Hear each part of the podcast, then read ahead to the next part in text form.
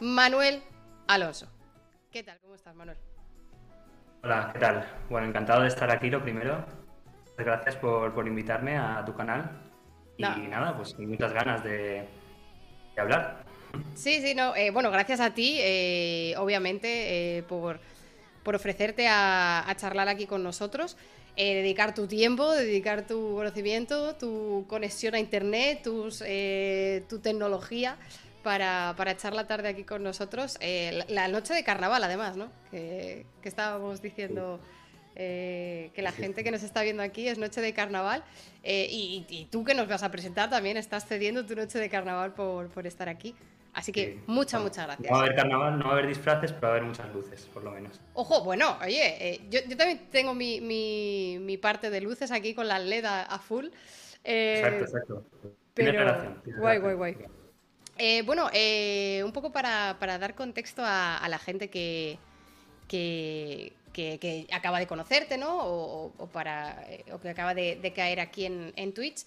Eh, tú me contactaste eh, a través de Twitter por este, por este tweet que puse, ¿no? De pidiendo eh, investigadores de diferentes áreas para que vinieran a, charlar. Y yo recuerdo que, claro, a lo mejor también un poco por ese corte más biosanitario que parecía que tenía, ¿no? El tweet o un poco los invitados que habían pasado o un poco las respuestas. Em, sí que es verdad que tú me contestaste un poco como diciendo, bueno, no sé si esto te encaja, pero yo hago esto. ¿Qué, pensaste? O sea, eh, primero, eh, que gracias por animarte, obviamente, a, contactar. Y, cómo, se te, cómo te animaste, ¿no? ¿Cómo dijiste, oye, mira, aunque no te encaje, yo a mí me molaría charlar, charlar de esto. ¿Cómo llegaste hasta ahí? Y bueno, pues yo a ti te, conocí a través de un Just Sciencing, aunque en ese momento creo que no se llamaba Just Sciencing. Hiciste con, con Adriana Mañas, ¿no? Que, ah, yo la, bueno, no la conozco en persona, de hecho no, he hablado nunca con ella, pero nos seguimos en, en Twitter, ¿no? Porque pues al final la ciencia pues acaba conectando a gente y entonces pues simplemente pues vi esa charla, me pareció interesante, me gustó y entonces te empecé a seguir ¿no? por, por Twitter también. Entonces cuando te ofreciste, pues claro, yo tenía la referencia de la charla de Adriana Mañas y yo pensé, bueno, eh, ella está más centrada en la parte biosanitaria y demás, no sé si quiere quedarse un poco ahí o quiere extenderse hacia la, física de materiales ¿no? y, bueno, y la óptica. Y por eso te dejé un poco al aire, digo, bueno, si ella quiere bien y si no, pues no, no pasa nada, vamos. Claro, claro.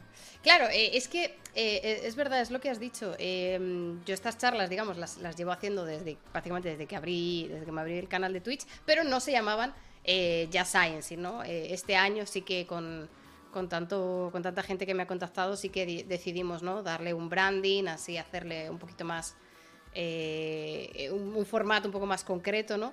entonces estas sí que se llaman Just Sciencing.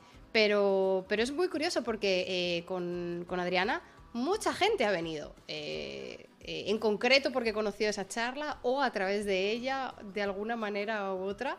incluso tú, que como dices, ¿no? campo que no, que no tiene ninguna relación con ella. Me mola, me mola que, sea transversal, ¿no? Este, este sí. Science. Ay, perdona. No sí, al final. Ah, sí, ahora sí, Sí, no sé si, si, el delay está un poco mejor, hemos tenido problemas de, delay al principio. Pues, pues sí, sí, al final es eso, ¿no? Yo siempre estoy abierto a contárselo a gente y no tiene por qué haber hecho física o estudiado física y voy a intentar contarlo de la forma más sencilla posible para que todo el mundo lo entienda y si no se entiende, pues me puedes preguntar, repreguntar y es, lo, bonito, ¿no? De, pues de estos espacios, ¿no? También, por ejemplo, yo empecé, recuerdo, a ver podcasts con, con, la pandemia, ¿no? Cuando, por, ejemplo, el, podcast de, de, Jordi Wild que entrevistaba a Javier Santaolalla, ¿no? O a, Crespo de Quantum Fracture, ¿no? Y al final Jordi Wild no, no, ha estudiado física, ¿no? Pero no pasa nada, ¿no? Al final se puede salir una conversación muy interesante y también la gente que nos está viendo pues, pues puede aprender, aunque no haya estudiado la carrera y no, no le suenen los materiales fotónicos, ¿no? Claro. Siempre es bonito también, ¿no? Que, que haya gente que aprenda cosas nuevas de, de la investigación que estás haciendo. Claro, sí, eh, precisamente, ¿no? Eso es, eso es lo guay, porque uno de, las, eh, uno de los requisitos que yo siempre he dicho eh, que yo me ponía a mí misma para hacer Twitch y en parte hacer estos, estos contenidos tipo Just Sciencing, es que a mí me tiene que interesar, o sea, yo tengo que aprender. O sea, yo, yo venir aquí a dar masterclasses, ni, ni tengo interés, ni saco yo nada, ni, ni, me compensa para nada. O sea, yo quiero aprender de cosas y obviamente, pues, pues lo más alejado a lo que yo trabajo es potencialmente de lo que más puedo aprender, ¿no? Porque es de donde parto de, más bajito. Eh, y, sí, pero no, tan, alejado, ¿eh? Vas a ver que no tan alejado. O sea, va a haber algunos momentos que va a haber conexiones con la, con la biología o con la medicina no, por supuesto no soy ni, experto en biología ni en medicina, pero sí que hay ciertas aplicaciones o ciertos ejemplos que creo que te van a parecer interesantes. Seguro, seguro. Pero, pero yo te tengo que decir el disclaimer. Yo, física es de lo que menos sé, por no decir cero. O sea, esto va a ser de las preguntas más básicas que seguramente te vas a encontrar, van a ser aquí. Bueno, no pasa nada. Muchas veces las preguntas más básicas son las más difíciles de responder, ¿eh? o sea que no te creas que sí. ya veremos. Eso, eso también es verdad. A mí me pasa cuando hablo de lo mío y hay gente que me dice, sí, pero ¿qué es una proteína? Y es como, ¿what? O sea, eh, no, no, no, sé contestar a esa pregunta. Eh, entonces, bueno, intentaremos hacerte preguntas básicas fáciles de contestar. y si hay alguien, que, que a veces también esto pasa, porque Twitch a veces es una es una maravilla que te sorprende y a lo mejor hay alguien en el chat que, ha estudiado física o que está en desarrollo de materiales, o sea, eh, no, descarto tampoco que a lo mejor alguna pregunta súper técnica, súper al point, eh, nos, caiga, nos caiga por el chat. Todo puede, todo puede ser. Em, Además, yo se lo he dicho a varios amigos físicos que ¿Ah, aprovecho para mandar un saludo. Así que, bueno, a lo mejor ellos también se animan a hacer alguna pregunta. Oye, pues un saludito a, los compis físicos de Manuel, si estáis en el chat, pronunciense, gente. Pronunciense en el chat que, que los, tenemos. Jorge es uno de ellos, ¿eh? Ah, Jorge antes es uno de ellos. Jorge, Jorge se olía físico desde aquí. no comemos, claro, dice Kirtas, que no comemos. a los físicos. Es verdad que a los, físicos, no sé si, si esto es eh, solamente en Twitch o solamente en redes, eh, o, esto también se extrapola a, la, vida diaria. Pero es verdad que los físicos sois un poco carne de meme, al menos es la sensación que a mí me da, desde fuera. Sí. y yo creo que desde The Big Bang Theory ya se abrió la veda y... Sí, sí, sí, es verdad, ¿no? Y a mí a veces me pregunta la gente, ¿no? ¿Y, los físicos, tus compañeros, eh, son así? ¿Son como Bang Theory? Yo siempre les digo, realmente tienen como toques, ¿no? No, hay, no, no existe Sheldon, no existe Leonard, pero sí que hay algún comportamiento de Sheldon o alguno de Leonard que sí que he vivido ¿no? de alguna persona en, en, la carrera, ¿no? O sea que hay parte de verdad, es exageración, por supuesto, pero, pero sí. Hay, hay, hay trazas de, de, Sheldon y Leonard en cada físico o física, ¿no? Sí, sí, sí, me, hace, me mucha gracia. Eh, porque, claro, es que a veces los, los, los estereotipos o los memes o eh, series como, como Bang Theory que lo lleva al extremo, ¿no? Obviamente al extremo cómico, al extremo eh, humorístico eh, algunos aspectos, pero que vemos en, el día a día. Yo no, trabajo con, físicos muy, muy estrechamente, pero, por ejemplo, todo el tema de publicar en redes, el tema de las becas, el tema de la presión por los, sacar los proyectos, competitividad en todas partes, eso es transversal, yo creo, que, a todos los campos de investigación. Y, y tiene parte de encanto, ¿no? En estas series que, se llevan al extremo, eh, que hay cosas que son tan reales eh, en nuestra vida. No, no, y, vamos, lo que has comentado, que también he visto algún directo tuyo, ¿no? Sobre eso, las publicaciones, sobre la vida de postdoc, ¿no? Porque tanto tú como yo somos, somos postdocs, ¿no? Y, y al final, pues también es lo mismo, ¿no? Al final vivimos cosas parecidas, ¿no? Cada uno en nuestra especialidad, pero es parecido, ¿no? Y también tenemos que pelearnos por los proyectos y y todo, ¿no? Y la investigación que a veces no sale y bueno, todo, ¿no? Todo lo que hemos, todo lo que hemos vivido, ¿no? Las condiciones laborales en España, en Alemania, en fin.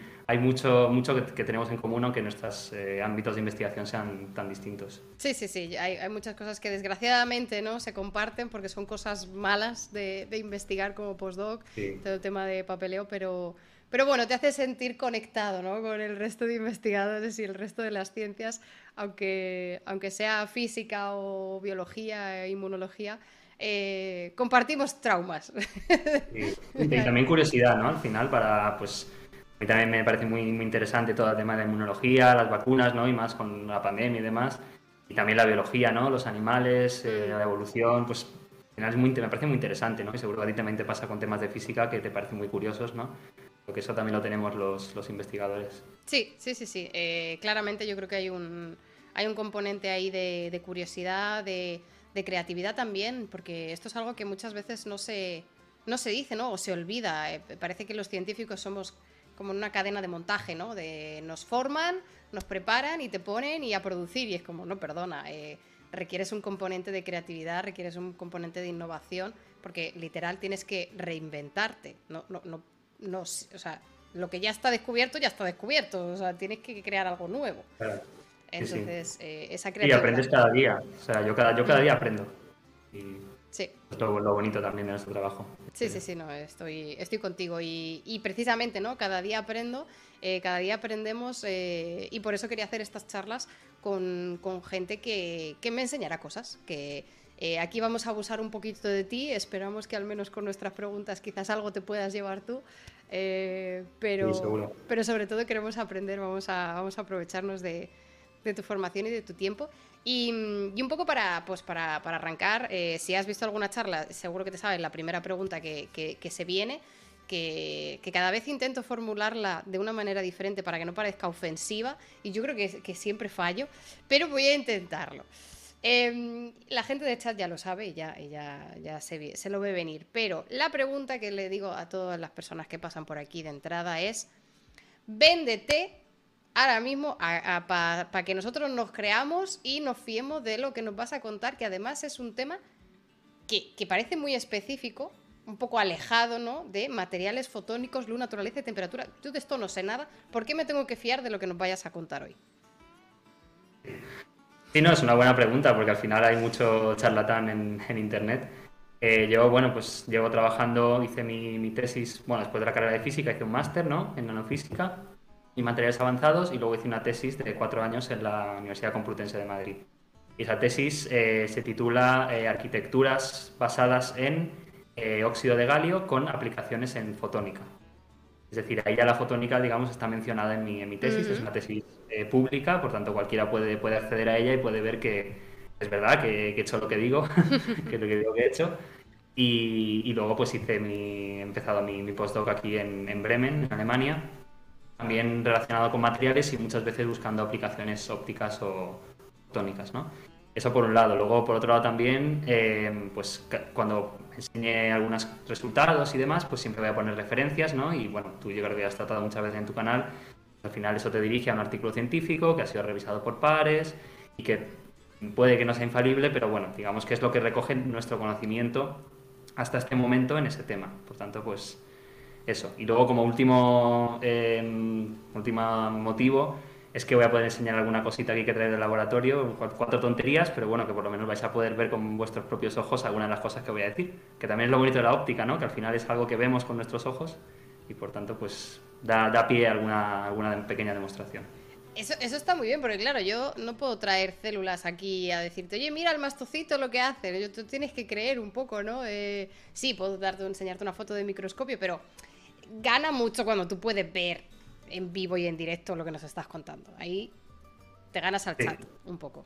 Sí, sí, bien, bien. Oye, pues, eh, pues bien, bien. Eh, y además, eh, has mencionado ya que estás en, en, Bremen. Em, ¿En qué centro estás ahora mismo trabajando? Porque había gente que estaba preguntando en concreto el centro.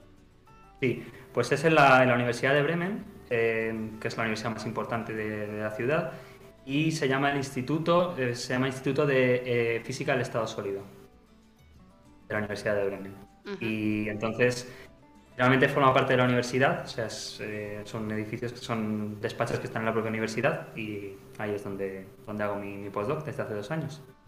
Muy bien, muy bien. Em, bueno, ahora nos vas a contar un poco, un poco más sobre, sobre tu investigación o sobre tu campo, pero, mm, pero tú cuando estudiaste, Claro, yo no sé si tú estudiaste licenciatura o si ya estudiaste grado. Grado. Eh, grado. Eh, porque con, eh, con, la licenciatura de, biología, que yo, yo alcancé al último, la última convocatoria de licenciatura en la autónoma de biología, el primer año de biología yo tenía física. porque eh, digamos que el primer año era, te daban un poco de todas las troncales, ¿no? De todo lo relacionado con la biología. Em, y entonces yo, tuve una asignatura de física donde hice prácticas, pues la típica, ¿no? Prácticas de, eh, tirar bolas de diferentes pesos por diferentes rampas, eh, hacer cálculos de movidas y tal. Obviamente había mucha parte teórica, pero lo bueno de la licenciatura de biología es que de todas las asignaturas tenía prácticas y en las prácticas de física pues pude jugar con cacharritos. Em, sí que es verdad que nunca me llamó la atención la física para dedicarme a ello, pero, pero sí que me dio unos conocimientos pues muy, muy importantes, eh, muy básicos, de, de, que luego podía aplicarlo o que me servía para comprender eh, otros procesos. Pero sí que es verdad que todo lo, todo lo que yo di de física fue física de cosas grandes, Por, por, decirlo, por simplificar, ¿no? Eh, bolas, ardillas, eh, elefantes, ¿no? Eran físicas de cosas grandes o físicas del universo, ¿no? una astrofísica un poco más a gran escala. ¿Tú diste durante tu carrera alguna asignatura de aplicación de la física en biología o, alguna conexión eh, más biológica a lo largo de la carrera o a lo largo de, tus estudios? No, la, verdad es que no. Eh, había una asignatura, si no recuerdo mal, no estoy seguro, la verdad, que puede que hubiera una asignatura que se llamaba biofísica o algo, algo relacionado con biología, pero no estoy seguro, puede que ni siquiera. Eh, lo único que tenemos en primero, ¿no? Es, sí que es una asignatura de química, es así que es troncal y es obligatoria, ¿no? Eh, pero biología, la, verdad es que no. La verdad es que todo lo que, bueno, lo poco que he aprendido de biología, que a lo mejor es lo mismo que sabes tú de física, o menos, eh, lo he aprendido por, pues, por documentales o porque al final he visto también conexiones entre la biología y la física que no, que no esperaba ¿no? En, este tema que, del que vamos a hablar. Y a partir de leer un poco sobre ello, pues cada vez me gusta más. Cada vez me gusta más esa parte de conexión con, con la biología. Pero no, no, no he dado nada, nada de biología. Es que lo pregunto porque sí que es verdad que en los últimos años, en, sanitarias, ¿no? en, biología, eh, biomedicina, investigación clínica, em, cada vez se necesitan más físicos. O sea, esto lo estamos viendo, que cada vez hay, hay más gente que estudia física que, son necesarios en, la investigación. Mira, Pedrosa, por ejemplo, Pedrosa es, es física eh, y, ella está haciendo un, doctorado eh, con una aplicación claramente biosanitaria. Eh, y dice, la biología tiene full física. Claro, esa es, la, esa es la impresión que a mí me da, pero a mí, en mi, en mi carrera, no se me ha dado esta formación. Y por eso te quería preguntar también a ti si tú habías encontrado este link a lo largo de la carrera o ya más a posteriori porque es necesario eh, eh, cerrar este, este gap, ¿no? Eh, hay muchas conexiones que a lo mejor no estamos pasando por alto y que, que podría ser interesante. Sí, sí, yo fue más adelante, ya te digo, a partir de, yo creo que en el máster, en el máster sí que, como ya era de física de materiales, aunque fuera física de materiales, ahí sí que había algunas menciones, ¿no? A, a la biología y, bueno, yo también conozco algún físico que se dedica a la biología, ¿no? Por Twitter también he conocido a una persona que se llama Saulares, ¿no? Que también trabaja en, la, en física de sistemas complejos, si, si no, estoy mal enterado. Y al final es eso, ¿no? La, biología al final son sistemas muy complejos que muchas veces la física no los puede describir porque son demasiados complejos, hay demasiadas partículas por ahí, ¿no? Y, pero poco a poco se va intentando, ¿no? Modelando y demás, se va intentando describir más... Eh, todo esto, ¿no? Y también una anécdota justo esta semana he tenido también, he dado una, charla en, una reunión que había de una asociación, digamos, de la que formo parte aquí en Bremen, que es de materiales, ¿no? Y, entonces sí que había, por ejemplo, ahí un, chico que, habló de, también, que era, él es, físico también y también hacía cosas de biología, ¿no? Entonces nos preguntaba, eh, ¿vosotros sabéis por qué los insectos se mantienen pegados en la, en la ventana? Porque, porque nosotros, por ejemplo, si intentamos pegarnos la ventana, nos, nos caemos, ¿no? Salvo que sea misión imposible y ahí consigamos alguna parte especial, nos caemos. ¿Cómo consiguen ellos pegarse, no? Yo pensé, joder, nunca, nunca me lo había preguntado, ¿no? Pues eso, que es que no, también, también es física, ¿no? También hay una parte de física ahí. Claro, claro, claro. Es que, es que eh, me, me, da la sensación de que nosotros no nos damos cuenta de, de lo que necesitamos la física eh, hasta que en estos últimos años nos hemos metido en, por ejemplo, nanovesículas eh, para, eh, para mandar proteínas, ¿no? ¿Cuál es el material más óptimo? ¿Cuál es el formato más óptimo? Claro, cuando tú quieres empaquetar una proteína en una esfera, que, sin saber yo nada de eso, pero ahí hay mucha física y tensión de superficies y mierdas de estas, y si es lípidos, o si es agua, o si contiene, o sea, Claro, yo todas estas cosas no las. No, las vi lo suficiente en la carrera. No digo para. para. para. Para comprenderlas, sino para pensar que necesito saberlas. Que eso es un paso antes, ¿no? Tú, primero tienes que darte cuenta de qué conocimiento te falta para luego llegar a aprenderlo, ¿no? Entonces a mí me da la sensación de que en la física, eh, si me preguntas hace cinco años y, y, me dices, oye, ¿tú crees que tu equipo de investigación necesita eh, a un físico o una física, yo te hubiera dicho, ni de coña. Y ahora sí, por, mm. todos los avances que, está habiendo. No sé si este cambio de chip eh, lo veis también vosotros en, eh, en, Bueno, no sé si lo viste a lo largo de, la carrera o a lo largo del doctorado, de decir, oye, que en biología os necesitan, gente. Sí, sí. O sea, eso fue más, ya te digo, más adelante, más en el máster y en el doctorado, pero por, por motivación propia realmente. Eh, es verdad que en el máster sí que había una asignatura de, biología, tal cual, eh, que no yo no la eh, cursé porque en ese momento pues quería especializarme más en temas de física, ¿no? Pensaba que era mejor. Pero luego a partir de mi, de mi investigación, pero simplemente por curiosidad, o sea, yo realmente para, para mi investigación las aplicaciones biológicas no son importantes. o sea, yo simplemente ha sido la, la curiosidad después de buscar más información sobre, sobre eso y darme cuenta de que existían esas aplicaciones y leer más y luego, pues ahora también de, intentar divulgarlo, pues también siempre la aplicación biológica como que le da más, más interés al, resto de la, de la, sociedad, ¿no? Claro. Y, y, luego, respecto a lo que dices de necesitar una base de otra, de otra ciencia, a mí me pasa un poco con la química, ¿no? Cuando, cuando eh, me especialicé en física de materiales me di cuenta de que, bueno, eso de llamarlo física de materiales o química de materiales, al final es, ciencia de materiales, ¿no? Y, al final hay mucha física, por supuesto, pero también hay mucha química. Puede haber mucha biología, dependiendo, ya te digo, del material o de la aplicación. Y entonces pues también tuve que aprender química, que ya te digo, tampoco soy un experto en, química, pero bueno, sí que he tenido que aprender bastantes conceptos y está muy bien en, mi, en mi, departamento. En, este no, en este sí que somos todos físicos, pero en, en la Complutense sí que había algunos químicos en mi grupo de investigación y se agradecía, ¿no? Porque al final, pues otro, otra forma de, verlo, ¿no? Y, también nos complementábamos mucho, ¿no? Y eso pasa, yo creo que pasa con muchas especialidades ahora, ¿no? Que son mucho más interdisciplinares, ¿no? Y, física, química, biología son como más, eh, no son compartimentos estancos como, como se piensa cuando uno empieza a estudiar la carrera. Sí, sí, eh, además justo ese era el comentario de Moncortizas en el chat hace un ratito, que eso de química, física y biología, eh, separarlo como ramas...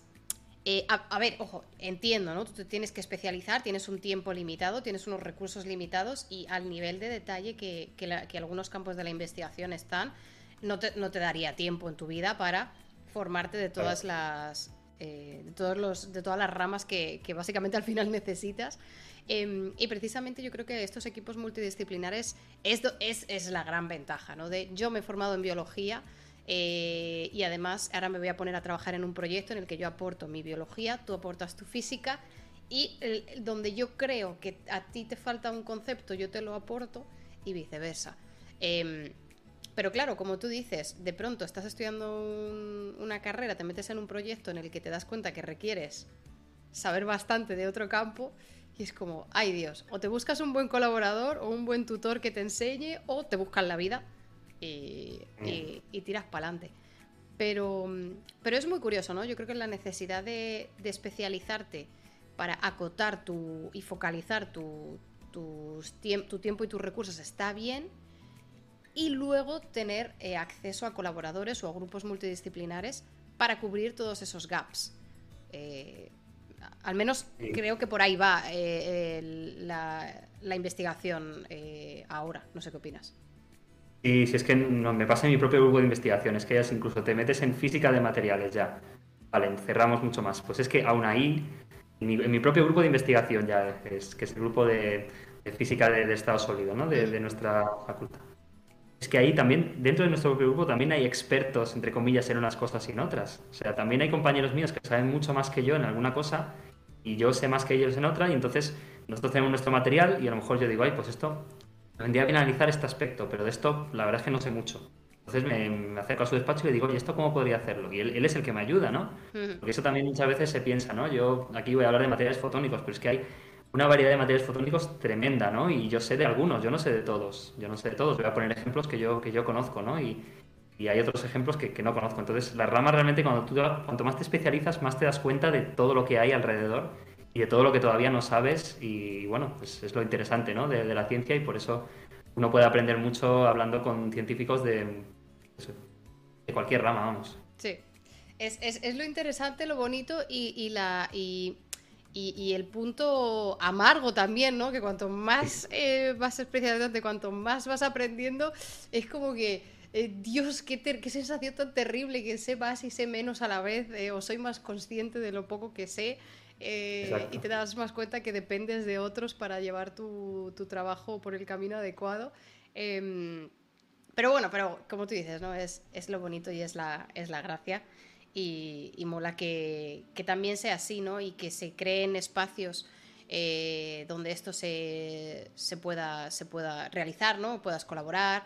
Eh, eh, yo no sé en concreto en, en, tu campo, pero por ejemplo en el campo de, de la inmunología, que es un poco alergias e inmunología, que es un poco donde yo me muevo, también tenemos diferentes tipos de congresos, ¿no? Tienes congresos más eh, amplios, entre comillas, donde ves todos, mm. todos los tipos de enfermedades del sistema inmune y puedes tocar. Y luego hay conferencias de un tipo de célula, que es como, hostia puta. Eh. Y luego dentro de este tipo de célula hay expertos de cada una de las proteínas que, que, hace, ¿no? Entonces, em, en los congresos también, ¿no? Tienes esta oportunidad de ir lo más amplio que puedas o lo más centrado según tus necesidades. Esto también me imagino que vosotros también vais a congresos, ¿no? Y, pueden ser súper específicos o súper abiertos, ¿no?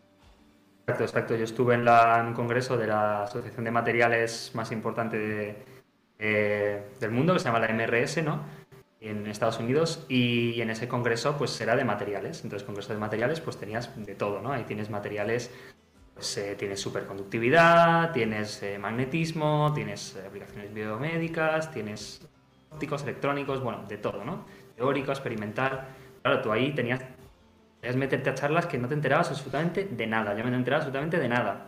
Absolutamente de nada. en cambio, es verdad que luego hay otras, otros eh, congresos que también he ido más, más específicos, en los que ya sí que a lo mejor solo hay dos sesiones en paralelo o algo así. Y ahí sí que está ya más centrado pues, en, materiales eh, fotónicos, en materiales en aplicaciones o óxidos o lo que sea, ¿no? Y ahí ya sí que pero efectivamente, incluso dentro de esos hay sesiones y cada sesión también son los especialistas en, un tipo de material, ¿no? Tú decías un tipo de célula, en nuestro caso es un tipo de material. Y también, pues, aunque hay cosas en común, como te pasará a ti, entre unos materiales y otros, y puedes sacar ideas a veces de otros materiales, efectivamente cambian cosas también y también ahí, aprendes mucho en, los congresos estos más específicos. Claro, eh, porque eh, precisamente esa era una de las preguntas que te iba a decir, que eh, tú eres especialista en tu material, ¿no? Entre comillas, eh, pero digamos que si, que si eh, se desarrolla o si hablas de un material que a lo mejor está, está formado por un compuesto con propiedades parecidas al tuyo, me imagino que hay cosas que sí que puedes extrapolar, ¿no? O hay conceptos o las técnicas que utilices para medir diferentes cosas. Me imagino que hay algunas cosas que puedes extrapolar. Em, pero es algo que puede, o sea, es algo que ocurre con frecuencia que tú dices, eh, mira, este material, en vez de ser, voy a inventármelo y corrígeme por favor, en vez de ser de cobre, lo voy a hacer de mm, plata. Eh, y más o menos yo creo que va a tener estas propiedades y luego lo testeas y te dice, pues no, mi rey, eh, me comporto totalmente al contrario. ¿Esto también ocurre en la ciencia de materiales? Sí, sí, totalmente, totalmente. O sea, distintos, eh, cambias cualquier elemento que, forman los materiales y cambian completamente las, las, propiedades, sí, sí, sí. Y entonces hay, hay, cosas en común, efectivamente, pero hay, muchas veces necesitamos ayuda de, de, la gente teórica, ¿no? También hay otra, otra distinción también en nuestro campo, es la gente teórica y experimental, ¿no? Y luego gente que está un poco más en medio. Y muchas veces, a partir de simulaciones o cálculos teóricos, pues vemos cómo se debería comportar ese material nuevo, ¿no? Digamos, y a partir de ahí, pues, pues lo, pues digamos, parece que tiene propiedades interesantes, vamos a intentar sintetizarlo, vamos a intentar hacerlo, ¿no? Otras veces a lo mejor el material se parece un poco más, ¿no? Porque pues al final cambiamos un elemento por otro en la misma columna de la tabla periódica, entonces piensas, bueno, pues va a ser bastante parecido, ¿no? y efectivamente pues, pues lo es, ¿no? Y, o a veces no. y entonces pues eh, a partir de ahí ya tienes una intuición, ¿no? Una intuición científica que dices, yo creo que va a pasar esto, ¿no? O has leído a lo mejor artículos que piensan que va a pasar eso, o que han sintetizado el material menos puro y ya parece que va a ser eso, y entonces pues a partir de ahí pues tienes tus propios tienes tu parte como decías tú de creatividad no de intentar buscar eh, nuevos tipos de materiales o nuevas aplicaciones no que a lo mejor no, no se han encontrado todavía para, para, ese material o para un material nuevo y, y, tú, porque has dicho esta distinción, no están los lo, que tienen un approach más teórico o más experimental. ¿Tú en qué, en qué campo estás? ¿En experimental o en, en teórico? Yo, yo, estoy en experimental. Sí, sí, yo hago medidas en microscopios ópticos, electrónicos, eh, también hago medidas de espectroscopía, hago síntesis y luego pues en algún momento colaboro con teóricos, ¿no? Y a veces pues les, les, pedimos que nos hagan algunas simulaciones o algunos cálculos que nos pueden ayudar también a guiar un poco nuestro, nuestro trabajo o a veces cuando medimos algo que no entendemos muy bien pues también les pedimos que a ver si nos pueden ayudar ellos para, para intentar entenderlo. Claro, claro, claro. Y, y eh, bueno, eh, eh, bueno ahora, ahora, nos vas a contar un poquito más en, en, detalle lo que, con lo que tú trabajas y con lo que tú investigas, pero así para, para darnos un poquito de, de, background, un poquito de hype, ¿qué cosas son materiales fotónicos que a lo mejor todo el mundo ha visto alguna vez, pero no sabemos que son materiales fotónicos? Bueno, pues yo creo que el, material fotónico por, por excelencia es el láser, ¿vale? Ah. yo creo que todos, sí, sí, todos, lo hemos visto, ¿no? Eh, ya sea un láser, por ejemplo, un puntero láser, ¿no? Cuando, cuando estamos enseñando una, una presentación. O, por ejemplo, pues si, no, si te has operado, de, si alguien se ha operado de la vista o otro tipo de, operaciones, ¿no? Nos hemos quitado algún, algún lunar o lo que sea, ¿no? Pues ahí también están los, ahí mejor no los vemos, ¿no? Pero, pero sí que sí que nos aplican un, un láser, ¿no? En, nosotros. De hecho, la, la, palabra fotónica se empezó a emplear cuando, cuando se desarrollaron los primeros, primeros láseres, ¿no? Eh, entonces, ese sería, digamos, el material fotónico por excelencia. Y yo creo que el segundo sería la fibra óptica. La fibra óptica también, eh, por supuesto, es la que lo lleva Internet a nuestras casas. ¿no? Ahora ya prácticamente todas, todo el Internet que llega a nuestra casa viene por, a través de la fibra óptica. Y entonces yo creo que resume muy bien eh, la serie y la fibra óptica, que es, que es un, material, un material fotónico al final. ¿no? Es un material que nosotros hemos utilizado para, para manipular o para jugar con la luz de alguna manera en nuestro beneficio. ¿no? pues un poco sería la definición así corta y de calle de, la fotónica, ¿no? Entonces, ¿qué significa manipular? Pues o bien es confinarla, o bien es generarla, o bien es guiarla, todo lo que sea jugar con la luz, ¿no? Eso se llamaría fotónica, ¿no? Y entonces a lo mejor alguien en el chat pues, que haya preguntado, ¿y qué es, la diferencia entre fotónica y óptica, ¿no? Porque yo pues, cuando estudiaba física en bachillerato me hablaban de óptica y no me hablaban de, de fotónica, ¿no? Sí. Pues la óptica es un poco el, más, un estudio más fundamental de la luz. Eh, bueno, lo primero que tengo que decir es que entre óptica y fotónica hay un poco de controversia sobre qué es óptica, qué es fotónica. Hay gente que piensa que la fotónica está metida dentro de la óptica, gente que piensa que la óptica está metida dentro de la fotónica, pero bueno, tal como yo lo veo, ¿vale? y también como lo vemos gente. Digamos que la, óptica es un estudio más fundamental de la luz, ¿no? Por ejemplo, en su época hizo Newton, ¿no? Eh, con, con, con, las lentes, con el prisma, con todo lo demás, ¿no? Sería la óptica, óptica también, por ejemplo, sería la óptica cuántica, ¿no? Que, por ejemplo, el premio Nobel de este pasado año ponen estos fotones entrelazados, ¿no? Ah, sí. Eso es óptica, óptica cuántica, ¿no? Donde, donde se intenta investigar también las propiedades cuánticas de la luz. En cambio, fotónica es más, también nos interesan las propiedades básicas de la luz, por supuesto, ya hago investigación fundamental, pero es más los materiales y los dispositivos que aprovechan esas propiedades de la luz para algún tipo de, de posible aplicación. Ajá se ha quedado... Vale, sí, más yo creo que más o menos sí. De todas maneras, cuando, cuando entremos en, en, detalle, eh, eh, seguro que, salen, salen preguntas. Em, ¿No te parece irónico? Además, lo, es que lo he visto comentado también en el chat, pero yo lo estaba pensando. ¿No te parece un poco irónico que estés estudiando materiales fotónicos cuando nos has dicho que la fibra óptica es un claro ejemplo en Alemania un país en el que básicamente la fibra óptica brilla por su ausencia en casas y centros y tenemos un internet de mierda. ¿Qué opinas de esto? Bueno, a mí me parece tremendo. O sea, yo en Alemania hay unos cuantos mitos ¿no? que tenemos desde España, ¿no? De que en Alemania son todos muy mucho más avanzados, ¿no? Y todo va todo muy bien. y te das cuenta de algunas cosas, ¿no? Como por ejemplo que todo te escriben por cartas, ¿no? Siempre están mandando cartas en vez de mandarte un email, ¿no? El otro día me, me, llegó una carta de que no había pagado no sé qué y que tenía que pagarlo antes de tal fecha, pero la carta me llegó después de cuando tenía que pagarlo. Y era como. Entonces les mandé un email, ¿no? Esto de la Deutsche Bahn, o sea, de, de los trenes en Alemania. Y entonces les mandé un email, ¿no? Les, les pedí perdón por no haber pagado a tiempo, ¿no? Les dije que ya les había hecho la transferencia y, y luego les puse después de la próxima vez, ya que tienen mi correo, que además lo tienen, la próxima vez me lo, me lo pedís por email, ¿no? Más sencillo. Pues, mm. o sea, además el tema de las cartas les gusta mucho, ¿no? Y es un poco un ejemplo, ¿no? De, de efectivamente Internet aquí es, de malo, en, tienes que o, o pagas muchísimo o, o nada, eso es un desastre y es, es general, ¿no? La, la, queja por algunas cosas que parece mentira que estemos, que estemos en Alemania. No sé qué tal se oye el directo, no sé si la gente se está quejando a lo mejor de algún retraso. O... Yo, yo creo que oírte te oyen perfectamente. Sí que es cierto que lo del delay esté con la imagen que ya lo habíamos visto de antes, pero hacemos sí. un chequeo al chat. Eh, chat, eh, es, es, ¿está bien incluso con este mini delay con la imagen? O, sobre todo el audio, ¿es correcto? A ver qué, a ver qué contesta la gente del chat. Yo creo que bien, ¿eh? Pero efectivamente, eh, welcome to Alemania. Eh, es, es, lo que es así. Eh, sí. Vale, mira, sí, están diciendo que está bien, perfecto. Claro, el, claro. El, el, audio se oye perfecto y simplemente un poquito de delay de, de imagen, pero, pero el audio, para entenderte, es lo importante. eh, pues, pero es que precisamente, yo esto es, lo que tú dices, ¿no? Estos mitos de Alemania, que no sé si esto es una campaña organizada o sea, no sé, no sé. O es que a los alemanes se venden muy bien, o es que nosotros en España somos tontos y, y compramos cualquier cosa que oímos. No lo sé.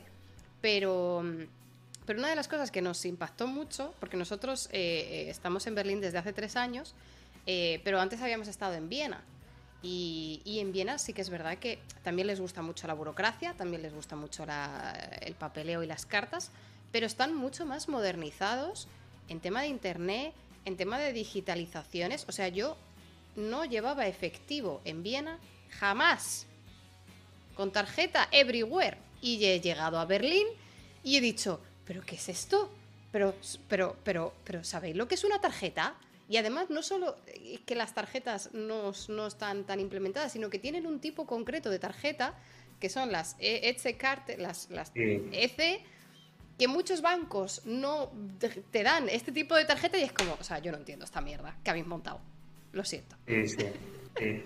Yo cuando vienen amigos a visitarme les aviso, ¿no? Les digo, traed efectivo, porque, porque hace falta, ¿no? Porque hay gente efectivamente que paga todo con tarjeta. Digo, no, no, traed, traed efectivo porque efectivamente hay muchos comercios que no te aceptan pago con tarjeta, como mucho, como dices, con la, con la Etchecarte, sí. Sí, es, es, curioso. Y en concreto el tema del, del, Internet y de la fibra óptica, yo recuerdo que esto hace años eh, se levantó todos los suelos de España, al menos de Madrid, para meter la fibra óptica en todas las casas. Y, y aquí tienes que rogarlo, incluso eh, eh, edificios de nueva construcción. Como, eh, nosotros nos mudamos eh, hace un par de años a este, a este piso y era de nueva construcción. tampoco llevaba fibra óptica, o sea, teníamos que solicitarlo y tienen entradas limitadas, que no sé cómo funciona eso a lo mejor me lo puedes explicar tú, que sabes de ciencia de materiales fotónicos, pero tienen entradas limitadas y tengo que presentar una solicitud y, y, y no todas las compañías me lo ofrecen. Y el pastizal. Eh, mm. ¿Cómo es esto? Que me lo explique un físico, por favor.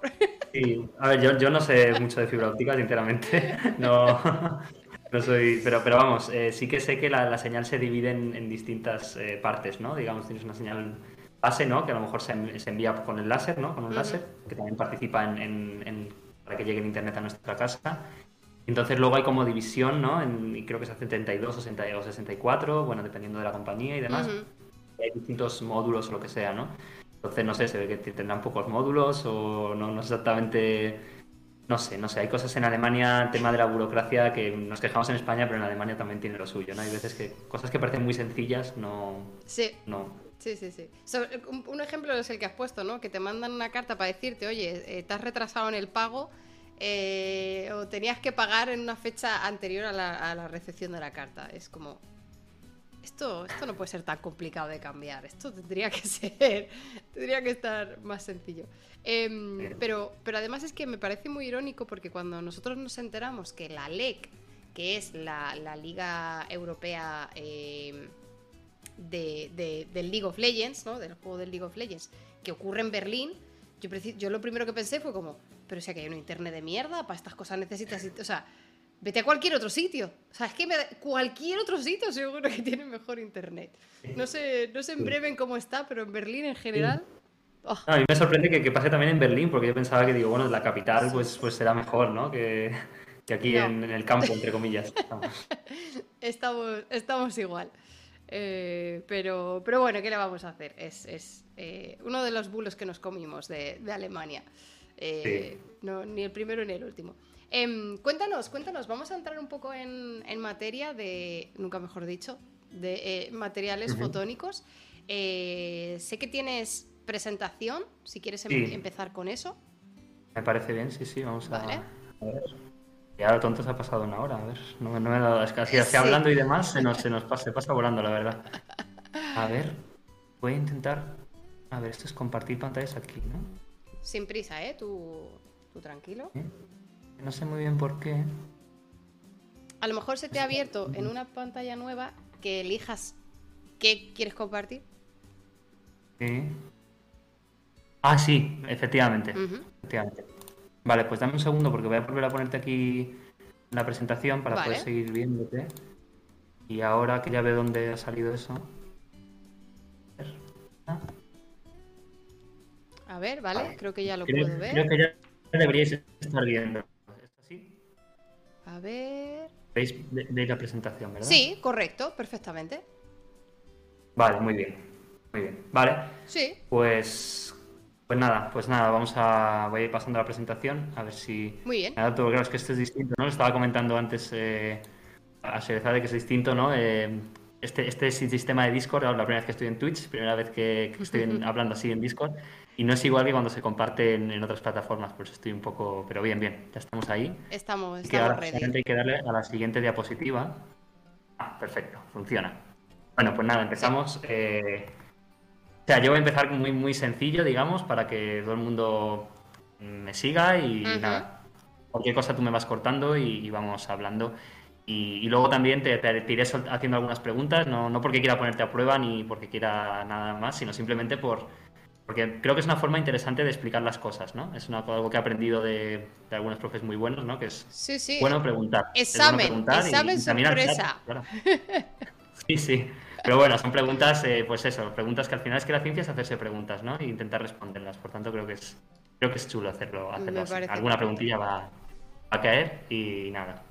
Entonces, empezamos con el espectro electromagnético, ¿no? Que, conocemos, todos, ¿no? Estamos hablando de, algunas de estas, de estas ondas, ¿no? Que, bueno, van desde, desde las ondas de, radio hasta los rayos gamma, ¿no? Y, bueno, pues, por ejemplo, pues los rayos X los conoces tú bien, ¿no? Del hospital, ¿no? Cuando hacemos una radiografía las ondas de radio, pues no solo son las ondas que de, la, de la radio, también son, por ejemplo, de la, de la televisión, el wifi y demás, todo eso son ondas, ondas de radio.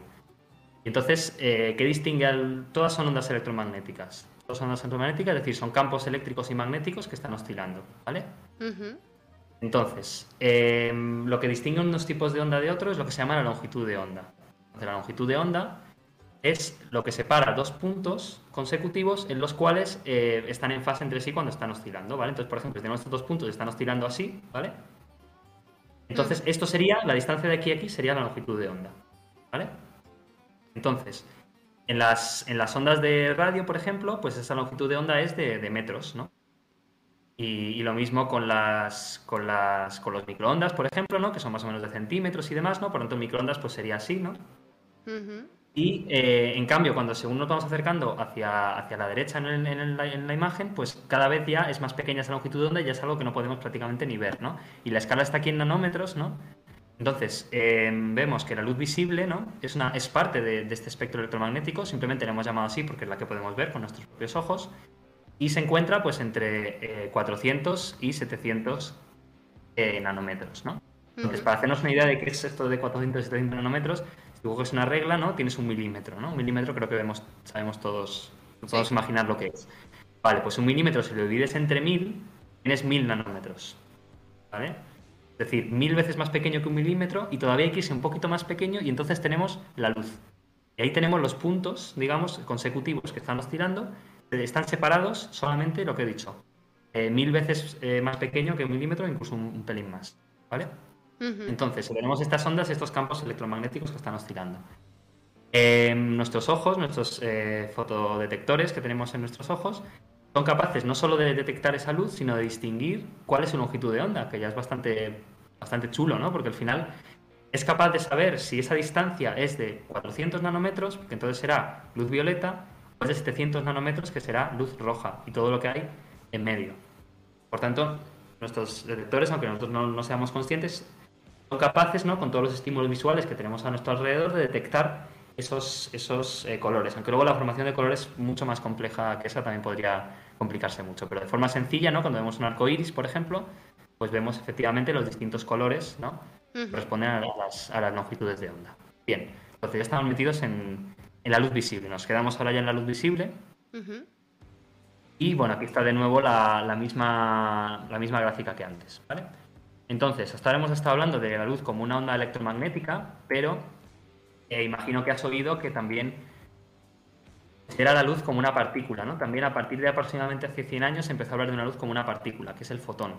Y habías oído hablar del fotón anteriormente. Sí. Pues al final es la, la partícula que se asocia a la luz, ¿no? Entonces lo que se vio en experimentos desde hace 100 años más o menos era que había algunos fenómenos físicos que solamente se podían describir si considerábamos a la luz como una partícula. No, no, era, no, valía con considerarlo como una, como una onda, ¿vale?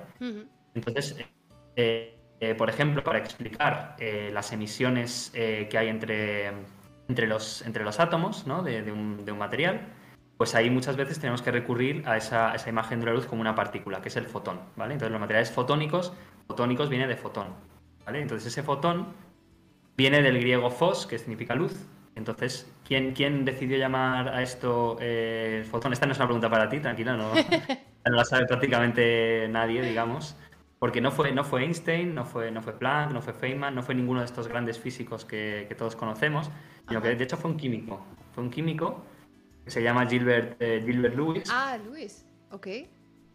Y entonces, eh, Gilbert Lewis, además bastante curiosa la, la historia, porque claro, esto es 1926, ¿no? Entonces, eh, en los experimentos de Planck, o sea, perdón, Planck había, se había dado cuenta de que había un, fenómeno que no se podía describir, eh, que era lo que se llama la catástrofe ultravioleta, que tiene que ver con la emisión de los, de los cuerpos, y eh, se dio cuenta de que la única manera de describirlo era utilizando cuantos de luz, es decir, la luz no podía ser un continuo, sino que tenía que tener estos cuantos de luz, que él lo llamó cuantos de luz. De hecho, el nombre física cuántica viene de ahí, de esas primeros diálogos de los cuantos, ¿no? De los cuantos de, luz.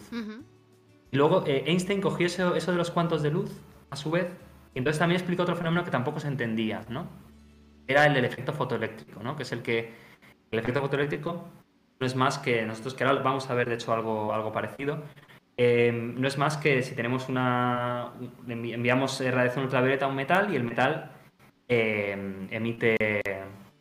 Em, enviamos radiación ultravioleta al metal y el metal pues emite eh, lo que se llama fotoelectrones, ¿no? Entonces, em, esto no, se podía explicar y entonces no se entendía muy bien por qué, había cierto, un, cierto mínimo de, energía para que realmente el material emitiera, que no se explicaba bien con, las ondas y demás. Entonces, Luis vio estos experimentos, estas explicaciones de Planck y de Einstein, ¿no? de, de cuantos de luz, entonces, él, eh, tan chulo como era, pues escribió una carta a Nature, ni más ni menos que a Nature. Ya, ese, te iba a decir. Letter to the editor, Nature. Maravilloso. Exacto, exacto. Sí, sí, él dijo, pues mira, voy a escribir una carta a Nature, porque sí.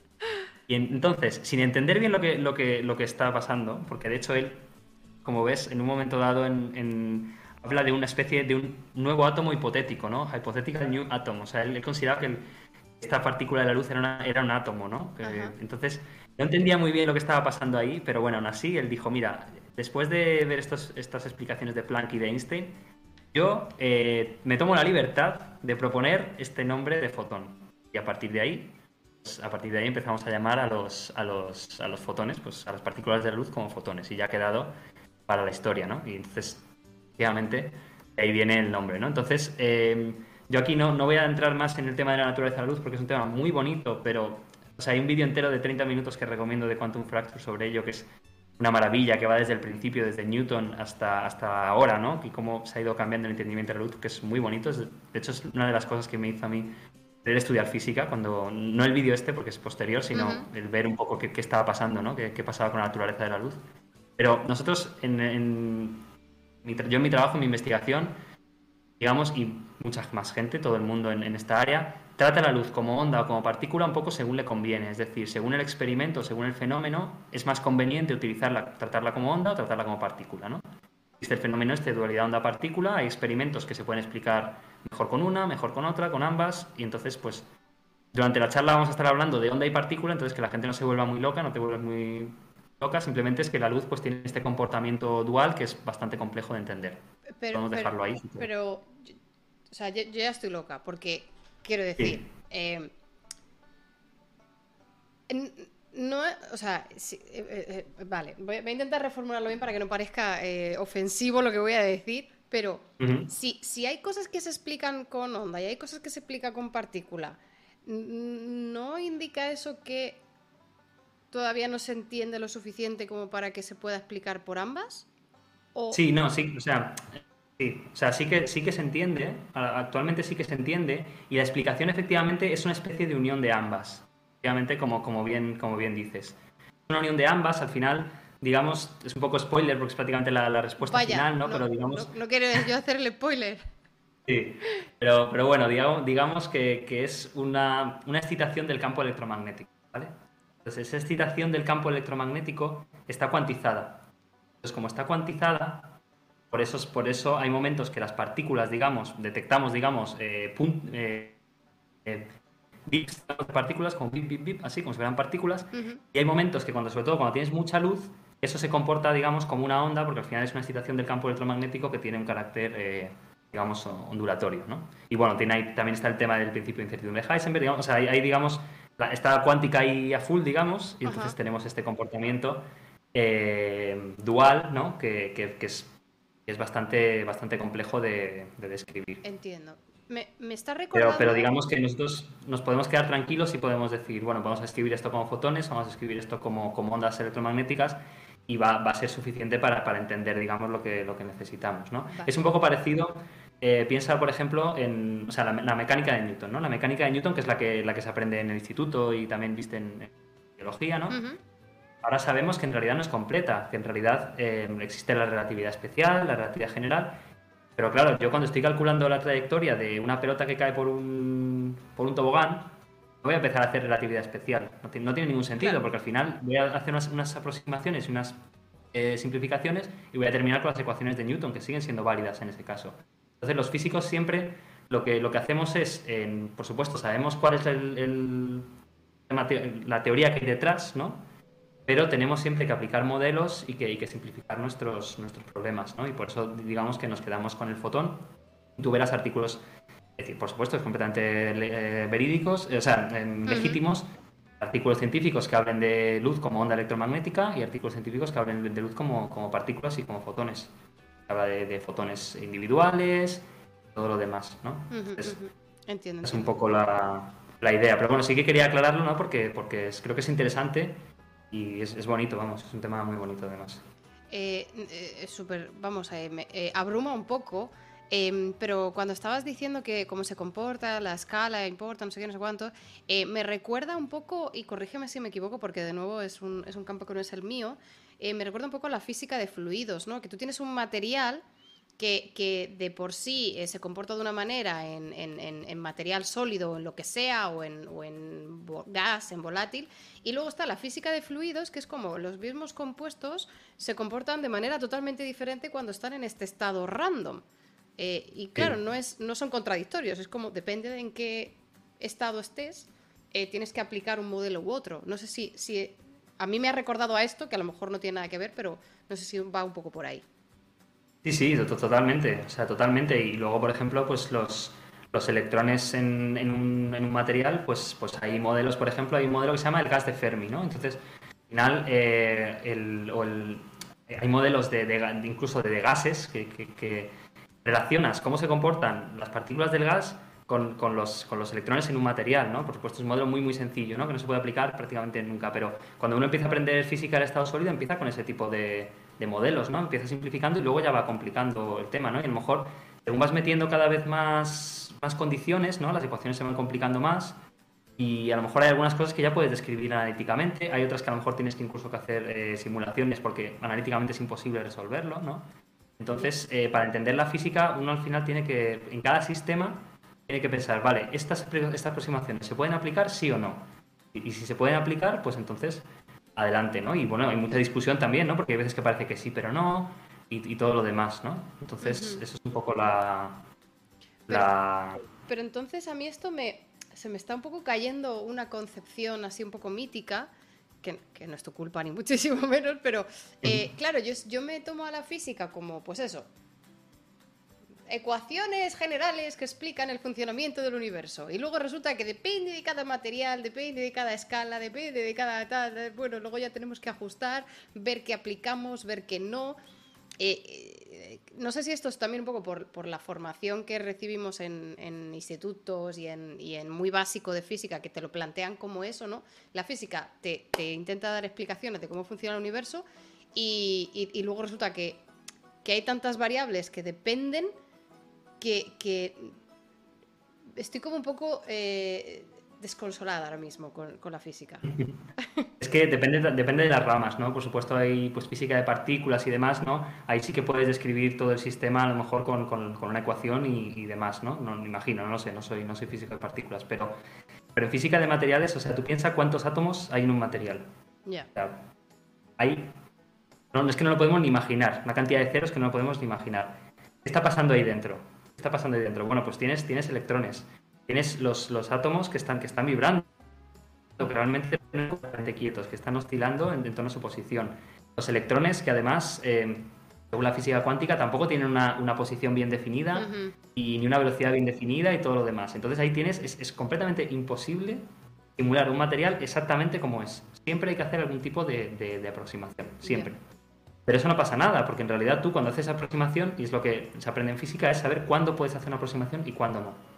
Entonces, pues eh, según va avanzando la aproximación, eh, pues vas viendo si, si, bueno, también al hacerla a su vez, pues vas viendo si, si es posible o no. Y también, pues por supuesto, aprendes de, de, modelos, ¿no? Se llama siempre hay modelos, el modelo de tal, el modelo de cuál. Y son modelos en los cuales, pues ahora asumimos que, bueno, que los átomos están oscilando, pero muy, muy lentamente y que entonces, pues prácticamente es como si estuvieran quietos. Vale, pues modelo. Y así. Y entonces luego em, llega el experimento y efectivamente ese modelo describe bien el experimento. Y con que, con que describa bien los experimentos, y, también nos ha servido para aprender algo nuevo sobre cómo funciona la física de ese material, pues es, es la clave, ¿no? Es, lo, necesario, ¿no? No hace falta, eh, llegamos, llegar a ese punto de, precisión, ¿no? Entiendo, Entonces es un poco lo que, lo que se hace. En, en ciencia de materiales es así, es un sistema muy complejo. Es un poco como en biología, ¿no? Tampoco vas a poner a, estudiar cada parte del, del, de, las, de las células y todo lo demás, ¿no? Claro, claro, claro, claro. Eh, claro, sí, efectivamente. Es que hay muchos factores y al final tienes que eh, centrarte uno, aplicar el modelo, ver qué te confirma. Eh, claro, claro, claro. me hace gracia un comentario de Flynn que dice: Serena se conforma hasta que no dé con la teoría del todo. Obvio, yo un año, después del año 2023, haciendo tanto ya Sciencing, si al final de año no hemos descubierto a dónde vamos y de dónde, de dónde venimos, o sea, yo no estaré contenta. Ese es el, objetivo de, los Just Sciencing. Em, pero, pero también. Vamos, sí que hay teorías, por supuesto, hay teorías generales que engloban todo en la ciencia de materiales, ¿eh? eso, eso por supuesto. Claro. No, es que estemos diciendo, pues cojo esta teoría de aquí, esta teoría de allá, no, hay, modelos que hemos visto que son muy buenos y hay teorías fundamentales que también, que también utilizamos, por supuesto. Y ahora vamos a ver, vamos, ahora vamos a ver leyes que, son así. Claro, claro, claro. Eh, vale, vale, vale. Eh, podemos, podemos seguir. Es que me había quedado un poco con lo de la dualidad esa, me había quedado un poco pillada. Sí, sí, es que lo de la dualidad da para muchísimo, ya te digo. Es, un tema muy, muy, muy interesante y, muy, muy bonito. Sí. Bueno, pues ahora viene la, primera pregunta que te, voy a hacer. Vale. Entonces, em, aquí estás viendo ¿no? unas, unas manos ¿no? de, distintos, con pieles de distinto color y luego vemos distintas frutas y demás y verduras. ¿Qué, ¿Qué, es lo que le da el color a estos, em, a esto que estamos viendo. Vale. Vamos a eh, empezar más sencillo. Por ejemplo, en nuestra piel, ¿qué, es, lo que, es lo que nos da nuestro color de piel? Eh, la cantidad de melanina que hay eh, producida por los melanocitos. Exacto.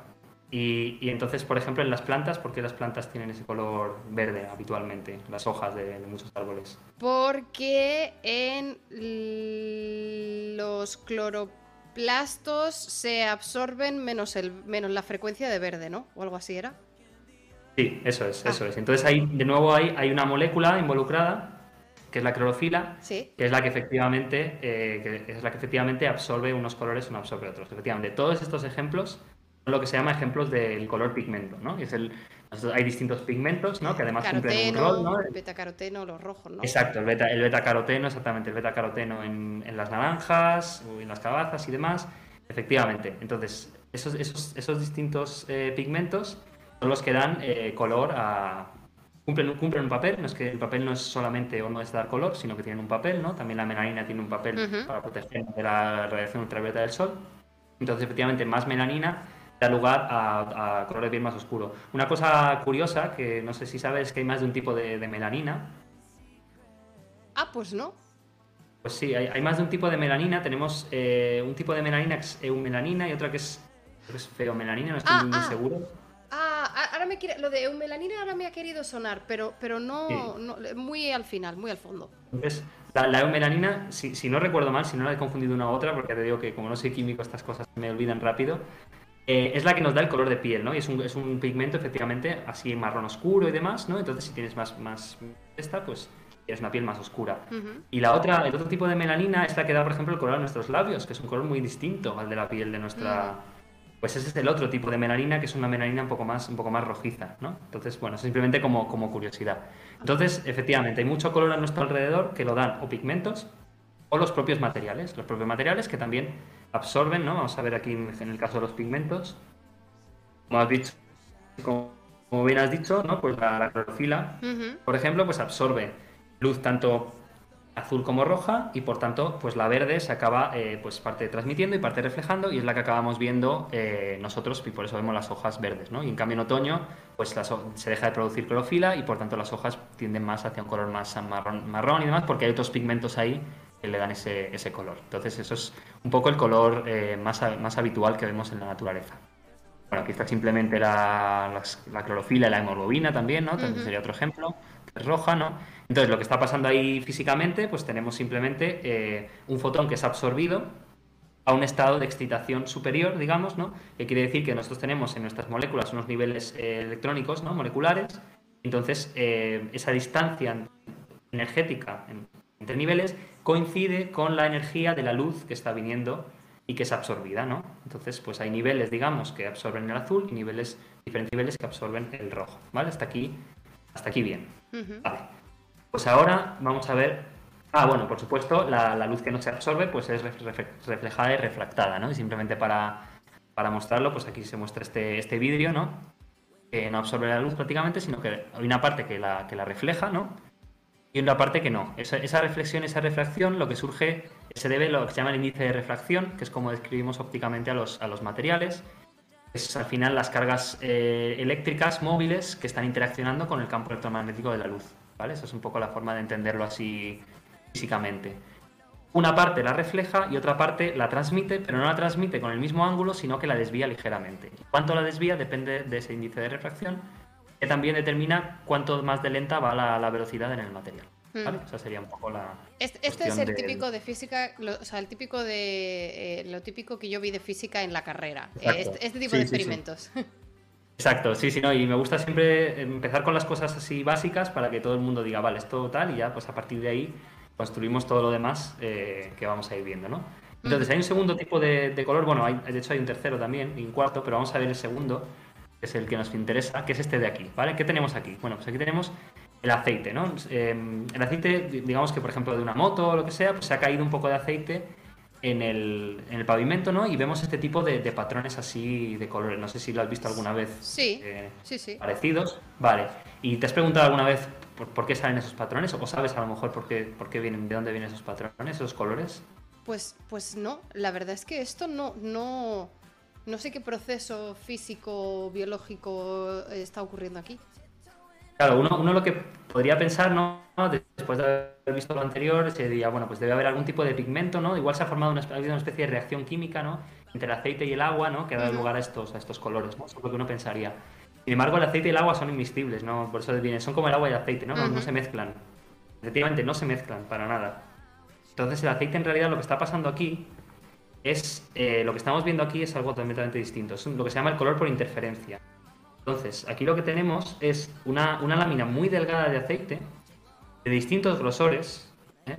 y entonces lo que ocurre con estas láminas delgadas es que como tienen longitudes, tienen dimensiones parecidas a las de la longitud de onda de la luz, lo que ocurre es que tenemos, como hemos visto hace un momento, la luz que se refleja y la luz que se refracta. Pero la luz que se refracta luego también se refleja en el asfalto húmedo. Entonces tenemos, digamos, dos, dos, fuentes de luz. Tenemos la fuente de luz que se ha reflejado en la primera intercara y la fuente que se ha reflejado en la segunda intercara.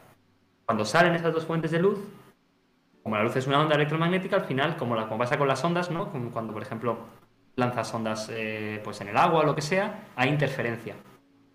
Entonces, según como cada color tiene asociado una longitud de onda, según el grosor va a haber colores que interfieran constructivamente, colores que interfieran destructivamente. Es decir, va a haber colores que se sigan viendo y colores que no se vean. Porque esas, esas, ondas no van a oscilar porque ya están, se, ha, perdido completamente la, amplitud. Entonces ese es el segundo tipo de color que es el que nos interesa a nosotros. Y bueno, aquí simplemente he puesto esta imagen de, la interferencia constructiva y la, y la destructiva es lo que pasa con todo tipo de ondas y en ah, particular pasa con la luz. Claro, claro. Es que eh, este, este esquemita que acabas de poner, el, de que si las ondas están con la misma amplitud, dirección contraria, se anulan o si no se, suman. Em, eh, eh, claro, esto es más intuitivo al ver, al ver la onda dibujada, pero no me sale tan fácil imaginarme qué colores se destruyen y qué colores se amplifican. con la imagen, ¿no? Que nos has puesto del aceite. Claro, sí, para eso, bueno, pues está un poco la, esa ecuación que ves ahí arriba a la derecha, ¿no? Que depende del, índice de refracción, que es N, que es, que es D, y al final, em, pues digamos que, o sea, tú tienes tu onda, tu onda va entra y sale, ¿no? Entonces, si al entrar y al salir oscila de tal manera que al salir vuelve a estar en fase, es decir, ambos están vibrando, por ejemplo, así, ese es el color que se va a ver favorecido.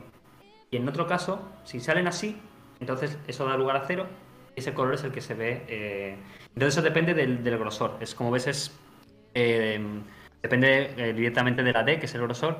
Y por tanto, pequeños cambios de grosor, porque estamos hablando de grosores de nada, de, de, centenares de nanómetros, o sea, de nuevo, mil veces más pequeño que, un milímetro.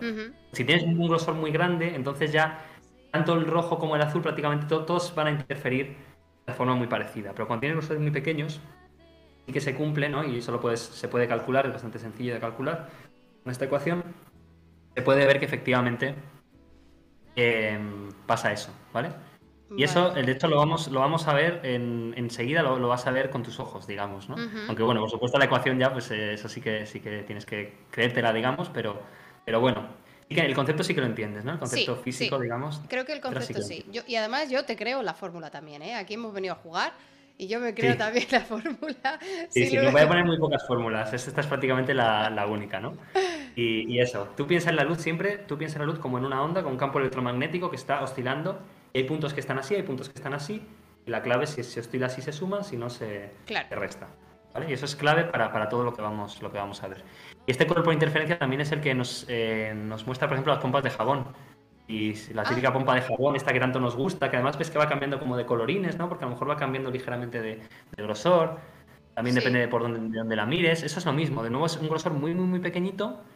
Y de nuevo, pues tenemos, vemos esa, interferencia. Esos colores son por interferencia. ¿no? Ahí no hay, no hay química por de por medio. Es, pura física. Claro, claro, claro, claro. Vale, Vamos que este sería, entre comillas, el color físico, el otro sería el color químico. ¿Vale? Bien. Vale, pues seguimos entonces. Entonces, eh, por cierto, aquí arriba a la derecha, siempre que presente algo, de antes se ponía, salía de la Sociedad Española de Física porque eh, publiqué un artículo de, divulgación sobre, sobre esto, sobre los tipos de color y demás en la revista de la Real Sociedad Española de Física. Por eso, por eso ahí lo, he mencionado. Em, cuando salga en cambio esta U, eh, significa que es la Universidad de Bremen, que es lo que estoy haciendo ahora. Y cuando salga el, escudo de la Complutense, pues será cosas que hice en, Madrid. Y así no tengo que estar diciendo esto lo hice aquí, esto lo hice allá. Y así todos, todos eh, me seguís y demás. ¿vale? Y así también, pues, ven las universidades, que siempre uno siempre, siempre siente orgullo ¿no? de las universidades en las que ha, en sí, sí. En las que ha estado. Sí, sí, obvio, obvio. Es, es de eh, Autónoma, que es un poco la, la rival de la Complutense. Pero Eso te iba a decir, eh, la Complutense y la Autónoma eternos, eternos rivales, pero, pero sí, obvio, además que siempre, siempre mola de, de contar, ¿no? Que, que lo que te has llevado de una universidad, lo que has contribuido, siempre, siempre está guay. Exacto, exacto. Así que nada, lo dejo ahí apuntado y así no tengo que decirlo. Bueno, Mm. pues entonces eso. Aquí lo que, lo que hacemos es lo siguiente. Tenemos un sustrato de silicio, ¿no? Que el silicio es súper común, se utiliza en, en toda, en la, toda la electrónica, es muy común en la Tierra, por eso, por eso se utiliza tanto. Vale, pues estos sustratos de, de silicio, como que son plateados, ¿no? Y lo que hacemos es crecer pequeñas eh, capas muy, muy finas, del mismo grosor que el aceite antes o que la pompa de jabón, Ujú. muy muy finas de otros óxidos, que son el óxido de aluminio y el óxido de, de de titanio. Y entonces, eh, lo que diferencia a todas ellas, la azul es verdad que solamente tiene óxido de titanio, el resto tienen óxido de aluminio y óxido de titanio. Y la diferencia es que el de óxido de titanio tiene grosores muy ligeramente distintos. A lo mejor uno tiene 80 nanómetros, el otro tiene 90, el otro tiene 85, ¿vale? Ah, o sea, la O sea- capita del, del, del titanio es de diferente grosor y ya está, y eso te da diferentes colorinchis. Exacto. La- la- digamos que la química es la misma. O sea, la- lo- el material es el mismo, exactamente el mismo. Exactamente el mismo. Pero simplemente por ese pequeño cambio de, de grosor, por ese pequeño cambio de grosor vemos los colores. Y de hecho esto es un experimento que estábamos haciendo porque estábamos calibrando nuestro sistema y a veces no queríamos que hacer este grosor y no funcionaba. Ahora hablaré brevemente de cómo, cuál es ese sistema. Ajá. Entonces estuvimos haciendo varias pruebas, ¿no? Y entonces nos salían ligeramente distintos. Y por supuesto nosotros medimos la reflectividad, digamos, con, con técnicas de laboratorio. Pero es que ya simplemente cuando sacabas y lo mirabas, te decías, uy, esto ha cambiado. El grosor ha cambiado, ya no es el mismo. Efectivamente, luego se cumplía la, la ley que hemos, que hemos visto anteriormente. Y si, Entonces quedó tan bonito, fue un experimento fallido, pero quedó tan bonito que pues junté estas en una, en una, en una caja y les hice una, una foto. claro, y, y entonces, eh, si, si tú coges, ¿cuál es el de mayor grosor? ¿Qué color es el de mayor grosor? El, el rojo, digamos, porque es el de mayor longitud de onda también. Ah, claro, o sea, el que está más claro. Eh, si tú coges el rojo y, y- y pules así un poco por arriba, ¿te va cambiando de color? Eh, podría hacerlo si consiguiera quitar el material. Lo que pasa es que ese material, digamos, tiene unos enlaces muy fuertes Ah. y no, no hay manera de, de desprenderlo. Pero efectivamente, si lo hicieras, sí. Claro, Si- pero si una lija, quitar el una material de lija alguna manera. no puedes poner, pasarle. Es que no, no. No sé, que a lo mejor es No una funciona. pregunta muy estúpida, pero yo me imagino, pues ahí, frotando Luego- con la lija. Luego hay una cosa también importante que está bien que, que hagas esta pregunta porque es muy importante que estos materiales sean muy eh, suaves. Muy lo que se dice en inglés smooth, que la traducción en español es así así. Muy suaves, tienen que ser muy suaves. Si tienen muchas rugosidades, entonces la luz ya no, Claro. no sigue esa trayectoria tan buena. Y entonces ya vemos eh, qué es lo que pasa en muchos de los objetos. ¿no? Vemos un color mucho más, mucho más difuso. O, o bueno, no, no vemos. O sea, que tiene que ser, por tanto, con la lija, incluso aunque quitaras un poco, al final se vería todo bastante más rugoso y no, Ah, no se conseguiría Claro. nada. Pero efectivamente, digamos, si el experimento mental le quitara unas pocas capas atómicas de esto, efectivamente, si quitas unas pocas capas atómicas, cambia el color. hmm, hmm, hmm. Así es. Entonces, eh, esto te lo voy a, te lo voy- os lo voy a enseñar, vamos, a ti y a, tú y a la gente que nos está viendo. Ah, pues te pongo Vamos pantalla completa. Ah, sí, voy a, sí. voy- ¿Hace falta que deje de compartir No. la presentación? No, no hace Para falta. nada. Vale. Ya te tengo yo aquí en pantalla completa. Vale. Pues como es, como son muy, muy, muy suaves, al final lo que acaban actuando también es como espejos. De hecho, actú- actúan como espejos de ciertos colores, ¿no? Porque estamos viendo esos colores porque esos colores son reflejados, ¿no? Sí. Y entonces ahora, ahora vas a verlo, vas a verlo bastante bien. Vamos a, vamos a hacer así. Primero, primero vas a verlo un poco los, los colores, ¿vale? Estas son parecidas a las fotos que, que he enseñado. Ujú. Aquí está, aquí estaría el silicio, ¿no? Este sería el, el silicio por aquí. Y estas son las de distintos colores. Y ahora lo que voy a hacer es girarlo hacia la cámara. Sí. Entonces lo que se va a ver, se va a ver por un lado la cámara, que se ve un poco mal, se va a ver la luz que sale de la cámara y se va a ver la televisión que está detrás de mí. Y se va a ver con los distintos colores que da el espejo. A ver si lo Vale, conseguimos. Sí, ahí está. Uy, uy, uy, Ahí a- lo ves. A ver, sí, veo. Estás viendo, eh, se ve un poco todo, ¿no? Se ve pues el... ve pues, pues aquí pues, vamos a centrarnos en, el color- en la parte de arriba, ¿no? Aquí se ve el ordenador, estoy reflejando Sí. el ordenador con este color dorado, esta es la cámara, esta es la televisión de, de detrás. Uy, pero se ve verde o azul. Sí, es una, sí, es una especie de, de amari- amarillento. Ah, arriba, sí. de- la arriba, arriba del todo se ve amarilla. Sí, sí, sí. Eso es, es un verde amarillento, luego efectivamente tenemos el azul aquí, que es, el, que es la, lámina azul, y esta es la lámina, la lámina verde. Son efectivamente distintos, distintos colores. Voy a hacer una, una, vez más. Es una forma, digamos, de tener espejos de colores. Son como espejos del color que tú, que tú quieras, digamos. Oye, pero esto está, esto, a ver, que me imagino que tiene aplicaciones muchísimo más interesantes que tener espejos de colores, pero, pero esto visualmente es un poco flip, o sea, es flipante, ¿no? Sí, mola. Sí, sí, mola mucho, o sea, a mí me encanta, o sea, siempre que crecemos que utilizamos estos materiales y los depositamos nos encanta, o sea, sí, sí. Visualmente es muy chulo, podría hacer incluso una exposición de arte o lo que sea claro, claro. con esto.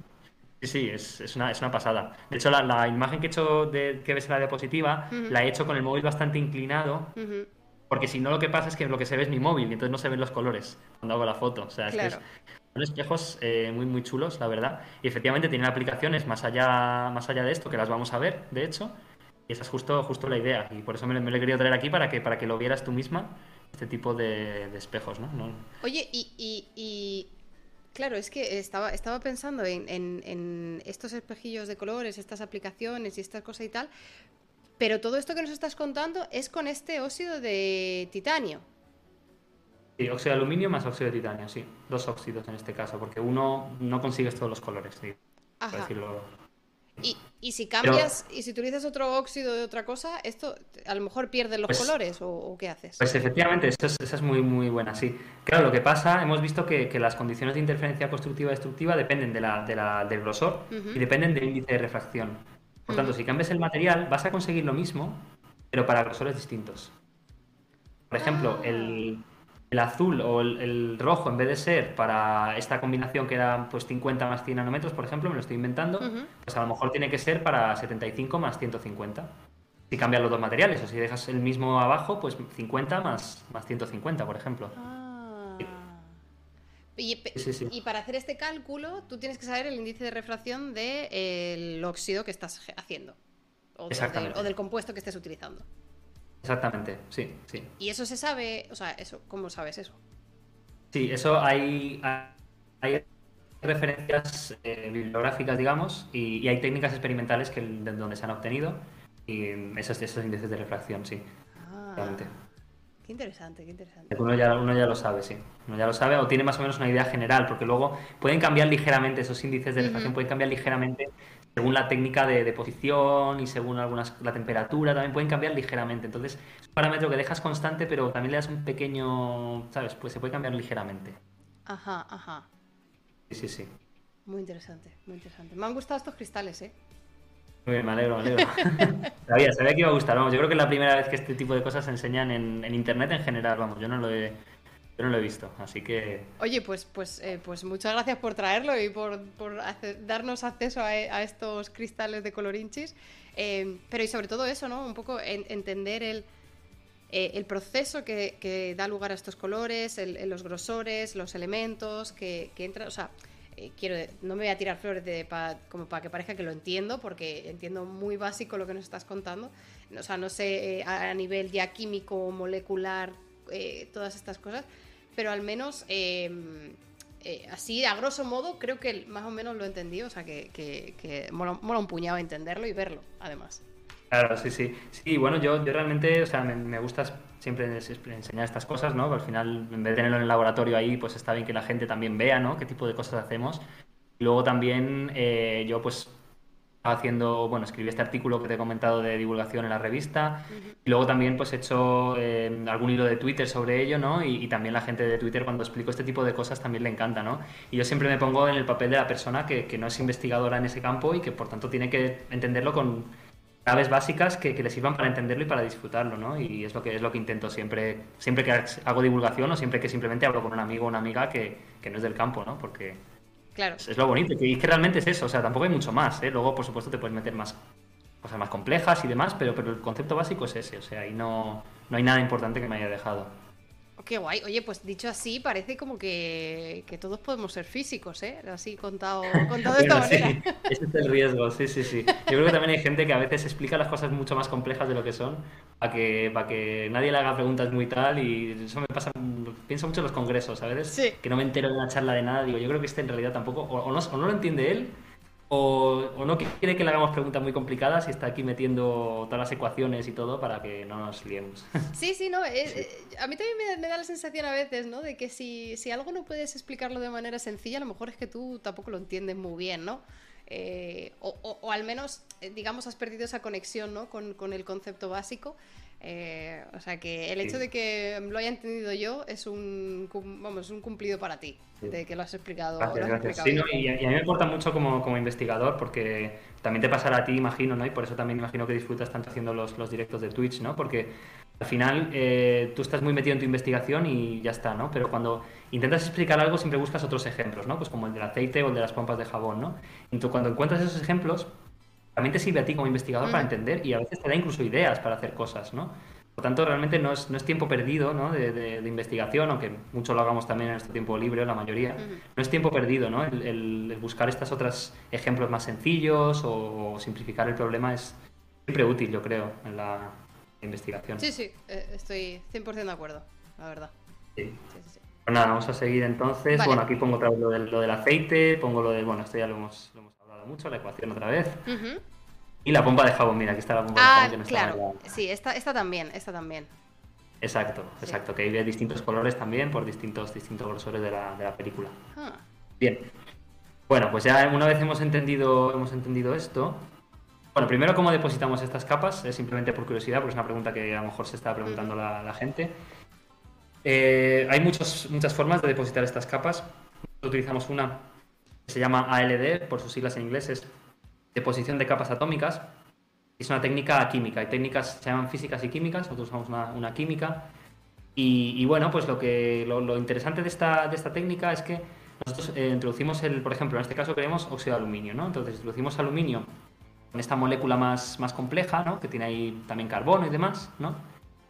Y entonces lo que conseguimos es introducir una única capa de ese, de ese material enlazada y utilizamos, digamos, un gas inerte como el nitrógeno para quitarnos el resto del medio, ¿no?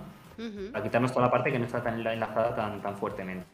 Luego lo que hacemos es introducimos agua, que es la que nos va a dar el oxígeno, y de nuevo, y entonces ahí hay una reacción química que lo que hace es liberar hidrógeno, y por tanto nos queda efectivamente el, nos queda eh, el óxido de aluminio, eh, digamos, en, esa capa, en esa única monocapa. Entonces lo, lo chulo de esta, de esta técnica eh, más allá de la reacción química, que tampoco me podía explicar entrar en muchos detalles, porque tampoco soy experto en química, pero lo, interesante de esta técnica y lo bonito es que eh, puedes ir creciendo capa a capa. Es algo bastante, bastante chulo, porque piensa que una capa no es nada. Una capa atómica, pues por ejemplo, el grafeno es una capa atómica, ¿no? Tenemos ahí nada, es, es, un Armstrong, digamos, es como si fuera un átomo, ¿no? Un átomo y luego tienes otros a su, a su lado, pero no tienes ninguno encima. Entonces, al que hacer capa a capa es como conseguimos, si todo está bien calibrado y todo funciona bien, cómo conseguimos controlar el grosor de forma muy, muy precisa, se llama de subnanométrica, porque nos pusimos por debajo del nanómetro. Entonces podemos efectivamente, si tú me pides, no, es que quiero que el máximo de reflexión esté no solo en el verde, es que quiero que esté en 521 nanómetros. Pues yo cojo y digo, vale, pues sé que tengo que hacer este número de ciclos, porque esto por supuesto se repite n veces, ¿no? Para conseguir el grosor que tú quieras, ¿no? Vas construyendo como si fuera una pues entonces esa es la idea, pues nos vamos repitiendo, repitiendo, repitiendo, hasta que, bueno, eso se lo hace automáticamente, no tenemos que estar nosotros ahí dándole. Entonces conseguimos ese control en cuando funciona bien, que te digo que por supuesto todo esto siempre se explica muy bonito, pero luego no es tan sencillo. todo va bien, podemos efectivamente ese, controlar ese grosor con mucha, mucha... Y esa es la, la ventaja de esta técnica en particular respecto de otras. Eh, tengo muchas preguntas, eh, perdóname Manuel. no, no, ya, ya imagino, sí. Eh, primero, el sustrato afecta y depende, ¿no? Entiendo. Sí, el sustrato afecta, aunque menos de lo que parecería. El sustrato ah. afecta en muchas otras técnicas, pero en esta no tanto, porque si te das cuenta aquí, al final lo que estamos es, aunque crezca mucho por encima, aunque se deposite mucho, como luego el, como luego el gas va a limpiarlo, digamos, con que se quede eh, enlazado al sustrato te vale. Entonces hay muchos sustratos donde se queda enlazado esa capa atómica. Por tanto, depende mucho menos de lo que, lo que parecería y de lo que pasa en muchas otras técnicas donde sí es importante. Claro, porque tú tienes el sustrato, que es esta, esta franja azulita, luego tienes oxígeno e hidrógeno, que entiendo que esto también es forma parte en concreto, o sea, forma parte del sustrato, ¿no? Esto es como la, base. Sí, eso es. Ah, vale, y entonces luego tú le aplicas el, eh, tu compuesto.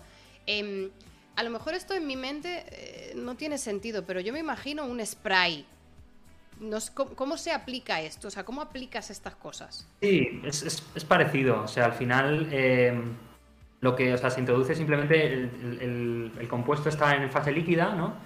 Eh, algunos de estos eh, están, están metidos, digamos, en un, en un, tarro, digamos, ese tarro está aislado porque además muchos de ellos son, son tóxicos. Entonces lo que se hace es que se aumenta la temperatura para que eso se, se evapore, ¿no? Entonces llega, llega en fase gas, digamos, llega en fase, en ah. fase gaseosa, como, es como llega al, sustrato. Entiendo. Y, el agua, el agua es en, fase líquida. Bueno, no, perdón, no, el agua también es en fase gaseosa, perdón, está en fase líquida, pero también se evapora y también te llega vapor de agua al, sustrato. Vale, vale. Entonces una cámara bien cerrada, digamos, ¿no? Para que, para que no haya otras moléculas que te estén molestando el camino. Y, y, entonces estás diciendo que eh, lo puedes afinar a 37 eh, ciclos porque eso es 433 mm, nanómetros. O sea, hasta ese nivel.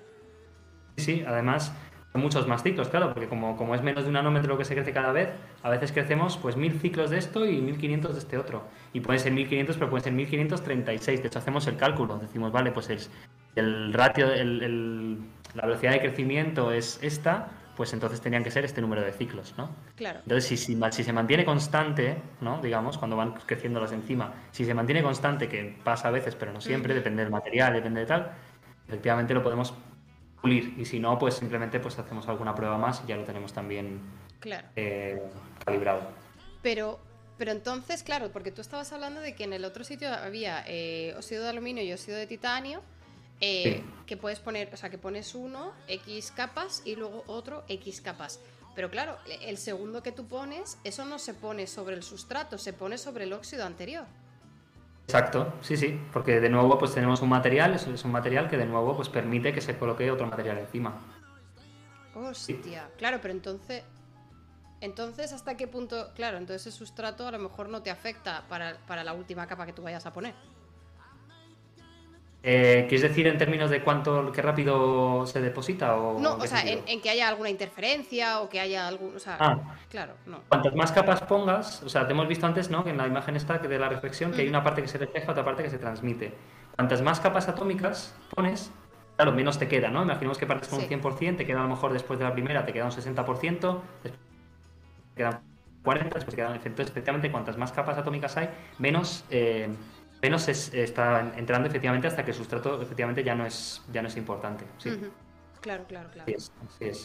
Eh, y mira, hay una pregunta de, Carpe en el chat relacionado con lo que estamos hablando que dice, yo tengo una duda, al apilar las capas, eh, ¿es un poco donde caiga el átomo o la máquina sigue un orden o las propias leyes de la física? Eh, o sea, ¿tú, ¿tú echas ahí el vapor y rezas para que sea una monocapa o cómo va esto? Claro, eso es, lo que pasa es que, claro, tú echas mucho, ¿no? Echas muchísimo. Echas ahí miles y miles de, moléculas que están interaccionando con el, con el sustrato. Entonces, se van a depositar las que se ven en el, dibujo de la derecha y además se van a depositar muchas más encima. Muchas más. Eso no lo puedes controlar, porque efectivamente hay muchas se depositan, no sé qué. Pero es verdad que el enlace entre el sustrato y la primera capa es fuerte, pero entre la primera capa y todo lo demás es muy débil. Porque es un material orgánico que no, que no sus enlaces no es muy bueno. Entonces, eso que sobra es lo que se purga con el gas, es el gas, digamos, el gas inerte, que lo que hace simplemente no reacciona con el material, sino que simplemente lo limpia. Lo limpia, como si pasáramos el aspirador, entre comillas, ¿no? Ah. se purga, entonces se quita todo, todo lo sobrante y la primera capa que está muy, muy bien enlazada es la que se mantiene. Vale, vale, vale. Y luego cuando vas con la segunda capa, imita a la primera, al primer ciclo. Exacto, exactamente, sí. Vale, vale, vale. Pero entonces, malgastáis mucho compuesto. Sí, sí, la verdad es que sí. O sea, no, es, no es, barato, no, no. Efectivamente, se, se, malgasta. La verdad es que bueno, son compuestos bastante, bastante baratos. Vale, vale, vale, vale. Y son capas muy finas, digamos, entonces no pasa nada. Además, se crece en un sustrato. O sea, fijaos que lo que, lo que os he enseñado por aquí, tú lo que crece realmente es un sustrato de este, de este tamaño, ¿no? Ya, claro. Entonces, eh, digamos que de ahí luego puedes cortar, como, como he hecho aquí, esto realmente son piezas que ya había cortado, ¿no? Para distintas cosas. Entonces, a lo mejor con uno de estos sustratos tenemos para experimentos durante toda la vida, vamos, si queremos, ¿no? Si, ha salido bien o lo que sea y queremos hacer algo con ello, y cortamos en piezas y a lo mejor tenemos 50 piezas y nos vale para 50 experimentos distintos, ¿no? Claro. Y, se pueden, eh, claro, como dicen en el chat, estoy de ministra de Economía de Laboratorio. Y se pueden, em, eh, eh, claro, tú generas una de estas placas con el grosor que tú quieras y si funciona tal. Me imagino que, claro, necesitas también que sea homogénea, ¿no? O sea, siguiendo esta aplicación, que sea homogénea, que no tengas parches con más grosor y menos grosor. Em, y, ¿Y las técnicas que luego vas a utilizar para experimentar son destructivas o, lo puedes reciclar en plan forever and ever estas piezas? Sí, no, no son, no son destructivas. Al final estos óxidos son, son materiales muy estables, ¿no? Porque al final eso son, es óxido, ¿no? Que al final no, no, no le afecta pues, ni el nitrógeno ni el oxígeno de la atmósfera, digamos. Entonces son materiales muy estables y luego pues el, láser tampoco, tampoco los daña. Por supuesto hasta un cierto punto, ¿no? Si le metes ahí muchísima potencia o o demás, pues no hay problema. Luego, las temperaturas de, fusión son muy altas también, por tanto se puede calentar, se puede enfriar y no hay ningún problema, sí, se puede reutilizar. Vale, vale, vale. Ok, aprobado, aprobado el presupuesto entonces. Bien, te parece bien, ¿no? He de decirte que, la máquina vale, vale muy cara, ¿eh? lo que lo más caro es la máquina realmente, lo más... cuánto cuesta? Que aquí hemos tenido ya, es que te aviso, Manuel, aquí ha pasado eh, eh, Ginesa, eh, Ginsa Blanco, eh, Química Inorgánica de, Cádiz, que yo creo que ha roto el récord de máquina más cara que haya pasado por el canal, porque yo hablé de una de medio millón de euros, pero Ginesa la ha superado. Entonces, ¿cuánto cuesta esta máquina? A ver si entras en el top 3 de, este canal. yo diría que entre medio millón y un millón de euros. Ojo, cuidado, ¿eh? Ojo, no te sé decir el precio exacto porque afortunadamente no me encargué de comprarla, pero... Pero sí, sí, centenares de miles de euros, así que cuesta. Vale, vale, vale. Es que eh, para que, la, para que la gente sepa que eso, que hacer ciencia no es barato.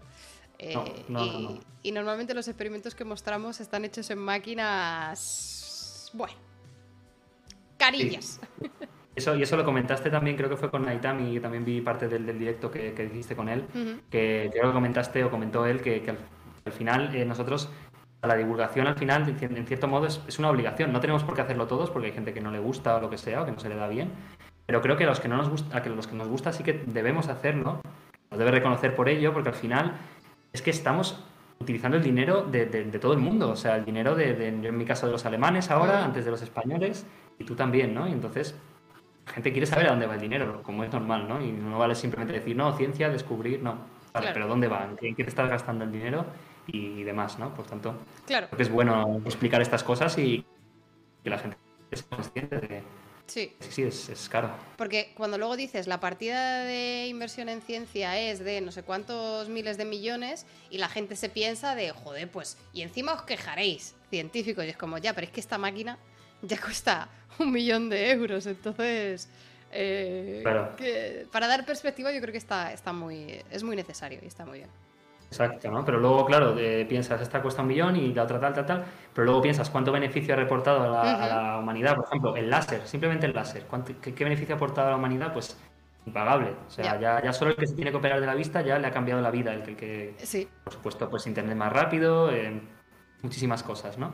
Entonces, obviamente luego vuelve a la sociedad, ¿no? Y, demás, ¿no? Pero, está bien ver en que, que la gente tiene que saber en qué se gasta, yo también lo lo pienso. Eso cambia un poco mi forma de ser. Antes era más idealista, en plan de que hay que invertir cuanto más mejor en ciencia. Bueno, hay que, hay que también. todos tenemos que, que, poner de nuestra parte. Sí, sí, sí, sí, sí estoy, estoy, contigo, la verdad. Sí. Muy bien, pues nada, este es bueno, este es simplemente el, la máquina. Se ve un poco, un poco más la foto que he sacado de la, de la web. Tenemos el ordenador donde controlamos todo y a la derecha, digamos, donde está la máquina. Dentro de la puerta azul, las puertas azules de la derecha abajo, es donde están los precursores y que son los que luego se envían para, para la, la campana central, que es la, es la azul, que se ve a, la derecha. Y luego los gases eh, van por esos tubitos de ahí, ¿no? Los gases, por ejemplo, como el nitrógeno, van por esos tubitos de ahí que ves, que ves detrás. es un poco la, imagen de la máquina. Y luego, pues, ¿cómo medimos su grosor? Como ya hemos comentado, pues con, con, lo que os he enseñado hace un momento. O sea, es que utilizamos las mismas leyes. Que te, os Esa ecuación que os he puesto es la que utilizamos. Obviamente para todas las longitudes de onda, por tanto hay que hacerlo con un programa, ¿no? Porque no va a estar ahí calculando todo el rato. Pero es lo, que, es lo que se hace, simplemente con, la, con esas ecuaciones. Entiendo, entiendo. Bien, entonces una pregunta que has hecho, creo que es lo que viene ahora, vamos a, voy a comprobarlo. Efectivamente, tú has, tú has, hecho una pregunta que ha ido justo al punto que viene después. Me parece mentira porque, bueno, tú y yo no, hemos hablado de esto, parece que ha preparado, pero tú y yo nos hemos conocido hace dos horas, ¿no? Literal. Pero, pero, pero una pregunta que has hecho es, si pones más capas, cada vez va llegando menos al sustrato. Y eso es exactamente lo que pasa. Porque claro, si nosotros queremos reflejar toda la luz, aunque yo te enseñe estos espejos muy chulos, en realidad se está reflejando en torno al 50% de la luz en, todos ellos, ¿vale? Algunos tienen dos capas, algunos tienen una, algunos tienen tres, pero no hay más, no hay más que eso. Sin embargo, si nosotros aumentamos, por ejemplo, este de aquí arriba tiene eh, dos capas. El, amarillo este, que además es justo el que he enseñado, este que habéis visto, ahí se ve el móvil reflejado, porque aquí sí que, que se ve cuando le hice la foto, y el techo, eso de arriba, esas rayas es el techo, no es el material. esa, esa, capa amarilla, como ves, tiene una reflectividad máxima de un 60%. ¿Vale? No, no, importan las distintas gráficas, simplemente es porque la he tomado de, de la gráfica que hicimos para Vale. Pues ahora si queremos realmente reflejar al máximo, ¿no? Porque nosotros queremos a lo mejor pues mantener la luz confinada en un recinto o guiarla, ¿no? Ahora vamos a ver algunos ejemplos. Queremos cuanto más mejor, ¿por qué no? no? Si al final simplemente es, depositar un poco más. Pues con dos capas ya llegamos al 80% de reflectividad. Llegamos al 80% de efectividad y además empezamos a centrarla un poco más en, en, el rango que nosotros queremos. ¿no? En ambos casos queríamos centrarla en el rojo, pero antes como el verde y el amarillo todavía seguían eh, teniendo esa condición de, de interferencia constructiva, pues lo veíamos amarillo. Pero esta ya la vemos más, más tirando al rojo. Sí, más naranjita, sí. Más naranjita, efectivamente. Entonces al final es un poco lo que, lo que queremos, ¿no? Pues eh, intentar aumentar tener la reflectividad máxima. Entonces, en, este trabajo, efectivamente, este fue un trabajo fin de grado, de hecho, de un, chico que estuvo haciéndolo conmigo el año pasado. Y la idea fue justo esa, empezamos con una capa, luego pasamos a dos, luego pasamos a cuatro, y luego pasamos a seis, y así, hasta que fuimos mejorando, que fuimos sintonizando nuestro, nuestra máquina. Él fue midiendo la reflectividad y viendo un poco todo que, funcionaba bien. Entonces, esa es un poco la idea. Entonces, esto se llama DBR, estas que son ya son muchas capas, se llama DBR, Distributed Bragg Reflector en inglés. Podemos llamarlo reflector de Bragg, ¿vale? Y entonces se trata de esas láminas que tienen el, grosor tal que cada una de ellas refleja el rojo y cuando se suman pues refleja mucho más rojo. Hasta podemos llegar hasta el 100% con, con cinco o sea, con cinco pares o sea con 10 capas de estas ya tenemos prácticamente el 100% de la luz reflejada. En ese ah. color. Solo en ese color. Pero y bueno, a lo mejor esto me estoy adelantando, eh, ya te voy a, sacar otro spoiler. Em, pero, pero quiero decir, a ver, yo te compro estos espejos, ¿eh? O sea, si tú me vendes espejos de color inchis, yo te los compro y me los pongo aquí atrás, junto con el logo y maravilloso. Pero, además de para que quede bonito, ¿para qué me interesa a mí reflejar una, longitud de onda concreta? Sí, esa es la, pregunta clave, ¿no? Eso es, eh, ahora vamos a verlo. Ahora vamos a verlo. Es, es, una pregunta que casi dirige a la siguiente. Bueno, simplemente es un diagrama donde se ve pues, el sustrato, los distintos materiales y cómo se suma la interferencia para. Tenemos interferencia constructiva para ciertos colores. Bien. ¿Para qué? Vale. Pues eh, justo es, es que me estás, eh, parece que, porque justo la siguiente, la siguiente pregunta, ¿vale? Gente, esto no estaba planeado. Esto no estaba no planeado. No, no, no. La verdad es que no, pero bueno, al final se nota que, has hablado con muchos científicos y que va siempre al, punto clave, vamos, de, lo que, de lo que se está hablando. Pues nada, eh, normalmente las cavidades láseres tradicionales lo que tenemos es dos espejos. Tenemos dos espejos, estos sí que son espejos más como el que tenemos en nuestra casa, vamos a decir eh, entonces, pues esos espejos, pues, pues nada, reflejan la, luz y la mantienen confinada en un recinto. Entonces, cuando se mantiene la luz confinada en un recinto, por algo bastante complicado de explicar, que, mm, pero bueno, simplemente lo que ocurre ahí es que acabas teniendo láser, acabas teniendo amplificación de esa luz y acabas teniendo lo que se llama el láser. ¿Vale? Porque, porque vas con estos espejos, vas reflejando, pero ¿y por qué sube de intensidad o por qué se potencia? Sí, es un efecto, es un efecto bastante complejo de, explicar así en, dos palabras. Pero digamos que tú lo que tienes, em, tú tienes un material, que ahora vamos a hablar, también sobre ello justo enseguida. Tenemos un material que está emitiendo en cierta. Porque tú en tu, en tu láser no tienes una cavidad vacía, ¿no? Tú tienes un material, o tienes un gas también, también en láseres de gas, los cuales pues hay unas emisiones entre niveles, como las que hemos visto anteriormente, y esas emisiones entre niveles dan lugar a luz, ¿vale? Es una luz. Esa luz, pues es, eh, se emite en todas las direcciones, tal, vale, pues es la luz típica. Bien. Si tú eh, a ese material, eh, esa emisión de niveles, normalmente para que haya una emisión tiene que haber una absorción. Primero se tiene que absorber y luego se emite. Vale. Pues si tienes suficientes electrones, ¿no? Porque son los electrones los que se absorben y se emiten y pasan a niveles energéticos de tu, de tu material, de tu molécula, de tu lo que sea. Vale. Tienes muchos de esos electrones a mayor energía, suficientes, entonces, cuando te llega el siguiente fotón para absorberse, no hay fotón para absorberse porque ya está el fotón aquí arriba. Sí.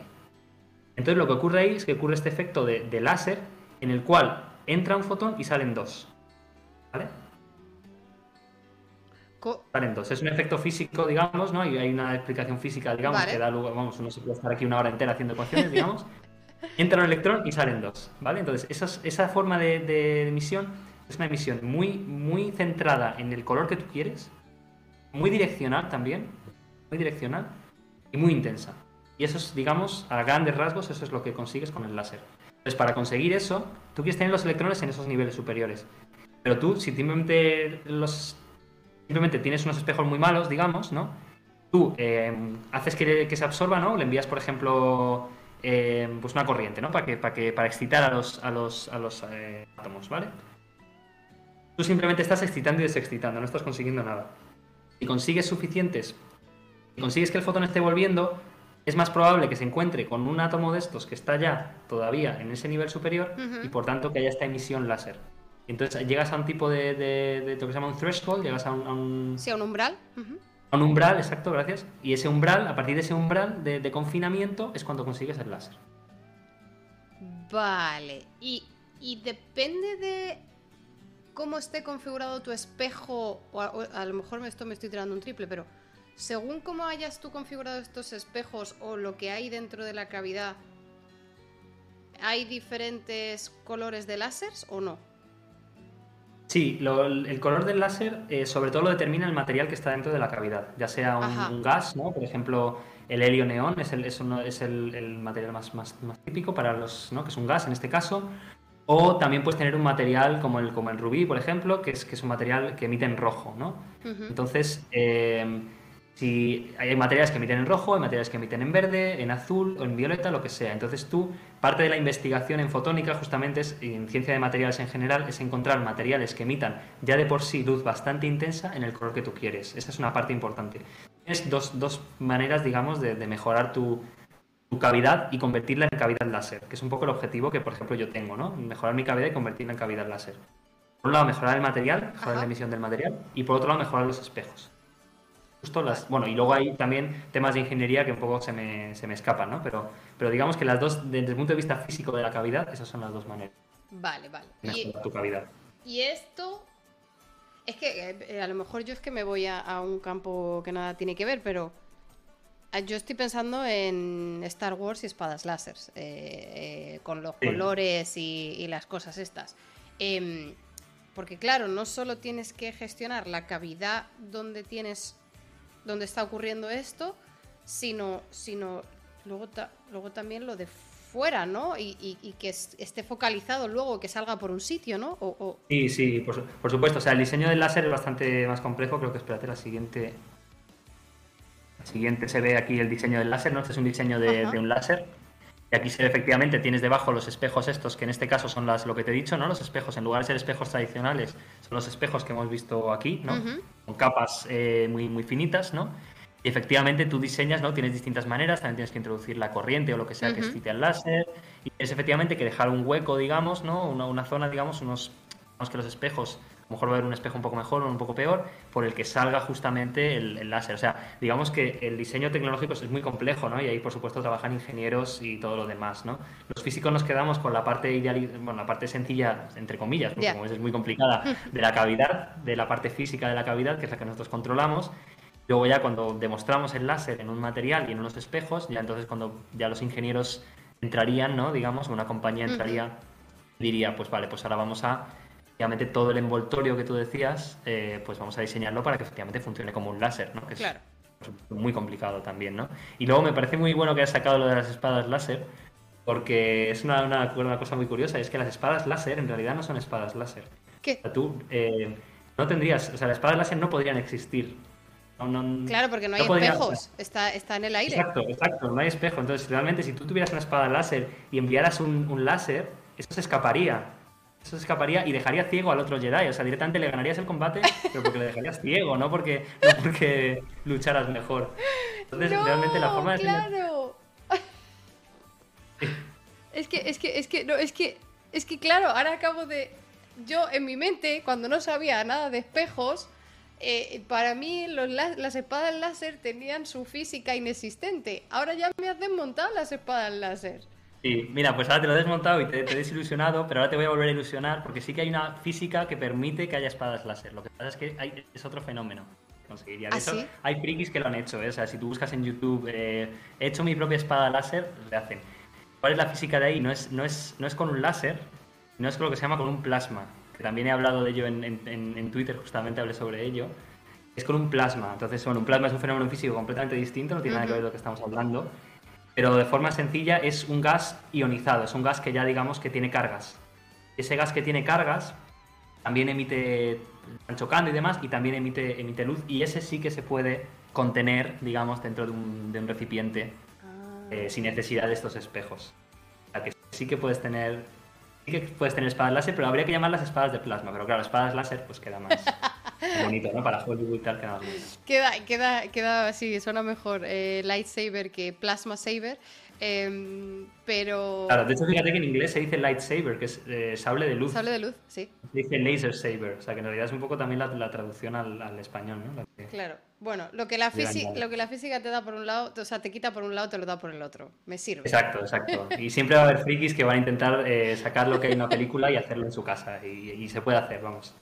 Puede hacer. De hecho, yo, yo lo he visto. Tenía un, técnico laboratorio mío en la Complutense hizo una, una de estas espadas láser, entre comillas, ¿En serio? ¿Y, de, qué color era? Pues era blanca, en este caso era blanca, porque hacerla de colores es todavía más, difícil. En este caso era blanca. Claro, porque eh, otra de las cosas que te iba a preguntar es que habías mencionado que eh, en la cavidad, el material de la cavidad, eh, que has dicho rubí para, para rojo o no sé qué, em, pero rubí, rubí de verdad, o sea, rubí piedra preciosa. Sí, sí, sí, es, ah. es, ese, sí, sí, sí, es ese. O sea, el rubí, de hecho, em, o sea, el rubí es el, óxido, es, óxido de aluminio realmente, pero lo que tiene son unas pequeñas impurezas de cromo. Y esas impurezas de cromo son las que, las que consiguen que emita en rojo. Si fuera óxido de aluminio sin más, no, emitiría en rojo. Entonces, eh, pues, puedes sacar la piedra preciosa o puedes tú fabricarlo. Normalmente lo, lo, fabricas y consigues efectivamente algo parecido, muy similar al, rubí. Sí, sí, al rubí de la piedra preciosa. De hecho, pues no, no, me sé, no me sé la historia, pero el primer láser, de hecho, el primer láser fue el de Rubí, realmente. Fue en los 70, ¿no? Que es lo que te, cuando te comentaba que se empezó a hablar de, fotónica. Y vamos, yo no sé exactamente cómo llegaron ahí, a lo mejor fue simplemente por cálculos físicos y demás, pero a lo mejor fue simplemente porque bueno, vieron un rubí, vieron que era un emisor rojo bastante potente y dijeron, pues es un buen material para, para el láser. Para hacer un láser de él, digamos. De hecho, yo, yo trabajo, no trabajo con rubí, pero trabajo con un material muy parecido al rubí. Ah, igual, pero en vez de tener aluminio tiene galio, pero lo demás es igual. Pero, pero, pero no te va, o sea, si lo robas y lo intentas vender no te va a sacar, o sea, no te vas a volver rico, ¿no? No, no, no, que va, que va. No hay tentación entonces. No, no, además no, no es tan, no es tan, o sea, no es tan brillante como, o sea, no, se ve rojo como, como el, como el rubí, no es tan. Vale, vale, vale, vale. Sí, sí, sí. Eh, Vale, entonces, em, digamos que tú te dedicas, o, tu investigación, tus estudios están en, desarrollar eh, pues esos nuevos materiales para esta cavidad, para eh, las capas que pones en los espejos, todas estas cosas para luego que puedan ser aplicadas en, láseres para, supongo que dependiendo de, en qué aplicación vayan a tener, ¿no? Si es un láser simplemente de juguete o si es un láser aplicado en, medicina, por ejemplo, que, que te dicen, mira, necesito una intensidad de X o un, no sé, qué parámetros, y entonces tú en base a eso, como que juegas, ¿no? Exacto, sí, sí, sí, exacto. O sea, hay, los láseres hay muchísimos tipos de láser, tú dices tú por la intensidad, por el color, por muchas cosas más. Pero, y efectivamente, lo que es mi, o sea, mi objetivo realmente ni siquiera es eh, diseñar láseres, porque eso sería más un trabajo eh, más eh, una, empresa ¿no? de, láseres. ¿no? Yo realmente no, no es eso, sino que estudio materiales que intento que sean láseres, ¿no? que, que en el futuro vayan a ser láseres. Igual que el rubí en su momento se hizo esa investigación fundamental y se acabó consiguiendo un láser comercial, pues el material que yo utilizo en principio no vale para láseres, no es un material especialmente bueno, pero eh, estoy intentando a ver si consigo, digamos, que, efectivamente funcione como láser, ¿no? que hasta ahora no lo he conseguido, por ejemplo, una tesis y dos años después no lo he conseguido. Pero realmente, digamos que hay otros objetivos por en medio, cosas que te encuentras por en medio, que simplemente son valiosas aunque no se consiga el láser. A lo mejor no consigo, a lo mejor ese material nunca va a ser un láser, es posible que nunca lo sea. Pero por en medio se aprende mucho y, a lo mejor se utiliza en otras, en otras aplicaciones también, que, que vamos a ver, vamos a ver una aplicación que, que salió a partir de mi, de mi tesis. Aplicación a nivel de laboratorio, no es, que, no es que se esté vendiendo, no, no es que vayas a un sitio y la compres, pero bueno, sí que ha salido una aplicación de... Oye, oye, pero si en un futuro, por lo que sea, das con un material que al final acaba con aplicación de láser, cuéntanoslo para ir a comprar alguno de estos, ¿no? Aunque sea. Sí, hombre, claro. Por supuesto, o sea, yo cuando lo demuestre, si, si alguna vez en el futuro yo lo demuestro, bueno, lo demostramos, ¿no? Porque esto, por supuesto, siempre estoy hablando de mí, pero se entiende que es un grupo de investigación, ¿no? Si en algún momento dado se demuestra que, o demostramos que aquí hay láser, cuando hay láser, por supuesto, te, lo, Sí, sí. Te lo digo. lo que pasa es que sabes que del, laboratorio al, comercio, digamos, siempre hay un paso y muchos se quedan en el camino, ¿no? Eso, eso ya demostrar a nivel de laboratorio sería un éxito, vamos, tremendo. Eso te iba a decir, que, la aplicación eh, no. es, nunca está garantizada y, los timings son los que son, pero a lo mejor en una aplicación concreta para un tipo de estudio, para un tipo de análisis, un tipo de láser que requiera unas propiedades específicas, imagínate, ¿no? Que se desarrolla un láser puntual específico para una técnica y que está en el laboratorio de la universidad de no sé dónde. Coño, pues a lo mejor ya que si nos pilla de paso algún día vamos a verlo. Claro, sí, sí, sí. Claro, no, y bueno, y por supuesto yo, o sea, yo tengo muchos de estos láseres, no, obviamente no de material, de hecho que, no, que de ahí no sale un láser, pero láseres comerciales tengo en mi, en mi laboratorio y si alguna vez eh, te vienes a, Bremen, por supuesto, te puedo hablar con mi grupo y te podemos hacer una, una visita guiada para que vean los láseres ahí en funcionamiento, sí, sí. Oye, maravilloso, gente, tenemos visita, tenemos IRL en Bremen, viendo láseres, me gusta, me gusta. Sí, nosotros tenemos varios láseres, además de distintos colores, también ultravioleta, o sea, ahí, trabajamos con láseres para muchas cosas, al final, para medir muchas propiedades también de los, los materiales. ¿no? Los láseres, investigación, aparte de lo que he comentado de sociedad, la investigación son importantísimos, muchos, muchos ámbitos. Muchos. Claro, es que, eh, bueno, yo no sé muy bien las, las, propiedades que te da un láser que no te da eh, cualquier otro tipo de aparato de estimulación de, de luz. Eh, digamos, o sea, no, no, no, no sé qué, en qué circunstancias prefieres una, un tipo de láser o en qué circunstancias prefieres simplemente una luz eh, de, otro, de, otra, de, otro, de otra frecuencia o de otra intensidad, pero, pero aplicaciones para estudiar propiedades químicas, físicas de materiales, me imagino que todas las que quieran, ¿no? Claro, claro, sí, sí, sí. Es que al final cualquier fuente de luz es, son fuentes que, que son mucho más no, son de una, de una única longitud de onda, es decir, no son de un único color, son más... Claro. Tú lo ves de un color, ¿no? Pero al final tienes un espectro bastante... Y no son muy intensas, entonces, pues, eh, por ejemplo, para la iluminación, pues no te hace falta un láser, simplemente tienes, tienes luz y ya está ahí muy bien, ¿no? Y las pantallas, pues, pues lo mismo, ¿no?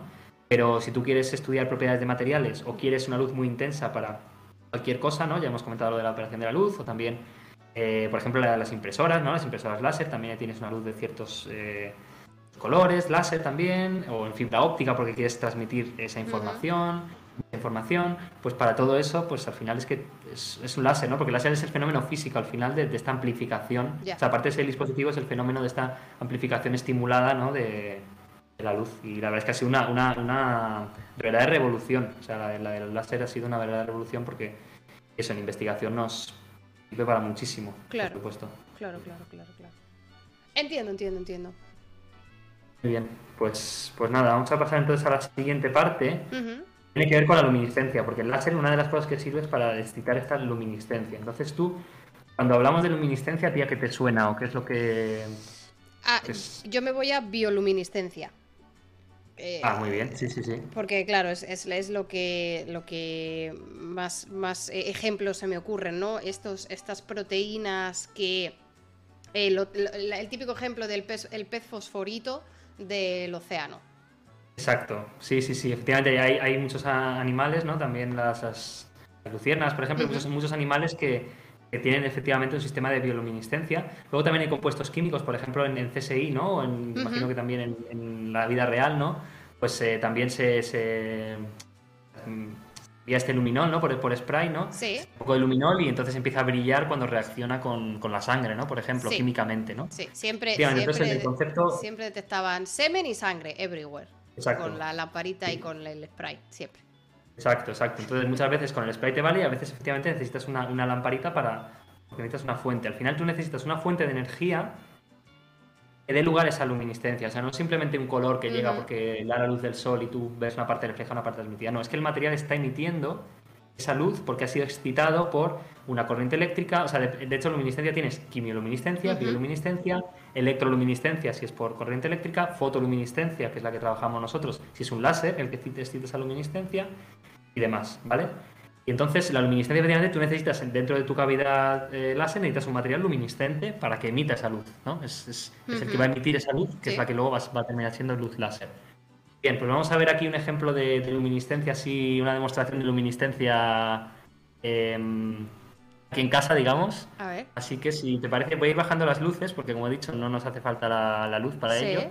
Y si quieres, me puedes, me puedes colocar en pantalla completa Vale. otra vez. Te Y- pongo.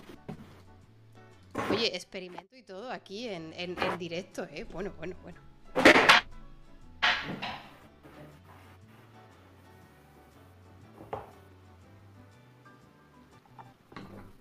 Voy a bajar las, las luces. Espera un momento.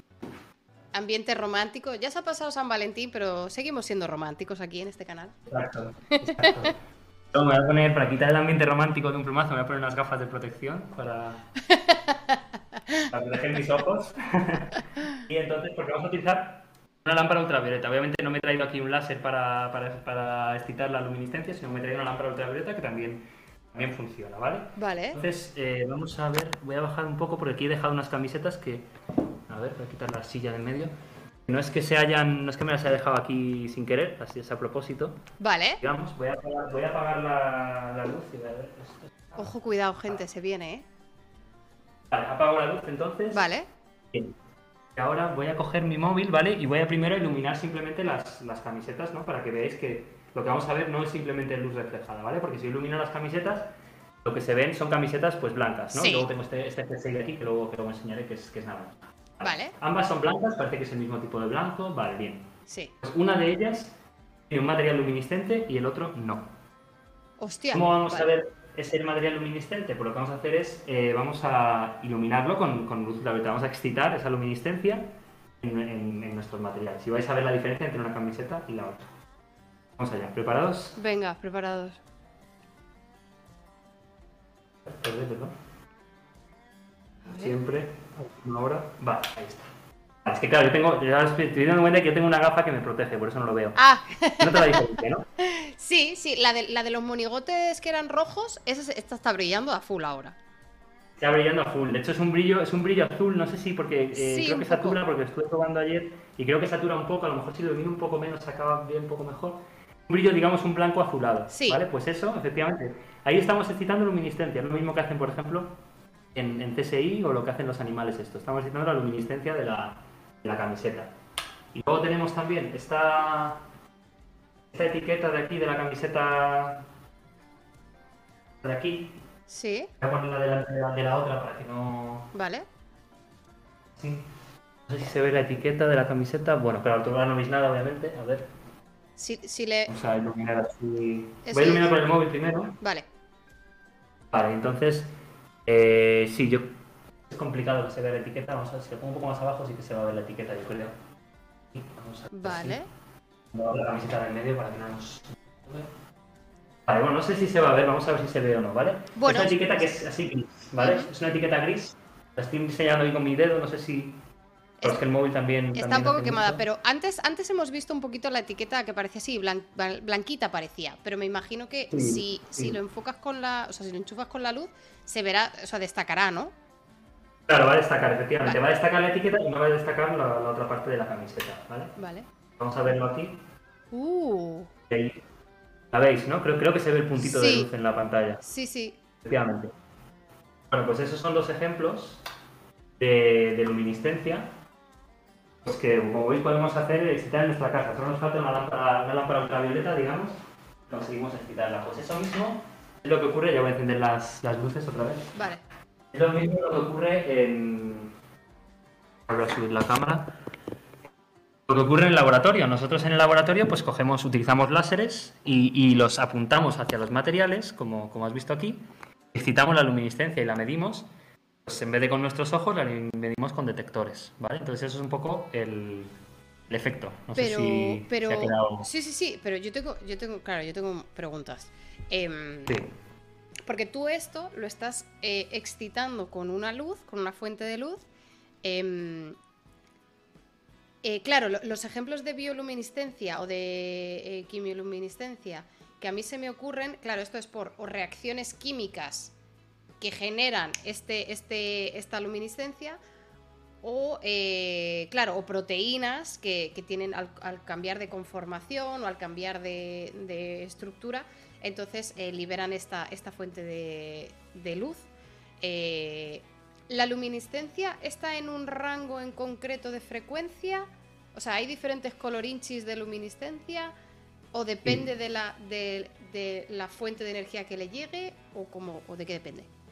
Pues, pues sí, es, es, muy buena pregunta. Pues sí depende de la fuente que le llegue o puede depender de la fuente que le llegue. De momento necesitas una fuente más energética que lo que tú quieres emitir, eso sin duda. Luego, por supuesto, hay distintos materiales que emiten en distintos colores. Hemos dicho el rubí emite en rojos. El rubí, aparte de verlo nosotros rojo, de mano nosotros lo, excitamos, va a emitir muy fuerte, muy fuerte en rojo. Hay otros materiales que emiten en verde, otros materiales que emiten en azul. Entonces, efectivamente, tú, dependiendo del material, esa es la clave, y a veces no solo del material, también de, los iones que introduces en ese material, ¿no? No tiene por qué ser un material puro, esos iones también, también eh, pueden emitir en distintos colores. Y esa emisión pues tiene que ver con las diferencias energéticas entre niveles. Tú estás haciendo una excitación a un nivel muy, alto, energéticamente hablando, y entonces esas se desexcitan de forma térmica, digamos, que es como suele pasar, ¿no? Los materiales no, luminiscentes lo que, lo que ocurre es que o la luz se refleja, o, simplemente o la ultravioleta se refleja, o simplemente se absorbe y, se calienta el material, no hay nada. Pero en estos materiales luminiscentes, la desexcitación de esos electrones, hay un momento dado que pasa por dos niveles que sí que emiten un fotón. Entonces ahí tienes luminiscencia. Digamos que hay transiciones, lo que se dice, para, poner un poco de jerga científica, por si algún científico ya me está empezando a odiar, digamos que hay transiciones radiativas y transiciones no, no radiativas. Las transiciones radiativas emiten radiación, emiten luz. Las no radiativas, pues muchas veces es calor. Claro, claro, claro. Vale, y, y, vale, y entonces, la otra pregunta es. Bueno, doble pregunta. ¿Tú sabías que esas camisetas eran luminiscentes cuando las compraste o después? después, después. Yo, yo eh, a la hora de, preparar esta, esta, charla, esto también es la primera vez que lo hago en esta charla, no, no lo había hecho nunca. A la hora de preparar esta charla, bueno, yo tengo que enseñar la luminiscencia de alguna manera, ¿no? Entonces, pues lo que hice, me llevé varias, varias camisetas al, laboratorio, que es donde tengo la lámpara ultravioleta esta, y entonces pues empecé a iluminar todas, y entonces esto es pura experimentación. Eh, la, que, la que vi que iluminaba, dije, pues esta es la que voy a enseñar, voy a enseñar una que sí, otra que no, a dos del mismo color, para que se vea que no tiene que ver con, con, el color, que es luminiscencia. Ya está, sí, sí, yo no lo sabía, no, no. Pero, pero o sea, alguna de tu camisetas seguro que es Claro, eso, eso, te iba a preguntar. ¿Es posible que yo tenga camisetas luminiscentes en mi armario sin saberlo? Sí, es posible, sin duda. ¿Y, por qué? Y, por qué las fabrican? O sea, ¿qué, materiales qué da eh, en este textil la luminiscencia? Mira, esta, esta que tengo aquí es de algodón, pero yo creo que no, no todas las de algodón lo dan. De hecho, la mayoría yo creo que no. Entonces tiene que ser algún tipo de, pues eso, de, impureza, algún tipo de ion que hay metido ahí, algún, algún cambio de la estructura química. No lo sé, no sé exactamente. La verdad es que no, he investigado sobre ello, pero efectivamente el material es distinto una forma de otra, ahí hay algo distinto en el material. Y esos eh, iones son los que están eh, emitiendo esa luminiscencia. Claro, porque... Eh, es justo lo que queremos averiguar en nuestros materiales. O sea, nosotros nuestros materiales muchas veces pues no sabemos cómo van a emitir. Y entonces cuando vemos cómo emiten, pues intentamos explicar por qué. Entonces nos vemos un poco cuál es la estructura electrónica. O sea, la luminiscencia nos ayuda a entender cómo están efectivamente tanto los enlaces en el, en el material como los propios electrones en los iones cómo están configurados. Claro.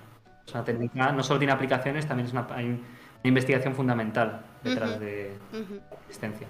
Claro, y mira, y me lo, están diciendo mucha gente por el chat. Eh, claro, en las discotecas, con la luz negra, eh, que eh, tú sabías que si tú llevabas una prenda blanca, te, te, iba a brillar, pero es verdad que no todas las prendas blancas brillaban ni lo mismo, ni igual, y a lo mejor había otras prendas que sí brillaban, aunque no fueran blancas.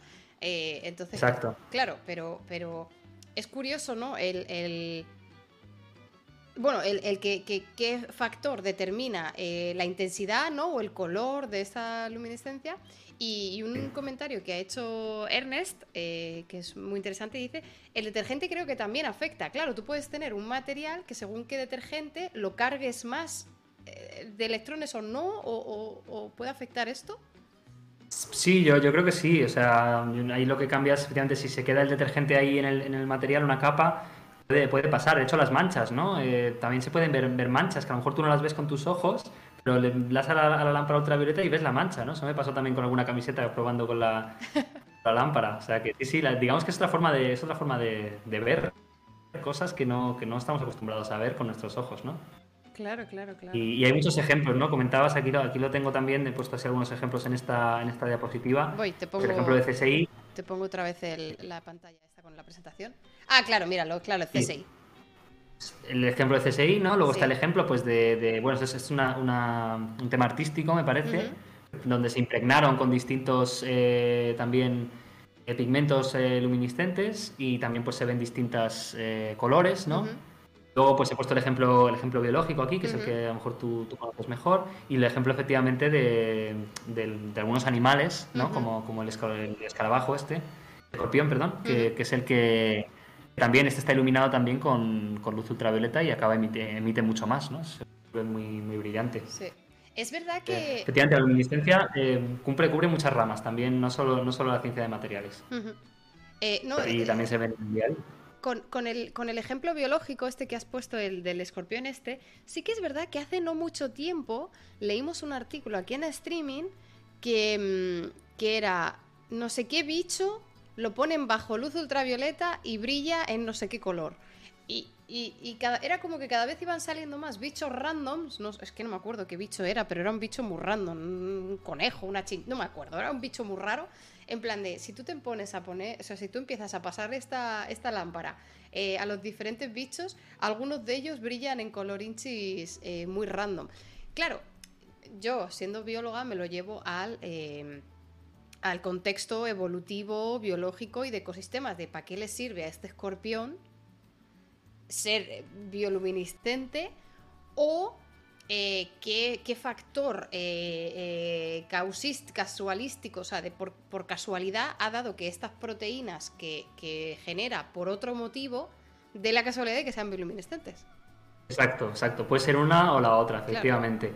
Y sí, en el caso del, escorpión justamente sí que me lo sí que me lo miré porque esto también formaba parte de, un hilo de, Twitter. Es lo que lo que vi es que no había que había un poco de controversia, que no estaba claro cuál era el motivo. Había científicos que decían, hay, hay papers que dicen les ayuda a orientarse y a salir más en noches de luna llena, ¿no? Porque es un animal nocturno. Entonces la luna llena pues al final les ilumina y les permite identificarse mejor entre ellos. Había quien decía eso, pero también había quien decía que no, que simplemente pues era algo totalmente casual por otro motivo biológico. Por lo tanto, no está claro. Y es que hay, hay una investigación, que es, lo que comentábamos antes de esta interdisciplinaridad, ¿no? que al final eh, hay un fenómeno físico, pero en, un, en, algo biológico. ¿no? Entonces ahí pues hay, grupos de investigación que se dedican a estas cosas, a iluminar con, con radiación ultravioleta a escorpiones o a otros animales e intentar entender eh, por qué, ¿no? Y, y, a veces pues les, les, les ponen a lo mejor un luego les, les cambian alguna cosa, ¿no? Para, para, probar distintas cosas, a ver cómo reacciona el animal y entonces a partir de ahí pueden intentar deducir si, si tiene que ver o no, ¿no? Les, a lo mejor les pintan por encima algo para que ya no sean existentes y hay, hay muchísimo ahí detrás. Muy interesante, a mí este tipo de temas me, me gustan mucho. Claro, claro, porque una de las cosas que, que yo muchas veces me olvido es que em, nosotros estos bichos no los vemos brillar hasta que no le aplicamos una, luz concreta o hasta que no eh, o sea, hasta que no hacemos visible una frecuencia eh, concreta, pero hay otros animales que sí que tienen este espectro de la luz,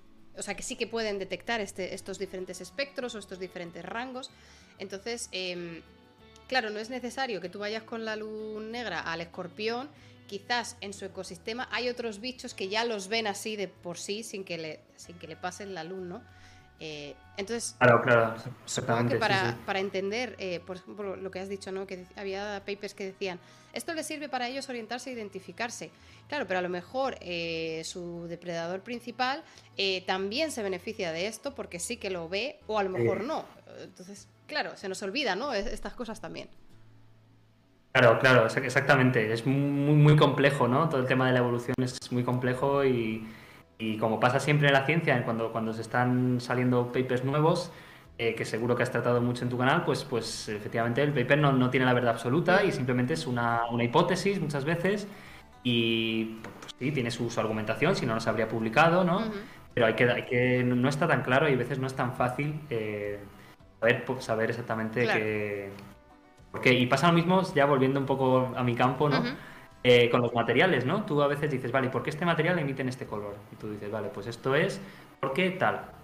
Luego a lo mejor no está tan claro, luego a lo mejor es un poquito más complejo, ¿no? Como he comentado antes, se utilizan unas aproximaciones que a lo mejor no son todo tal y hay otro motivo, ¿no?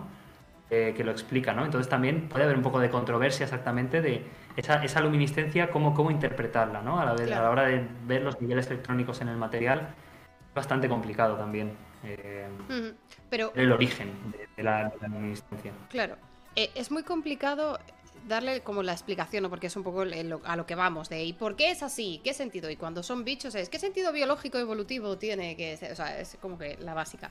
Em, pero aunque, aunque no se pueda responder al sentido biológico, evolutivo, origen o lo que sea, eh, aún así es una propiedad que es interesante saber, conocer y en, en eh, la ciencia de materiales eh, es un parámetro más, ¿no? Igual que tú dices, pues mira, esto es un material conductor, o esto es un material aislante, o es un material inerte, o es un material activo, pues eh, parámetros, luminescente, sí, no, refractor, sí, no, o sea, claro, todo esto al final te da como un perfil de, de los materiales que a lo mejor en un futuro dices, justo este es el material que estaba buscando para lo que sea.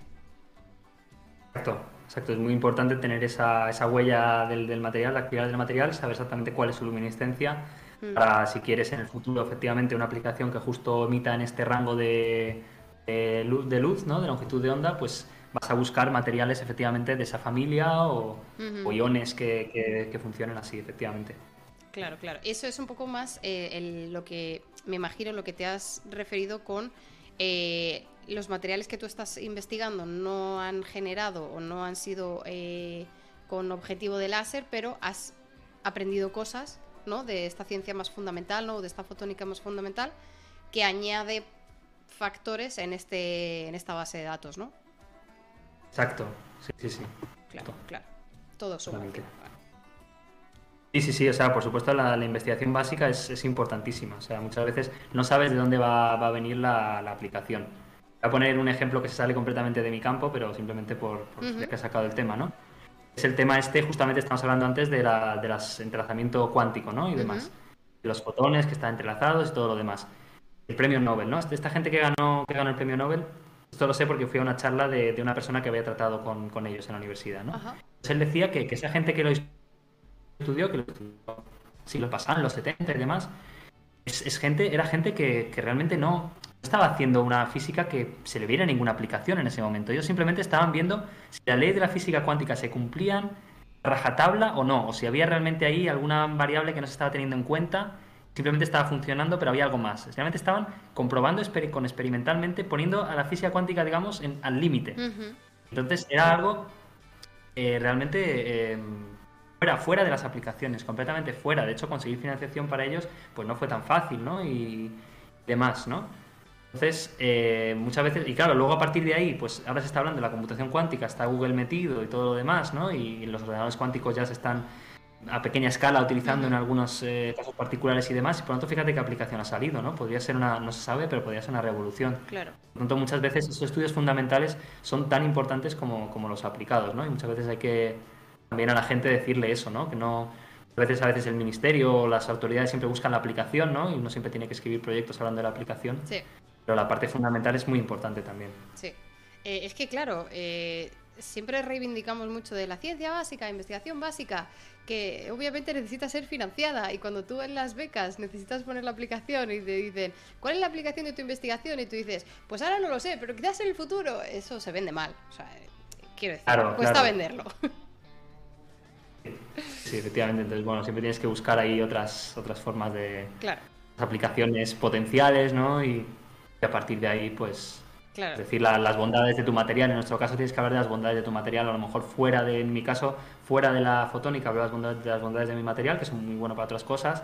Y digo, imagínate si ahora además conseguimos que sea fotónico, pues ya va a ser la bomba. Esa es un poco la, entre comillas, la, la forma, hablando, la forma de, de, convencer a la gente para que, para que me financie mi investigación. Claro, claro. Sí, no, eh, a ver, eh, es, es, lo que, es lo que hay, es lo que, es lo que hay que hacer, pero forma parte del, del proceso de aprendizaje del postdoc. Exacto, exacto, sí, sí, sí. Bueno, pues nada, entonces esta es la, luminiscencia, que como ves es muy, muy chula, la verdad. La vez que daría una. Podemos estar tres horas hablando de luminiscencia porque es muy bonito, pero. Entonces, una vez tenemos ya nuestro material aquí luminiscente, ya nos metemos directamente lleno en mi, en mi, investigación, después de todo lo que he explicado de, cosas distintas. Entonces aquí lo que tenemos es lo siguiente, tenemos una microbarra de mi material, ¿vale? Una microbarra, es decir, pues una barra, ¿no? Como si fuera una barra, pero micro, es decir, con tamaño muy pequeño. Vale. Entonces yo lo que quiero tener, como hemos visto antes, es unos espejos a cada lado, ¿no? Para conseguir confinar la luz del material, para en el futuro quizá pues conseguir un láser. ¿Cómo hago eso? Bueno, pues colocar ahí unos espejos tradicionales no es nada fácil, ¿no? Porque como comprenderás es muy pequeño, eh, es, una barra, eh, bueno. ¿Qué hacemos? Pues intentamos hacer, aplicar lo anterior. Intentamos aplicar estos reflectores de verdad que hemos visto con distintos materiales, pero en este caso, en vez de ser material óxido de titanio, óxido de aluminio, por ejemplo, como era antes, ahora va a ser mi material, que es óxido de galio, agujero y un agujero. Mi material y un agujero, porque un agujero al final también es un material. O sea, no es un material, pero al final ha cambiado su índice de refracción. Ajá. Entonces tú hemos visto que cuando cambiamos de un material a otro material hay reflexión, pero cuando cambiamos de un material al aire también hay reflexión. Sí. Entonces lo que, lo que, se, nos, lo que se nos ocurrió ¿no? a, mis directores de tesis fue el que a mí se ocurrió, que por cierto les mando un saludo porque lo he dicho y creo que me están viendo, Emilio y Bianchi, les mando un saludo desde aquí. Un saludo a los directores de eh, tesis. que además son grandes, grandes personas, que siempre es complicado encontrar... Eh, directores de tesis que realmente te apoyen hasta el final y ellos la verdad es que lo han, lo han hecho. Total, que se les ocurrió a ellos, eh, también leyendo otras, otras investigaciones, pues hacer estos agujeros. Agujeros como agujeros periódicos, ¿no? Tienen que ser periódicos para que se cumpla esa eh, relación de interferencia constructiva en todas las reflexiones parciales que vaya a haber. Eso lo hicimos con unas de iones que, bueno, eso también bastante complejo, pero bueno, simplemente lo que hacemos es se envían iones, se envían iones ahí, pero claro, obviamente muy muy dirigidos para, para formar esos agujeros. Entonces conseguimos esos patrones periódicos como se ve en este, en este diagrama de aquí. Pero, pregunta, ¿los, ¿los agujeros los haces después de haber puesto la capa del galio, no? Sí, o sea, tú tienes tu material, ¿vale? Tú creces tu material, tú se lo sintetizas y ves tus barras, ¿vale? Entonces cuando ves tus barras dices, vale, pues ahora las quiero aplicar en fotónica. Ellas solas no son muy buenas porque ahí se pierde mucha luz por muchos sitios. Vamos a meter estos reflectores. Entonces, efectivamente, damos las barras, de hecho las, enviamos al País Vasco, unos colaboradores en el País Vasco, y ellos son los que nos hicieron los, los agujeros, esos sí. Vale, vale, vale, vale, vale. Vale, vale, entiendo. Sí, porque en fotónica es tan importante el material como el diseño, digamos, las dimensiones de, lo que hay alrededor y el diseño alrededor, ¿no? Como se habla de estos espejos, para, conseguir la aplicación. Entonces, eh, este es un poco el, diagrama como quedaría, ¿no? Quedaría, eh, se llama la microcavidad óptica de BR, ¿no? Entonces, pues tenemos aquí nuestra parte activa, ¿no? Que es el material que va a emitir de longitud L. Y luego tenemos nuestra DBR con, distintos, con distintos cortes. ¿Vale? Vale. Y todos periodos. Bien. Entonces, esto es un poco el esquema, cómo, cómo quedó en realidad, ¿vale? Pues vamos a verlo. Imagen experimental real, esto es una imagen de microscopía electrónica, ¿vale? donde tenemos efectivamente nuestra, nuestra microbarra. Tenemos tres cavidades donde eh, efectivamente las cavidades las definen pues los huecos que se han ido haciendo de manera experimental y como ves quedaron muy bien, quedaron justo como queríamos, quedaron las dimensiones que queríamos con la periodicidad perfectamente formada y ahí tenemos ahí tenemos tres cavidades ópticas, no son tres cavidades láser porque no hemos conseguido láser como te comentaba, sí. pero son cavidades ópticas. Y vamos a ver que las cavidades ópticas, aunque no sean láser, también sirven para algo. Vamos a ver. Vamos a ver ahora. Simplemente para que la gente se haga una idea, o sea, fijaos en la escala, es una escala de 10 micras. ¿eh? 10 micras quiere decir 100 veces más pequeño que un milímetro. Es decir, esta cavidad mide 10 veces más pequeña, de longitud 10 veces más pequeña que un milímetro, y de grosor 1000 veces más pequeña que un milímetro. O sea, es una cosa nana, no la vemos. No la vemos, de hecho la vemos con microscopía electrónica, no la vemos con nuestros propios ojos. Hostia. ¿Vale? Es lo, bonito también de la, de la, nano, de la nanociencia, ¿no? en el caso micro, ¿no? Porque son materiales eh, micro. Sí, sí, Bien, pues nada, ya tenemos aquí nuestra, nuestra cavidad. Ahora, pues, ¿qué, toca hacer? Pues ahora toca pues, enviar el, láser, ¿no? Para ver qué pasa, a ver si emite o no, si hace luminiscencia o no. Pues eso es lo que hicimos. Entonces aquí lo puedes ver, esto es una imagen que está editada, pero la, la, emisión sí que, es, sí que es así. Lo que hace esa cavidad, como te he dicho, se parecía un poco al, al, rubí, y por tanto emite en rojo también. Excitamos con el láser solamente en ese punto de ahí de la cavidad. Y esa luz se ve confinada en la dirección longitudinal. Digamos que no pasa más allá de nuestros agujeros. Pero... Hostia, pero... ¿Y por qué se queda ahí confinada? Ella no, puede pasar, no puede pasar más allá, por lo que hemos visto antes de, reflexiones y, ah. interferencias. Justo por eso. Están diseñados los huecos con esa, esas dimensiones tales como, como la capa de aceite, digamos, como si hubiéramos puesto una capa, pero en este caso son agujeros y son muchas capas, entonces. Todas ellas van a reflejar parcialmente esa luz roja y va a interferir esa luz roja constructivamente. En cambio, para otros colores no funcionaría, solo funcionaría para el rojo. Vale, vale, vale, vale. Eh, vale, ay, ay eh, Manuel, una cosita, perdona, es que nos acaba de mandar una raíz Tamayo. Eh, anda. Eh, que, que le he visto antes que estaba jugando al Hogwarts Legacy y me, y me agrada ver que el vicio que tiene puede frenarlo de vez en cuando porque acaba de cerrar directo y nos ha mandado a toda su gente. Eh, así que un saludito a, Tamayo y a toda, y a toda su gente. Me encanta, me encanta Tamayo, sus, reportajes son, muy buenos, la verdad. Sí, sí. es, un crack. Eh, nosotros aquí, aquí somos muy, muy, fans de, Tamayo. Eh, siete horas ha estado jugando al Juegos Legacy y dice... Es que, está, es que está muy viciado. Bueno, yo también, o sea, yo no soy quien para hablar. Pero, pero está, está viciado al, al Hogwarts Legacy. Eh, Nada, a ver si se queda un poco y, demás. Sí, sí, sí, sí. Eh, bueno, eh, Carla, si quieres, estamos hablando de materiales fotónicos. Yo estoy aprendiendo una barbaridad. Y entre muchas otras cosas más interesantes he aprendido que los sables láser no podrían existir. Los, los, los sables de plasma podrían existir, pero los sables láser no. Eh, eh, entre muchas otras cosas, yo, yo, estoy aprendiendo esto. Así que eh, si hay fans de Star Wars entre toda la gente que ha traído, os animo a que os quedéis, que nos, nos está. Bueno, a mí me está encantando em, y me está pareciendo súper, súper interesante. Entonces, para, para reubicar a la gente que, que acaba de llegar, nos estabas ahora mismo enseñando cómo estas, estas, estas microbarras que has generado con, de galio eh, con unos agujeros concretos, cuando lo excitas con, una, con, un láser, ¿no? con una fuente de, energía, emite. Exacto, y, hemos hecho el ejemplo con las, con las camisetas, ¿no? Para quien no estuviera, pues hay unas camisetas aquí detrás, entonces las he iluminado con lo que se llama luz negra o con luz con radiación ultravioleta y una de las camisetas ha emitido muchísimo en azul, ¿no? Es lo que se ve en las discotecas y todo lo demás. Pues una cosa muy similar es la que tenemos aquí. Aquí estamos excitando con un láser en vez de con la lámpara ultravioleta y lo que conseguimos es que el material emita, por, por su material, por su composición, emite en rojo, emite muy fuerte en rojo. Entonces estamos consiguiendo que ese material, no solo estamos consiguiendo que emita, sino que mantenemos gran parte de la luz, no toda, dentro del material, gracias a estos cortes periódicos que actúan un poco como como si fueran eh, pompas de jabón, vamos a decir, para la gente que acaba de llegar. Efectivamente, van a reflejar ciertos colores y vamos a ver esos colores. En este caso queremos que refleje el rojo. Entonces estamos consiguiendo reflejar el rojo con estos cortes periódicos, digamos, eh, en, los, en los hilos. Y por eso has dicho que tú eh, trabajas con el galio que, en parte era parecido al rubí, en este caso de que emitían rojo. Exacto, sí, sí. Para, para, que sea parecido al rubí tiene que ser no solo óxido de galio, sino que tiene que ser óxido de galio eh, con unos iones de cromo, porque el rubí pasa lo mismo, es óxido de aluminio con unos iones de cromo.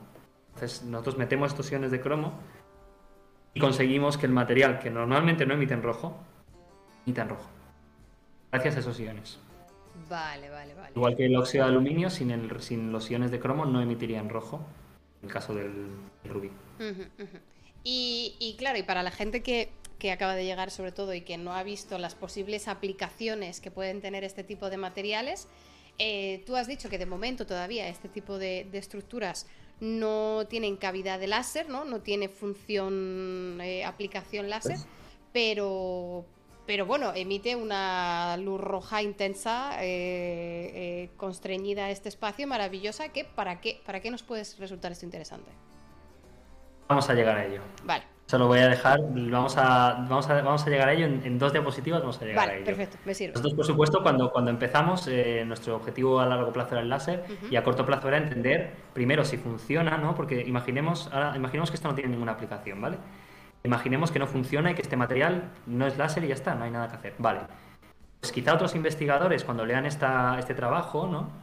Vean que estos huecos han funcionado y que experimentalmente se pueden realizar. No fuimos los primeros que lo realizamos, fuimos los segundos, hubo otro grupo que lo hizo, que lo hizo antes que nosotros, que nosotros sepamos, a lo mejor hubo, más, digamos, en estos, en estos eh, microbarras, ¿vale? Este tipo de microbarras. Entonces, cuando lean nuestro trabajo y de los, otros investigadores, van a decir, vale, pues yo tengo este material que es muy bueno, que emite muy bien la luz, pues voy a hacer lo mismo que han hecho ellos. Y a lo mejor ellos no lo han conseguido con su material, pero yo con el mío sí. Por tanto, digamos que aplicaciones indirectas de otra gente que se pueda inspirar en nuestro trabajo, esas pues puede haber, ¿no? Y nosotros pues hemos intentado pues, enseñar esto lo máximo posible para que, bueno, pues este material no valga, pero otros, sí. Claro. Un poco la, idea. Pero antes lo que voy a explicar es un poco el espectro este que se ha quedado aquí en medio, ¿no? Que, es bastante, es un poco complicado de entender, pero voy a explicar lo más importante, que son las resonancias ópticas. Entonces, el material emite en rojo, por tanto la longitud de onda efectivamente está entre 680 y 750 nanómetros, ¿no? Que es el rojo. Y el de por sí pues emitiría una banda, digamos, bastante ancha, en rojo. Porque decimos que no es láser y todo lo demás. Entonces, cuando ya se empieza a aparecer un láser, aunque no es láser, empezamos a ver que hay algo más encima de ese espectro de emisión. Y es unas, unas emisiones, estos picos, digamos, son esos picos de emisión que estamos viendo ahí, que yo he etiquetado como resonancias ópticas. entonces, ¿qué son, ¿qué son esto de resonancias ópticas? Esas resonancias ópticas son las que terminan acabando formando el láser. Ah, esto que, hacía. Exacto, exacto, que va y viene, que va y viene, que va y viene. Esas son resonancias ópticas. Ah. Esas resonancias ópticas, eh, de nuevo, se deben a la, interferencia eh, de, los fotones, ¿vale? Entonces, em, para explicar las resonancias ópticas, lo que he hecho es una analogía. Es una analogía mecánica, eh, mecánica óptica, ¿vale? Pues una analogía con. Porque las ondas mecánicas quizás son más sencillas de, de entender. Vale. Entonces, si nosotros tenemos una cuerda, ¿vale? Una cuerda de una guitarra, por ejemplo, o de un ukelele o lo que sea. Eh, otro día ya lo puedo demostrar en vivo con un ukelele, pero hoy no me veo con la confianza de hacerlo. oye, oye, eh, queda pendiente. podría, podría hacerlo. De hecho, mi, director de tesis eh, lo, explica con guitarra en mano, porque él sí que es un guitarrista bueno. Entonces lo explica con, guitarra en mano, hace unas charlas muy chulas, donde explica estas resonancias con guitarra en mano. O sea, que digamos que la idea la, la he cogido de él. Entonces, eh, tú tienes una guitarra, ¿vale? Entonces tú, la guitarra es lo mismo, es una cuerda fija por ambos extremos. Vale. Tú, eh, y tú digamos que tú tocas esa, esa cuerda. Vale. Suena, suena una nota, ¿no? Sí. Un do, por ejemplo. Sí. Ese do es, ¿Qué significa físicamente? ¿Qué es eso? ¿Qué es? es? Sí, es, es, una frecuencia mierda. Sí, es, es la vibración de la cuerda, ¿no? En una frecuencia en concreta. Vale, muy bien. Es justo lo que quería que respondieras, ah. porque es lo que responde todo el mundo. Yo, yo sería lo que. Bueno, lo que responde todo el mundo que, que sabe un poco del tema, ¿no? Porque el que no sabe dice que no lo sabe y ya está, o dice algo mal. Esto efectivamente es, es parte de la respuesta correcta, sin embargo, no es del todo correcta. Vale. Y, y ya te voy a decir que es algo que, que realmente no aprendí o sea, yo, te hubiera dado esta respuesta después de terminar mi carrera de física. ¿eh? Te hubiera dicho esto. Sin embargo, no es todo, no es completamente correcto. Esto lo, lo averigüé cuando estaba eh, coordinando unos experimentos justamente con, este tipo de cuerda. En realidad, tú tienes, eh, que esto sí que, sí que se aprende en física, ¿no? Por supuesto, eso sí que lo había aprendido, pero no lo había relacionado con, con las notas. Es que tú en realidad tienes esta, esta longitud de... ¿no? Aquí la longitud de onda sería dos veces, ¿no? La gente pensaría, vale, pues una frecuencia que se relaciona con la longitud de onda, ¿no? Que sería dos veces la longitud de, la, de, la, de que hay entre ambos extremos, ¿no? Esa sería la, la nota que estaría sonando. Vale, pero es que en realidad hay más, hay más eh, ondas que caben, hay más ondas que caben ahí. Ese es lo que se llama el primer, el primer armónico, el fundamental. En realidad tú tienes más armónicos que cumplen las condiciones de contorno, lo que se llama condiciones de contorno, que es que en los ambos extremos estén fijos. Entonces tienes tu segundo armónico, tu tercer armónico, tu cuarto armónico, quinto armónico, todo esto. Eh, eh, ¿Por qué no va a sonar? Si es que tú lo estás tocando y tú no estás en ningún momento estás imponiendo que suene solo ese. Claro, esto me lo ha explicado Jaime Altozano en el curso de Music Hacks que estoy haciendo. Sí, sí, de hecho tiene unos vídeos muy buenos él hablando de ellos, sí, sí, sí. Claro, claro. Totalmente. Totalmente. También lo, lo, bonito de esto, ¿no? La relación con, con, la, con la música. En el último hilo que hice de física y música justo hablaba de esto y empezaba diciendo justamente, ¿qué nota suena? ¿Es una única frecuencia? Pues no exactamente, son más frecuencias.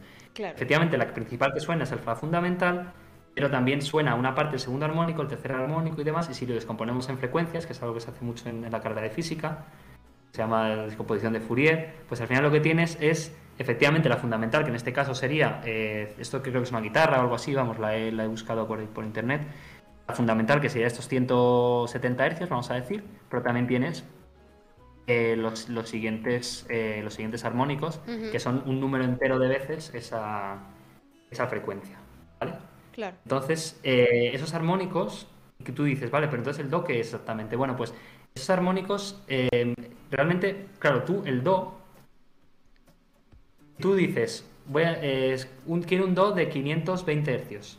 Pones en Google 520 Hz. Vas a oír una especie de sintetizador que suena esos 520 Hz. Eso es una onda de 520 Hz.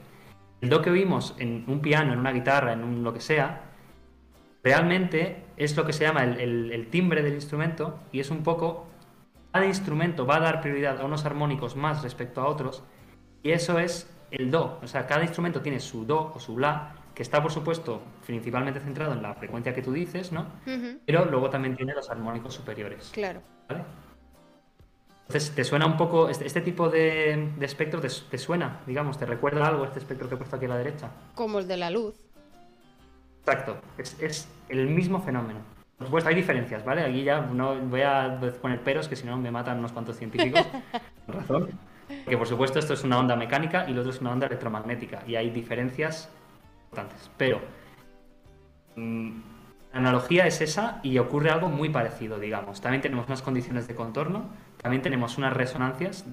En realidad estos no son resonancias todavía, estos son, digamos, son los modos de vibración de la cuerda. Uh -huh. En nuestro caso serían nuestros modos ópticos de nuestro material.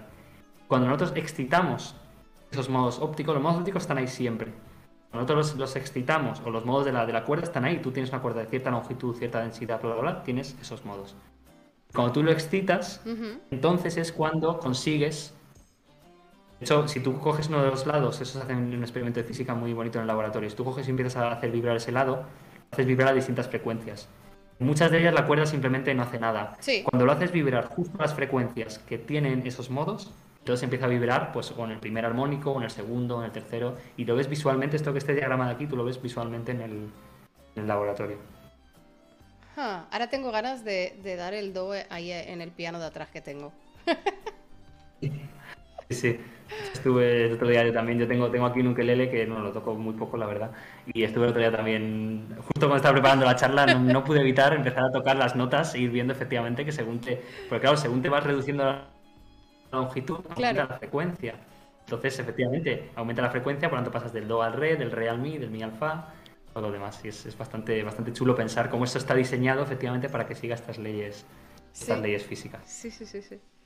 Me, me un poco de analogía, esas son las resonancias que nosotros vemos cuando excitamos con un láser. Uh -huh. Hay ciertas frecuencias de la luz que se ven favorecidas por su por la longitud, digamos, y por el tamaño de nuestra, de nuestra cavidad y también por el, por el material que están, están formadas. Uh -huh. Entonces es lo mismo. Tenemos aquí nuestra, nuestra cavidad, digamos, es como una cuerda. Yeah podemos describirla, vamos a decir, no es como podemos describirla con sus, por supuesto, ya te digo, esto siempre físicos además son muy puristas y muchas veces hay que tener mucho cuidado. Yo de hecho preparo bien todos los, hilos y demás porque sé que si pongo alguna cosa, bueno, sabes, ¿no? las analogías siempre tienen su parte en común y su parte no. Por supuesto, hay, cosas que no son. Pero es, para entender cómo funciona es completamente válido utilizar esta, analogía. De hecho, te digo, mi director de tesis la, utiliza mucho con, con la guitarra y empieza a enseñar las notas y todo lo demás. Mira, eh, hay, una, hay un comentario de El Shaq que dice, esos efectos se ven muy guay en los instrumentos de cuerda frotada. Perdón mi ignorancia, ¿qué es un instrumento de cuerda frotada?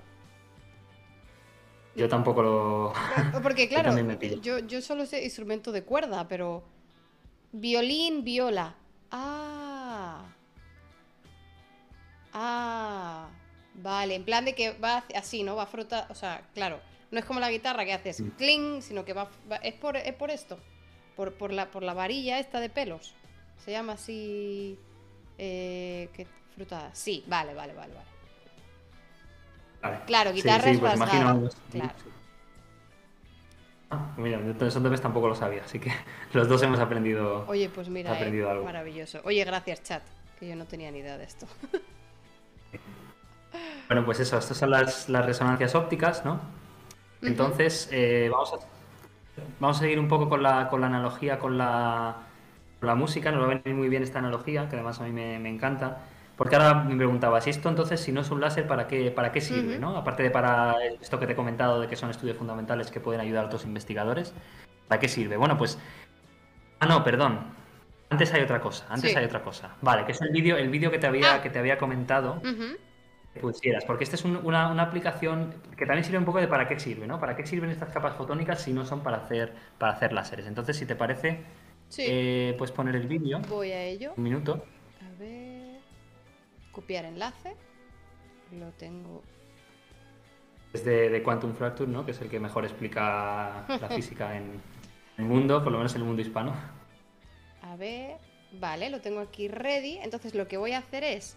Em, compartir yo pantalla, eh, aplicación, está en concreto. Sí. Y entonces ahí, lo están, ahí lo están viendo. Ah, vale, lo están viendo ellos. Sí. Lo único que. Ay, a ti te hemos perdido. Espera, que te voy a poner en pantalla. Otra vez. Así por aquí. Ay, no, esto no es. Para que te, para que te veamos a ti también, porque te podemos, te podemos ver también a ti. Si te configuro. Ahí estamos. Vale. Pues le doy al play. Y tú en teoría también puedes verlo, eh, en que te lo he mandado por, por Discord. Vale, sí, no te preocupes, no, no. Vale. No, pasa nada. Unos investigadores de Stanford dejaron un dispositivo extraño en el tejado de su edificio. Los termómetros marcaban unos 17 grados, pero el sol pegaba fuerte. El aluminio de las ventanas alcanzaba los 40 grados y la pintura negra de las paredes ardía 80. Uh, ¿Queréis saber qué temperatura registraba el dispositivo? Estaba a unos 12 grados, 5 grados por debajo de la temperatura ambiente. Sin refrigeración ni baterías, el dispositivo se había enfriado solo a plena luz del día. El secreto estaba en reflejar gran parte de la luz y a la vez emitir la suya propia justo a la frecuencia en la que el aire no absorbe utilizándola como una vía de escape energética. Sin embargo, esto no es ninguna novedad en nuestro planeta. Las hormigas plateadas del Sáhara tienen unos pelitos triangulares que hacen el mismo truco. Por contradictorio que parezca, unos pelos las mantienen unos 5 grados por debajo de lo que deberían. Los maestros del enfriamiento. Unos investigadores de Stanford dejaron un dispositivo extraño en el tejado de No me había dado cuenta que, que ya se estaba repitiendo. ¿What? Que las hormigas. ¿What? Eh, eh, espera, que te, voy a, volver a poner la pantalla, la pantalla que estabas compartiendo tú. O sea, este, este material disipa en la frecuencia en la que no absorbe el aire y así se enfría. Y tiene dos cosas, ¿no? Tiene por un lado eso que comentas, ¿no? Eso depende del, material en sí. Es un ejemplo, me parece muy bueno, ¿no? Y cuando vi el short este de, Quantum Fracture me, me encantó por, por, muchos motivos. ¿no? Uno de ellos es que justo habla de las dos propiedades clave de los materiales fotónicos. Por un lado, el material en sí, que efectivamente disipe en esa, en esa llamada ventana atmosférica, ¿no? donde el aire no la va a absorber. por un lado, y por otro lado es muy importante el diseño que se hace alrededor del material, en este caso con estas capas, ¿no? que de nuevo son capas eh, fotónicas de grosores muy pequeños, como puedes, puedes ver, de nuevo de, unos cuantos nanómetros, decenas de nanómetros, y entonces consigues con eso reflejar la luz del sol, porque no solo te vale emitirlo, no solo necesitas que emita lo que tiene que emitir, ¿Sí? que también necesitas que refleje la luz del sol para que el sol no te caliente, ¿no? Como calienta, por ejemplo, nuestra piel, ¿no?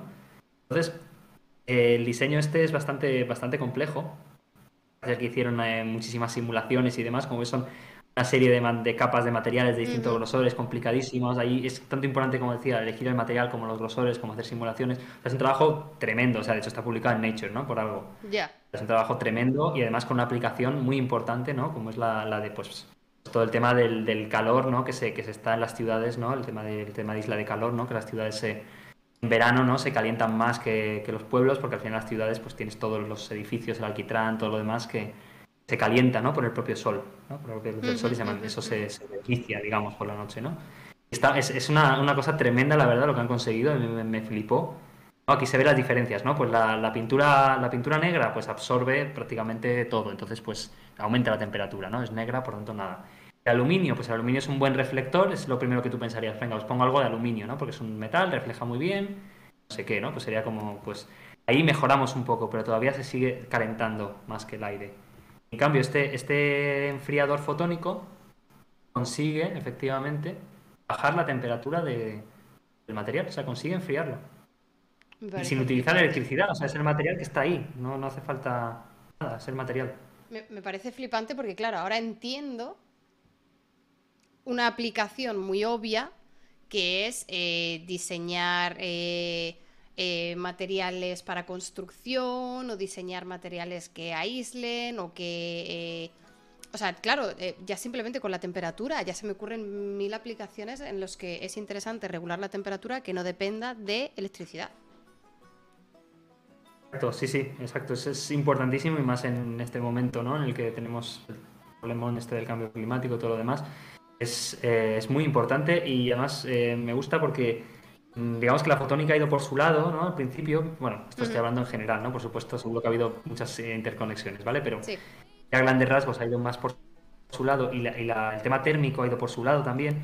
Cada vez más hay más estudios que combinan los temas fotónicos, los temas ópticos con los temas térmicos, ¿no? este es un ejemplo muy bueno. Hay un grupo de investigación que se ha empezado a trabajar en mi mi instituto, que, lleva nada, lleva un año y pico, que también hace muchos estudios eh, fototérmicos, digamos, vamos a llamarlo así, interesantes. De hecho, ya voy a, voy a colaborar también con él, ahora, ahora vas a ver por qué. Y entonces es muy interesante, ¿no? Muy interesante, efectivamente, el utilizar este tipo de, diseños tan, tan chulos, ¿no? Que pueden dar lugar a una aplicación tan, tan buena. Esto, por supuesto, es a nivel de, lo de laboratorio, ¿no? Pero bueno, está el dispositivo hecho y, bueno, se ha publicado en Nature en 2014 y ha habido otros artículos posteriores. Y ha dado ideas, por ejemplo, también en un tema relacionado que son las, células solares, ¿no? Las células solares también se calientan, se calientan, eso también disipa energía, también hace que las células no sean lo eficientes que podrían ser. Por ejemplo, en este, en este artículo de aquí de, de ACS Photonics, que también es una revista de isla de fotónica, yo diría que la mejor, una de las mejores, pues también, como ves, utilizan estas, estas multicapas eh, para hacer exactamente lo mismo, como ves, exactamente lo mismo. Tienes la emisión térmica por un lado y por otro lado reflexión en, las, en la longitud de onda de la zona de solar. ¿no? Claro. Eh, y mira, y hay una aplicación que están diciendo en el chat que, claro, eh, el tema de ropa, que tú generes un material que, no absorba calor, que, o sea, o sea, que no absorba calor, no, o sea, claro, que no retenga eh, el calor, que, lo disipe bien. Claro, esto, esto de manera natural ya habrá eh, textiles o ya habrá materiales que ya de por sí lo tengan, pero si tú lo puedes potenciar con algún tipo de, de material o de tela artificial, en algunos casos, eh, es que se me ocurre, pues eso, equipo de montañismo, equipo de, climas desérticos, o sea, todo. Sí, sí, sí, por supuesto, o sea, ahí también, también es una, aplicación interesante, sí, sí, sí. Sí, como, como ves al final, eh, ya te digo, la, fotónica, aunque parezca una rama muy pequeña y muy específica, creo que lo he dicho al principio de la, introducción, ¿no? antes de que, de que pasara yo, has dicho que al final pensabas que iba a haber algún tipo de, aplicaciones más de, calle, ¿no? de, que, y efectivamente las, las hay, las hay. La fotónica es una rama muy, muy, muy, muy prometedora, ya veremos en qué, en qué termina, ¿no? De hecho, pues fotónica se llama un poco con la analogía con la electrónica, ¿no? La electrónica, pues es un poco también la manipulación de los electrones, ¿no? Para, pues, para dejar pasar, no dejar pasar y conseguir pues los transistores, que son los que han... Esa sí que es la revolución, digamos, del siglo XX, ¿no? La revolución de los transistores. La fotónica se ha llamado así un poco para intentar a ver si efectivamente en este siglo consiguiera que fuera la revolución fotónica. Esto siempre, por supuesto, ya sabes que muchas de estas revoluciones se anuncian y no se producen, ¿no? es como la fusión nuclear que se decía hace 50 años que iba a pasar en 50 años y ahora se dice que en otros 50, ¿no? Pero bueno, digamos que es lo que es la ciencia, ¿no? Al final uno investiga y, a ver a dónde, a dónde se llega, ¿no? Hay, muchos grupos investigando en distintas cosas y, por lo menos tiene, tiene mucho interés y seguro que se sale se saca algún partido. Ya veremos si tanto partido como, como los transistores en electrónica, pero, pero sí, sí. Hay, hay, aplicaciones, por supuesto, hay aplicaciones muy, muy interesantes. Y, entonces, eh, claro, como ves, el tema de la temperatura es muy, muy importante. Quería poner también esta diapositiva por otro motivo. Bueno, además por el tema del, del, tema biológico también, que es muy interesante, que haya, aunque las hormigas utilizan un fenómeno un poco distinto, tengo que decir que ahí no es exactamente el mismo fenómeno que utilizan. O sea, efectivamente hacen eso. O sea, tienen unos sistemas, unos pelos que efectivamente eh, evita que se calienten, pero lo hacen por otro fenómeno, no exactamente la interferencia es por reflexión total, ¿no? Como muestra, creo que se muestra. Sí, que está como un triángulo que hace así o así. Exacto. Sí, vale. Exacto, exacto. Sí, es, por, esa, por, esa, por esa forma. Pero bueno, es un, ejemplo también de, de, enfriador fotónico, entre comillas, natural, ¿no? Y es, es, lo bonito que vamos a ver al final de la, de la presentación es un poco que, muchas veces en fotónica cogemos ideas del mundo natural, por lo tanto creo que está muy bien traído en el vídeo, vamos, no, no, está mal que esté, porque efectivamente es un buen ejemplo de, cómo nos inspiramos a veces en la, naturaleza. Entonces, volviendo a la temperatura, hemos visto que la temperatura es muy importante y saber la temperatura de las cosas es muy, muy importante, ¿no?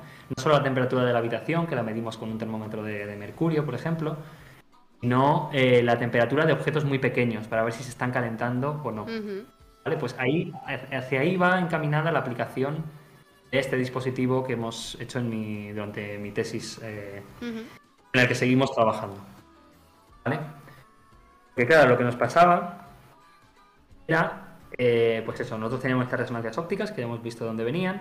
lo que pasaba era que lo que ocurría era que cuando, cuando nosotros cogíamos el, el láser y aumentábamos de potencia, que nosotros lo podemos hacer, veíamos que los picos se movían las resonancias se movían y decíamos, ¿qué, está pasando aquí? O sea, ¿por qué, ¿por qué, están cambiando las resonancias? Si yo tengo aquí mi material y tengo mi, cavidad, ¿no? ¿Qué, es lo que está pasando? Entonces lo que, lo, que, lo que vimos fue que era lo que estaba pasando era que em, el material se estaba calentando.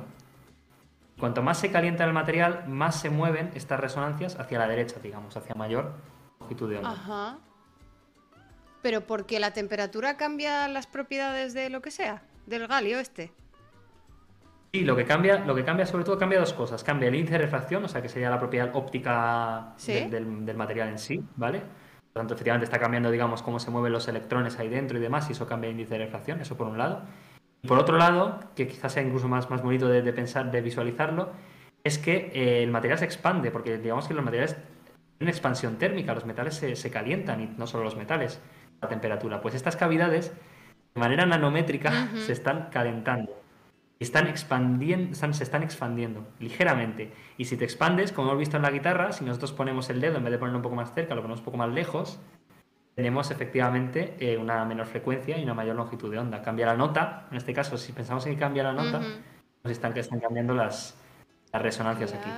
Mira, eh, Freaky Loser lo ha adivinado antes de que tú lo dijeras, ha dicho mis puntos a que es dilatación eh, iba, pues, iba por ahí. Que me, mande su, que me mande su currículum y le ficho para el laboratorio. Oye, Freaky Loser, comisión por contratación, ¿eh? Al canal.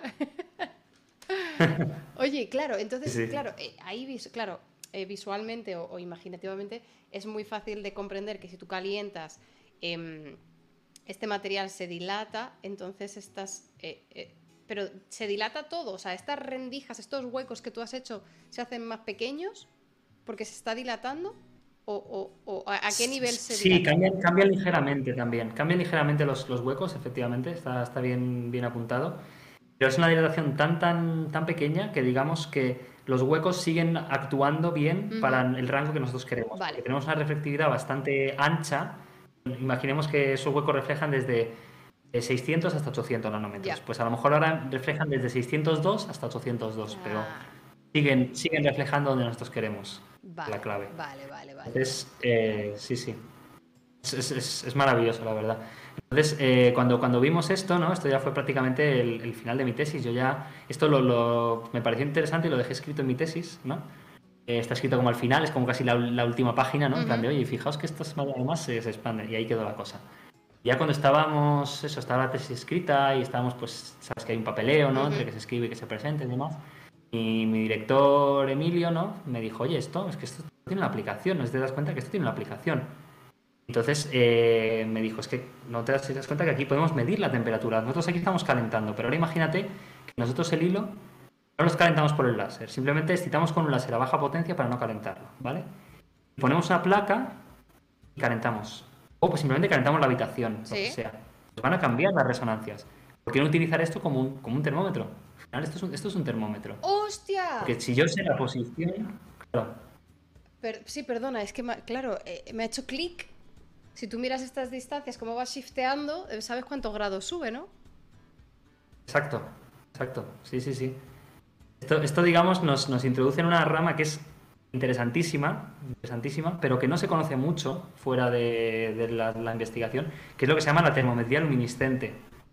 Que no hace falta tener, eh, o sea, en este caso es por los espejos, pero incluso hay materiales que también su emisión cambia con la temperatura por otros motivos que se y que se están utilizando a nivel de laboratorio para medir temperatura. Y nosotros, pues con este material, también lo hemos puesto ahí como otro candidato, como otra forma de medir eh, la temperatura. Esto, esto, me parece, esto me parece maravilloso. Sí, sí, es, es, maravilloso. Y hay muchas aplicaciones biológicas, muchas. O sea, si quieres ya, ya para otro día, o dejo algún artículo por ahí puesto y demás, si te interesa leer sobre ello.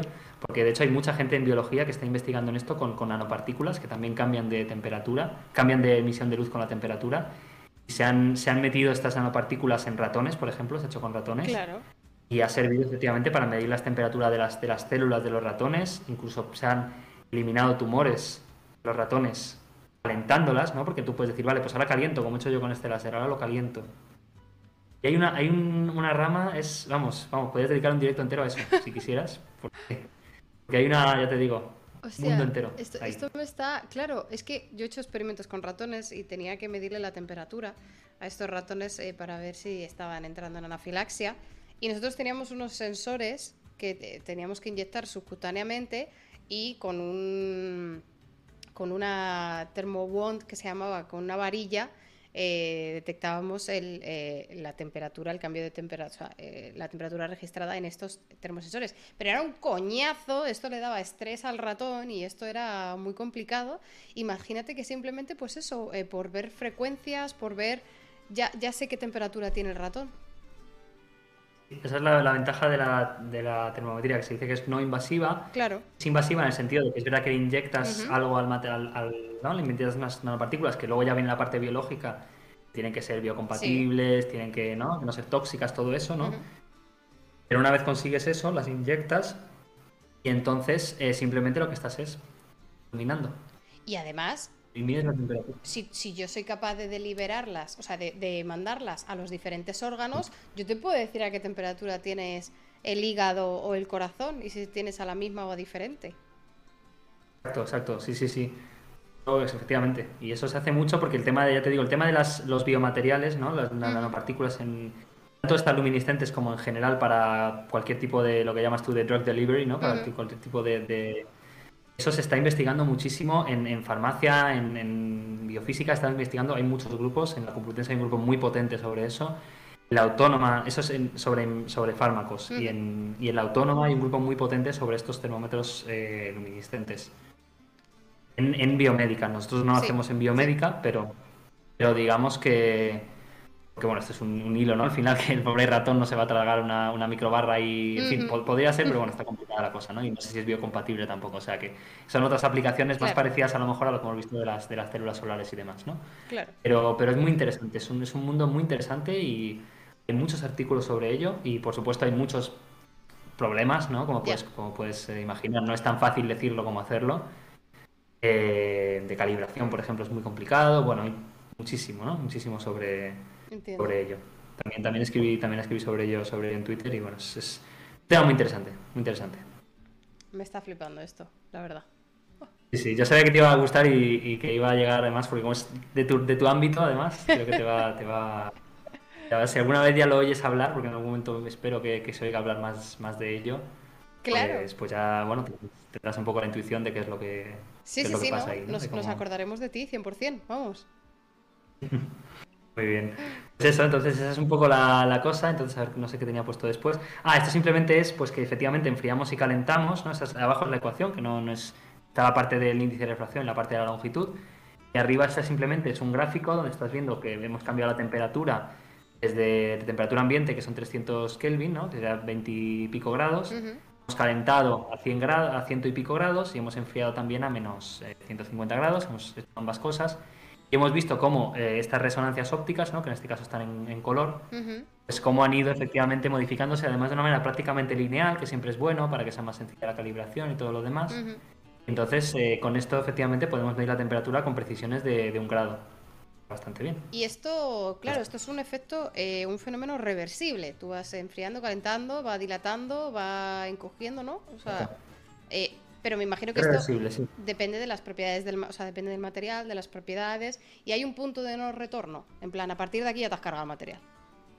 Pues lo hay, por supuesto, si el material se funde o si llega, o también si se, si se rompe o lo que sea, eso puede llegar. Y una de las ventajas es lo que te decía antes de que uno ve de su material, que dices, bueno, mi material a lo mejor para fotónica en principio parecería que no, ya pero mira, metido estos iones que emite muy bien y además es un material que es muy estable, es un material muy estable, muy robusto eso se utiliza en otras cosas y por tanto esa robustez y esa estabilidad química y térmica y demás, pues en este caso es muy buena. Y a lo mejor dos materiales que ópticamente son mejores no son tan estables y no aguantan un rango tan amplio. De hecho, nosotros el artículo este lo llamamos Wide Dynamic Range, que quiere decir que podemos medir en un ángulo un, rango dinámico de temperaturas muy alto.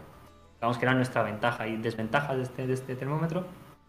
nuestra ventaja es nuestro alto rango de temperaturas que podemos acceder gracias a nuestro material, efectivamente. Claro, claro. Así que nada, esto fue una cosa, un final de, tesis muy, muy bueno, la verdad. La publicación es de 2022, es de, hace justo un año, publicamos al principio de 2022, porque como te dije, fue al final de mi tesis y al final, pues, la investigación se, se siguió más adelante, ¿no? Digamos, de, tesis. Eso es, esa es un poco la, cosa. Y bueno, esta es una, una imagen que hicieron unos compañeros de, grupo para, bueno, para vender nuestro termómetro, ¿no? Claro. Así que es completamente artística, ¿no? De nuestro, nuestro hilo ahí con nuestros agujeros, nuestro láser, la luz roja y un termómetro ahí midiendo, midiendo la temperatura. Qué guay, qué guay. Oye, eh, bueno, pues muy buen final de tesis, ¿no? Quiero decir. Sí, sí, sí, la verdad es que la verdad es que sí. La verdad es que sí, no lo pude presentar porque en ese momento no estaba todavía desarrollado, simplemente ahí lo comenté que pasaba con la temperatura pero efectivamente fue un final, fue un final muy bueno. ¿no? Es que la tesis tiene sus altibajos, hay momentos en los que no sale nada, a lo mejor estás un año entero prácticamente sin publicar nada, y luego en cambio pues eh, te vienen este tipo de, aplicaciones o tal y dices, es que esto va a estar muy bien, ¿no? Claro, claro, claro. Y ahora se sigue aprovechando, ahora hay otra persona trabajando de la tesis que está haciendo otras cosas con estos, con estos dispositivos, yo sigo en contacto con ellos y se está, bueno, se está trabajando y de hecho vamos a termómetros también los vamos a enviar a este grupo de investigación que te comentaba para con sus equipos, que son muy avanzados también de, fotónica, pues estudien otras propiedades y demás interesantes. O sea que, por supuesto, todo esto se sigue, ¿no? No, es algo que ya termina aquí y ya nos quedamos contentos, ¿no? Queremos entender más todavía lo que está pasando y, y eh, ver hasta dónde puede llegar. Pero por supuesto todo esto es a nivel de laboratorio, que nadie piense que ahora vamos a tener este termómetro en nuestras vidas en 10 años, porque no va a ser así. Y, ahora es, es, el momento adecuado para deciros que eh, Manuel tiene una línea de termómetros que podéis adquirir en su página web con el descuento del 10%. ¿Te imaginas? Sí. Primero, primero que me hagan el ingreso y luego ya veremos a ver si les llega. Eso, eso. Primero previo pago, eh, esto es un crowdfunding, eh, previo pago, eh, luego ya Manuel se encargará de mandar los termómetros a vuestra casa. no, me, ha flipado, me, ha gustado mucho. no sé si tienes alguna diapositiva más o no para ponerte en pantalla. Pues, mira, te, te, voy a decir, tengo, tengo tres o cuatro más, pero yo creo que es mucho quizá por hoy. Entonces quizá lo dejamos aquí. Vale. Porque tampoco quiero sobrecargar a la gente, creo que ya, y además creo que es un bonito final, es como el final de mi, mi tesis, ¿no? Con lo que terminó todo bien y, y podemos dejarlo aquí, yo creo. Simplemente comentar que lo que, lo que daba por, por decir, eh, que es sobre, eh, que bueno, también pueden ver contenido en Twitter sobre ello, o sea que no, si tienen curiosidad, y es sobre cómo eh, estos análogos con, con, la naturaleza, ¿no? Cómo hay algunos animales, efectivamente tienen estas multicapas, no solo en una dimensión, como hemos visto hasta ahora, sino en varias dimensiones. Eso ya se llama cristal fotónico, ¿no? Esos, esos eh, se diseñan también artificialmente y naturalmente hay animales, como por ejemplo son las, las mariposas, por ejemplo, muchos tipos de mariposas, sobre todo las azules, que tienen en su estructura también estas estructuras, eh, microestructuras periódicas. Entonces es un poco... Ojo, ¿y, esto tú lo tienes en, tu Twitter? Sí, sí, sí, sí. Vale. Eso eh, envío si quieres, para que si quieren ver más... Bueno, lo puedo poner por el Discord a lo mejor luego, o lo que sea, para que lo lean. Sí. Así también conecta, porque, porque realmente ese hilo se empieza hablando de, de, color, digamos, eh, que hemos visto hasta ahora, el de los pigmentos y demás, y luego se dice, vale, pero luego hay dos animales no tienen este mismo tipo de color. Se empieza con el aceite de otra vez para ver qué pasa, por qué no vemos tal, y ya se pasa a estos, a estos animales, ¿no? efectivamente hay mariposas y hay otros pavos reales también, hay varios, varios animales que esos colores vivos que vemos se deben a estructuras fotónicas que tienen. Y es muy bonito, tanto visualmente, biológicamente y luego físicamente, porque también se puede entender a lo mejor algo más gracias a ellos. Claro, claro. Eh, eh, luego te pedimos el, link, pero yo sé que los moderadores han ido dejando tu, Twitter a lo largo de la charla, o sea que, eh, ahí te van, a, te van a poder encontrar en tu Twitter. Y, si no, luego cuando tengas tiempo, si nos pasas en concreto también el link al, al hilo este, eh, sí, sí, sí, sí. Genial, genial. lo, paso, por. Sí. sí, lo paso por el, por el Discord y por el Twitch, vamos, por ambos, sí, sí, sí. Perfecto. Y mi usuario de Twitch es un poco, es un poco raro porque, bueno, yo tenía Twitch ya hace tiempo. Entonces el usuario de Twitch no es Manuel Alonso, como hubiera puesto si me hubiera registrado ahora, sino que es el nombre de una, de una canción de, de Muse que se llama Citizen Erased. Entonces mi usuario de Twitch es Citizen Erased, tal cual.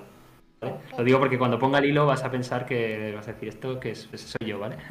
ah, pero, pero sí, eh, lo que pasa es que te va a capar el, link, eh, pero si escribes en el chat, si pones hola, eh, los moderadores te, te, van a poder susurrar para que compartas el hilo y si no, si lo dejas en, en el Discord, en, el, en cualquier canal, en el canal de invitados, por ejemplo, creo que ya lo has dejado, ¿verdad? ¿O no? Ah, no, no lo has dejado. Lo, dejo, lo dejo en el, Discord, o sea, todavía no, porque como estoy aquí con la presentación tampoco quiero hacer muchas cosas. Después de la, de la charla lo dejo, lo dejo en el Discord. Eso es. y luego, pues eh, por supuesto, entrando en mi, en mi perfil de, Twitter, en, un tweet, un tweet, tweet fijado, sí, tweet fijado, con los distintos hilos, y hay uno que se llama tal cual cristales fotónicos, pues el que pone cristales fotónicos en la naturaleza o algo así. Perfecto. Pues ese es el hilo donde se empieza con las multicapas y termina con los animales. Oye, pues. Sí, eh, que además gustó bastante, vamos. Es, me, flipa, me flipa porque eh, es un poco eso lo que tú... Bueno, eh, eh, te voy a hacer grande para que te, vean... Vale, si entonces cierro yo también mi presentación, dejo de compartir. Sí, también puedes, estar, perfecto. Me, ha gustado mucho porque un poco eso, lo que, lo que el triple que me he tirado al principio y, que lo has ido confirmando tú todo el rato es, hay estos efectos fotónicos están en, tantos sitios en, la naturaleza al final em, y, en, y, en, nuestro día a día, en nuestra tecnología que, que, al final los tenemos todos al alcance o nos, nos beneficiamos, nos aprovechamos de estos, de estos fenómenos sin comprenderlos, obviamente, como la mayoría de las cosas tecnológicas que tenemos sinceramente a, nuestro alcance. Pero, pero me ha flipado mucho porque cosas que yo pensé que entendía, como por ejemplo un láser, como por ejemplo la reflexión, refracción de la luz, eh, eh, claro, hay, hay capas, nunca mejor dicho, de complejidad que, me ha ayudado mucho a, asentar algunos conceptos que yo creía que entendía o, a abrir la mente a otros procesos que, ni, ni, me imaginaba que ocurrían. Eh, mm. Me ha parecido súper, súper, súper interesante, la verdad.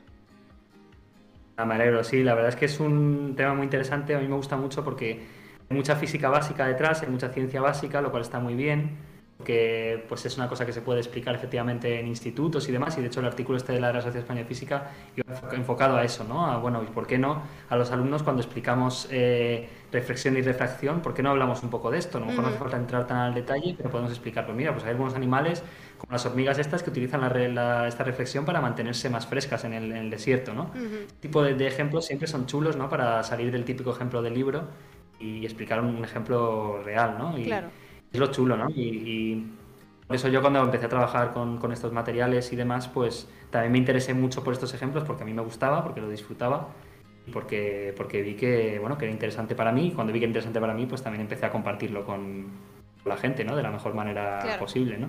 Claro, claro. Eh, no, no, vamos, eh, yo creo que lo has conseguido, eh, al menos por mi parte, ha sido súper súper interesante.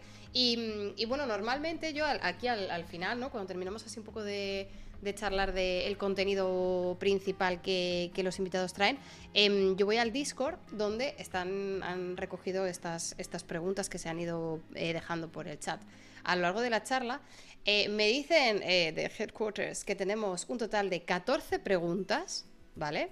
Eh, en, este, en este momento, pero no, no, te preocupes, no vamos a hacer las 14 que llevas tres horas y media casi aquí charlando. Sí, sí, La verdad es que a mí se me ha pasado volando, espero que también a la gente también se le haya pasado volando, pero, pero sí, sí, quizá 14 son muchas. Sí, quizá, quizá 14 se se nos va un poco por arriba, pero...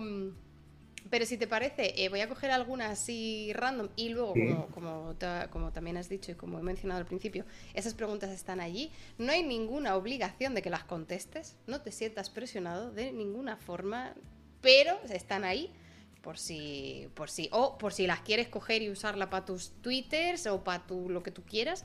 Estas preguntas son de tu propiedad. Si así las quieres, puedes hacer uso de ellas. Em, entonces, em, dime, dime. Responderé a ellas, vamos, en algún, no, en algún momento responderé a ellas, por supuesto, no, no voy a dejarlas ahí contestar. Hoy, no, y creo que ya después de la charla ya no, estará, estará, bastante bien.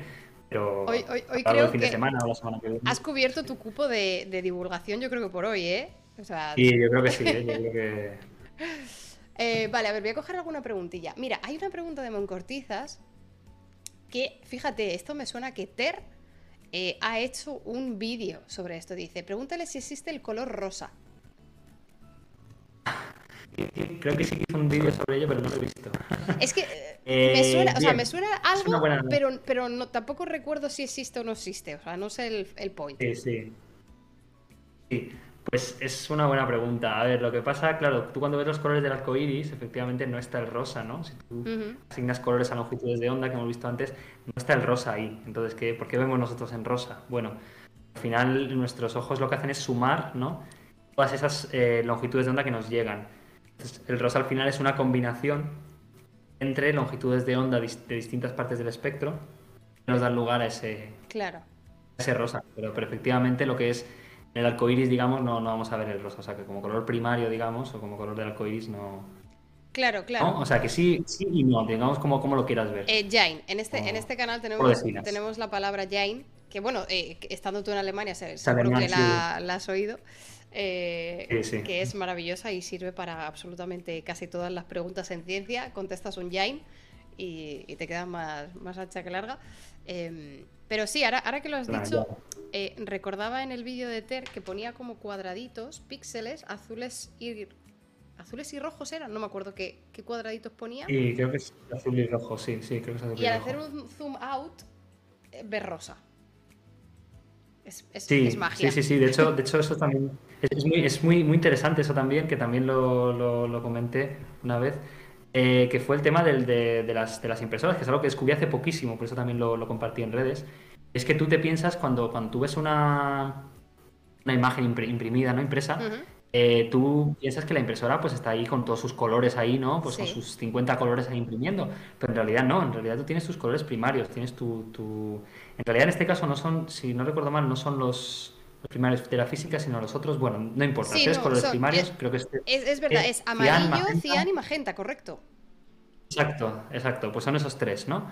Entonces, esos tres colores primarios, eh, tú tienes ahí tus, tus eh, colores primarios, y lo que haces es hacer, como imagino que me enseñaría en ese, en ese vídeo, pequeños eh, patrones, volvemos a los patrones, de esos colores con distintas proporciones. Entonces, nuestro ojo, como no es capaz de distinguir estas distancias tan pequeñas, acaba viendo un color distinto. Entonces, efectivamente, el rosa al final es rojo más azul con estos patrones y con esta periodicidad, no sé qué, y consigues el, rosa. Claro, claro, claro. Sí. Mira, y nos dice Freaky Loser y negro, efectivamente. También lleva el negro la impresora. Negro también, efectivamente. CMYK, de hecho, se llama. Sí, sí. Claro, y, es que es muy, es muy gracioso porque eh, el meme este de la impresora de te dice la impresora, no puedo imprimir este trabajo, me falta magenta. Y es como, imprímemelo en, escala de grises. Y es como, no, me falta magenta. Y es como, no utilizo puto magenta, imprímelo, que me falta magenta.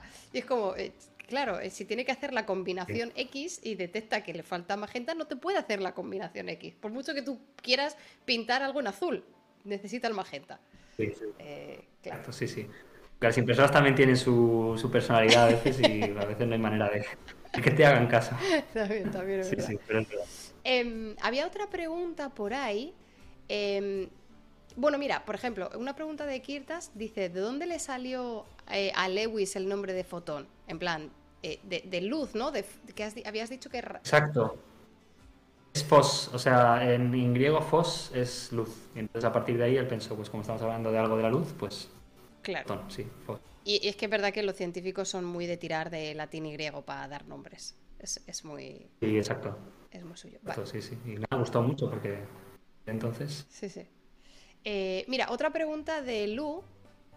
Eh, dice: ¿Qué opináis los, los expertos en fotónica? Directamente a ti, ¿eh? a tu target. Em, de la interpretación del. Bueno, espérate, que esto no me entero. De la interpretación del colapso de la función de onda ¿Sois más de coherencia cuántica? ¿De ¿Qué es eso? Sí, bueno. es una pregunta buena, es una pregunta buena. Eh, sí, a ver, digamos que esto es el tema de la mecánica cuántica que hemos dicho que es muy complicada de, entender, ¿no? Y que al final los, físicos eh, han, debatido mucho, ¿no? Sobre exactamente qué es lo que, es lo que pasa, ¿no? Con, con la no es solo de fotónica, ¿no? Es en cuántica en general, ¿no? Cuando, cuando tú mides algo, ¿no? Tienes, eh, digamos, tu, fotón, ¿no? Como tu, lo que sea, tu partícula está, digamos, distribuida, como no es una partícula, digamos, en sí, porque al final es una especie de campo, está distribuida, ¿vale? En el espacio. Sí. Entonces tú cuando mides, la defines, y entonces ya, ¡pas! se define ahí. Entonces eso es lo que se llama el colapso de la función de onda, ¿no? Cuando entonces la medida, la, función de onda colapsa y pasas a, pues la partícula está tal. Vale.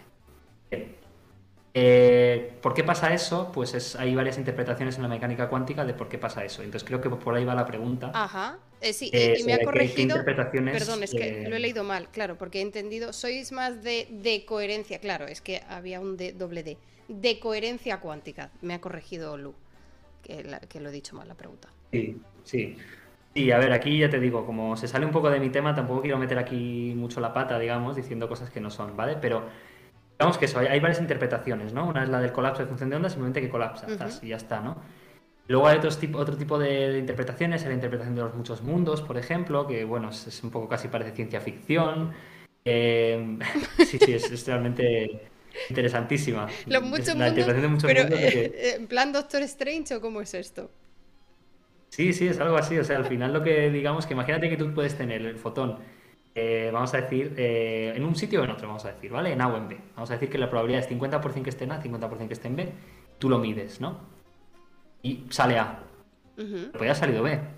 Realmente ha salido A porque es como si hubieras tirado un dado, ¿no? Que Einstein decía, Dios no juega los dados, ¿no? Porque no se creía un poco qué está pasando con esta colapso de la función de onda, ¿no? También de ahí viene el gato de Schrödinger, ¿no? De si está vivo o está muerto. Es un poco, siempre es lo mismo, ¿no? Y entonces la interpretación de los muchos mundos, lo que te acaba diciendo, no, ya te digo, yo lo he leído en plan divulgación, ¿eh? no, trabajo en esto. Lo que te acaba diciendo es que eh, lo que tienes es, que se divide en dos mundos, como si fueran dos universos, entre comillas, entre dos mundos. El mundo en el que el fotón estaba en este sitio y el mundo en el que el fotón estaba en otro. según esta interpretación, cada medida lo que estaría haciendo es dividir nuestros mundos en infinitos mundos, digamos, porque claro, se están haciendo infinitas medidas, ¿no? Cada vez que tú mides algo, detectas algo, miras algo, pero. un poco. Pero ya te digo. Pero. pero... muy básico, ¿eh? seguro que tiene muchos errores conceptuales lo que estoy diciendo. Eh, pero. si un fotón. En la teoría esta de muchos mundos se puede medir en un mundo o en el otro. Quiero decir, un fotón no, es, no deja de ser algo que existe en este mundo que nosotros vemos y, o sea, medimos y tal, pero que es aplicable a otros a otras cosas también. O sea, eh, lo, de los muchos mundos, eh, eh, a todo, ¿no? Yo también estoy en muchos mundos. sí, digamos que, claro, eh, digamos que el objeto macroscópico ya deja de perder las, el tema cuántico, ¿no? Porque ahí sí hay lo que se llama la decoherencia, que es justamente lo que se mencionaba en la, en la, en la pregunta.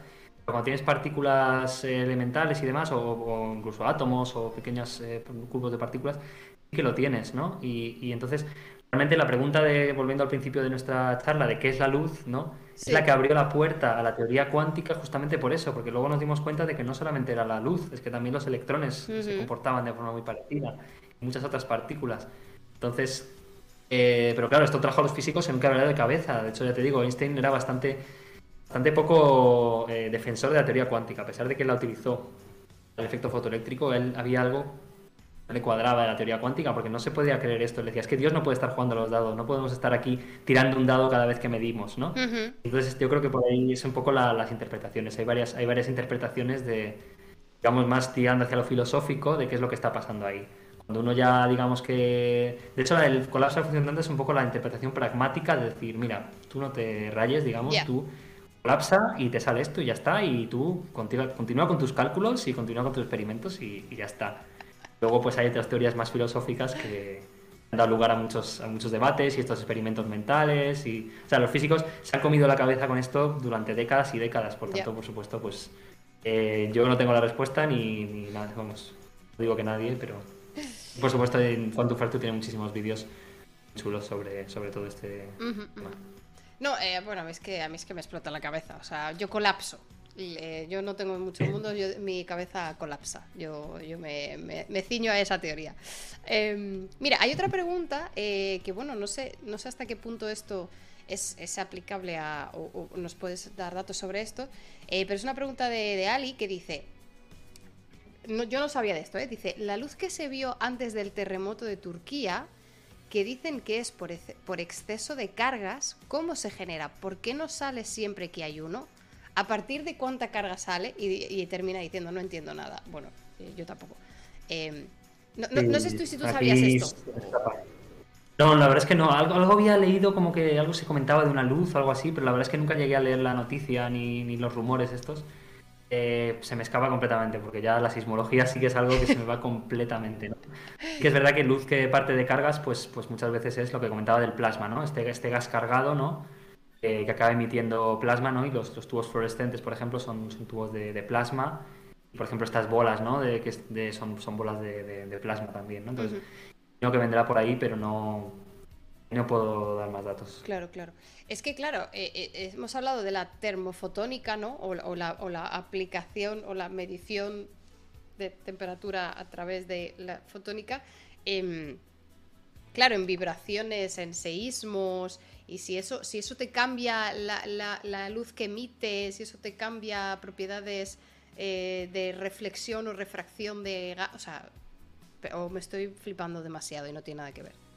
No lo sé, la verdad es que no, no sé.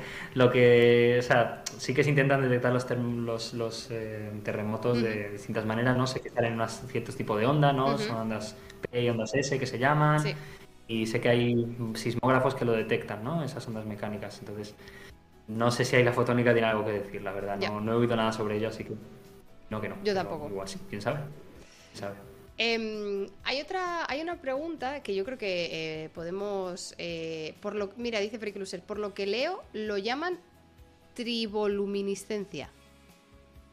Ya ves, pues otro tipo de luminiscencia. Me flipa. El tribo, ay, me suena, pero no, no sé exactamente es que no sé exactamente exactamente cuál, cuál de ellas es. Se te dije que había muchas, ¿no? Que si bioluminiscencia, que si quimioluminiscencia, y triboluminiscencia. Ah, de una fractura vía mecánica o térmica. O sea, es, luminiscencia a partir de una fractura. Claro, porque en los terremotos al final tienes ahí fractura, ¿no? Ah. Entonces eso es lo que genera la, la luminiscencia, por lo que parece en ese caso me flipa, me flipa. Interesante. Em, y, voy a coger una, pregunta, efectivamente, Moncortizas, que era, era un poco la última pregunta que iba a hacer, sobre todo por si queda alguien de la raíz de Tamayo que ha estado jugando al Hogwarts Legacy. Esta pregunta os va, os va a, interesar. Em, hemos estado hablando de materiales fotónicos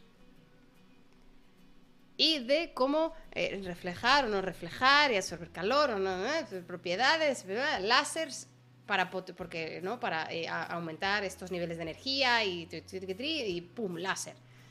Y, el contrario, en plan, ¿qué, ¿qué, nos cuenta sobre la capa de invisibilidad? ¿Esto existe? Ah. ¿Esto puede existir? ¿Esto es eh, factible? Esto, porque ya me has desmontado los sables láser. No me, no me tires ahora también la capa de invisibilidad.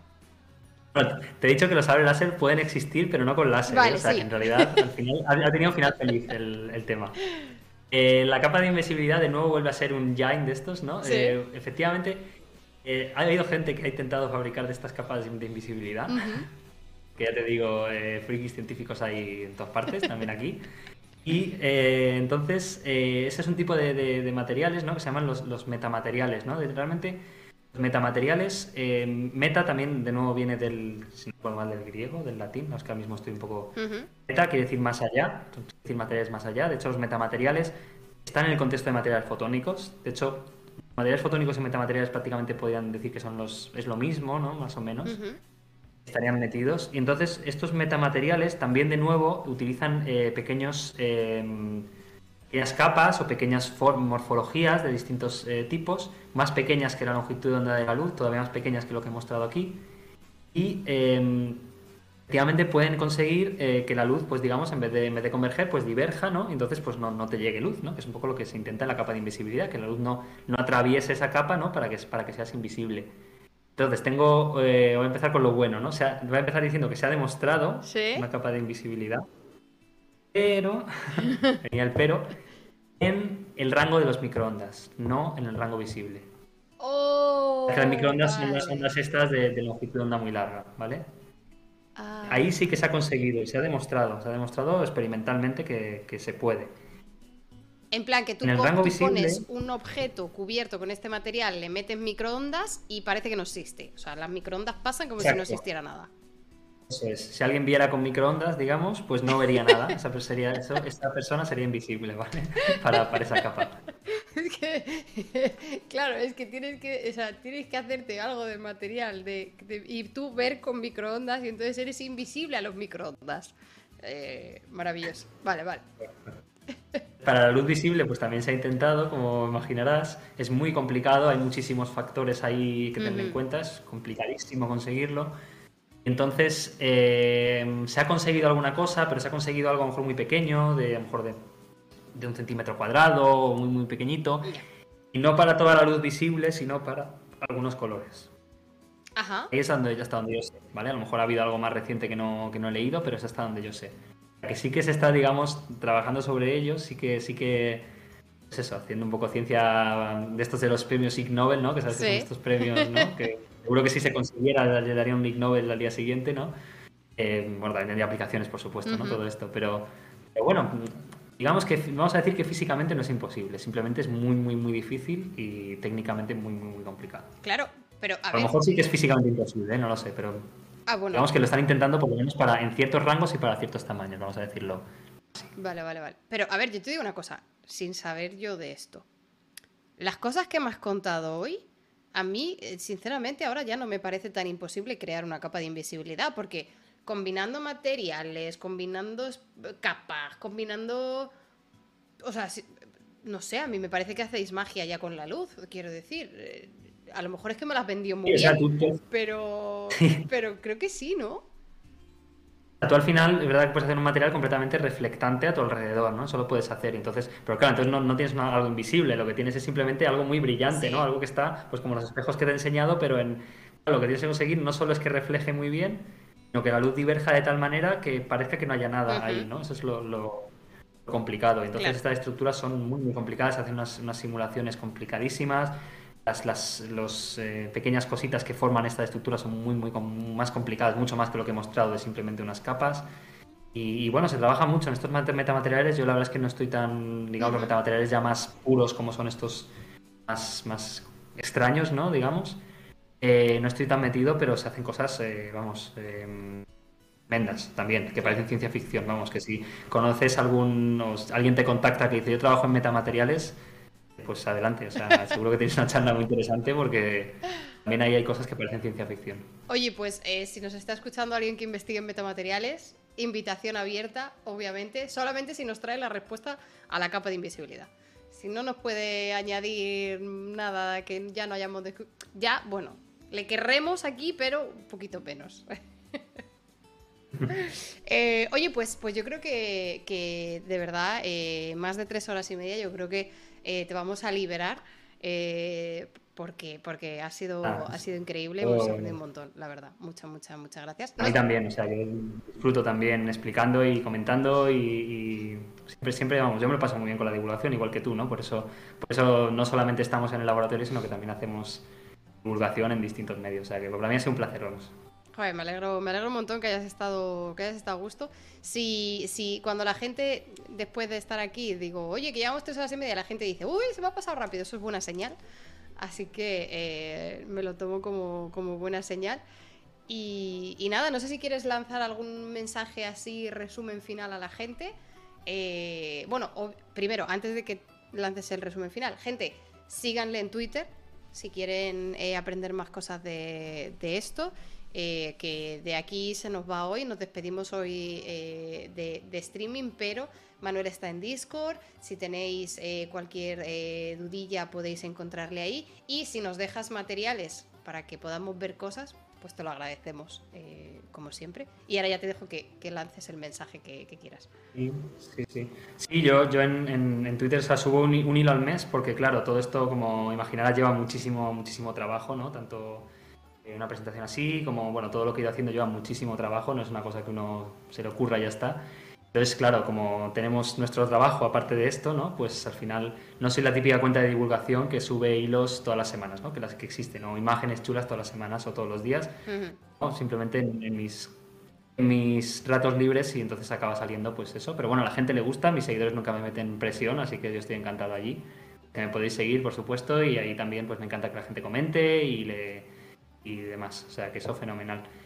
Eh, nada, mensaje final tampoco no hay mucho más que decir. O sea, al final hemos visto ¿no? los materiales fotónicos para qué sirven, eh, cómo son. hemos visto algunos aquí en, directo, ¿no? Y es muy chulo porque al final nuestros ojos, ¿no? Pues al final todo entra por nuestros ojos. Es un, estímulo muy, muy importante para nosotros. Y entonces el poder ver estas cosas pues hace que el trabajo sea muy, muy placentero también, muy chulo también muy chulo para, para enseñar y luego pues tiene sus aplicaciones además. Por tanto, pues nada, ha sido un placer estar aquí y, nada, enhorabuena también a ti por tu, bueno, por, por este por este Just Sciencing que estás haciendo, por, por meter la ciencia en Twitch, que, que, siempre pues creo que eres de las primeras que lo está haciendo. Y nada, ojalá, ojalá siga adelante y cada vez tengas más éxito en ello, vamos. Muchas, muchas gracias. Bueno, la verdad es que es fácil con, con gente que, que se presta a tirarse aquí tres horas y media un viernes noche hablándonos de materiales fotónicos. Así la verdad que, sí que se puede, se puede hacer. Y me recomienda, o sea, me, recomienda, me recuerda eh, Teretoni, muchas, muchas gracias por recordármelo, que es verdad que nos queda la última pregunta de, siempre también para, todos, para todas las personas que pasan por aquí. Y es si nos puedes dejar una recomendación eh, literaria, artística, audiovisual, divulgativa, de lo que quieras, dramatúrgica, de lo que quieras. No tiene por qué ser relacionado con la ciencia, porque que puedes hacerlo. Has hablado de Quantum Fracture, por ejemplo, eh, que creo que la mayoría aquí le conoce, pero no tiene por qué ser científica, puede ser pues la última película que hayas visto o el último libro que, hayas leído. Eh, una recomendación así para, el chat, ¿qué, se te ocurre? Pues, eh, pues un momento dado, cuando estamos hablando de los, de los animales, me he acordado de un documental que está muy bien, que también lo recomendé en su momento. Se llama eh, La vida a todo color, Life in Color, en inglés, de David Attenborough. Ah, sí, que, es, que es uno muy conocido, ¿no? Un documentalista muy conocido. Esto está en Netflix. Y, la verdad es que me, me, encantó ese documental porque además te va contando todos estos animales, eh, todas sus estructuras, ¿no? Tanto si son pigmentos, fotónicas, eh, un poco también el sentido biológico que tienen, si es que lo tienen, y bueno, ves imágenes de ellos, ¿no? Es muy bonito, son tres capítulos, si no recuerdo mal. Está muy, muy, eh, muy bien. O sea, que recomendaría eso más relacionado con la, con la fotónica, digamos. Ya saliéndome un poquito de, de eso. a ver, si, si, hablamos de cine, a mí mi, mi director favorito, digamos, actual, porque también hay clásicos que me gustan, pero actual sería Christopher Nolan, ¿no? Como el de también mucha gente, no... Pero hay, una película que tiene, ¿no? Por supuesto, Interstellar, ¿no? Que es el que a los físicos nos encanta esa película, pero luego hay una película que no es tan conocida, de las primeras suyas que se llama El truco final. No sé si tú lo has, uh, si tú lo has visto. Eh, eh, eh, es, que me confundo con otra, me confundo con, dos pelis, pero esta siempre la dice Kirtas. A Kirtas le encanta esta película. Pues sí, sí, es mi, yo creo que es mi película favorita, o vamos, mi top, está en mi top 3 seguro. Sí, sí. Entonces, es una película, sale, sale Christian Bale, sale también otro actor conocido que no, no recuerdo el nombre. Y Está muy bien, me gusta porque, bueno, a mí desde, desde pequeño me gusta mucho la magia, ¿no? Porque al final, pues es, maravilloso, ¿no? Ves, aparece algo, ¿no? Eh, son unos efectos chulísimos, ¿no? Y desde siempre me ha encantado la magia. Y esa película está muy bien porque es, va de dos magos, ¿no? Que son estos dos protagonistas, en, el pasado, ¿no? No sé en qué siglo exactamente, que están compitiendo entre ellos, ¿no? Uh Principios del siglo XX o si final del siglo XIX. Están compitiendo entre ellos para ver quién saca el mejor truco, ¿no? Y, y entonces te explican algunos trucos eso muestra la competencia entre ellos. Y luego hay un momento dado que, sale un, físico que se llama Nikola Tesla, que luego se ha reivindicado mucho su, figura a partir de entonces. Bueno, también antes, ¿no? Ya se ha reivindicado, pero yo creo que a partir de entonces más todavía.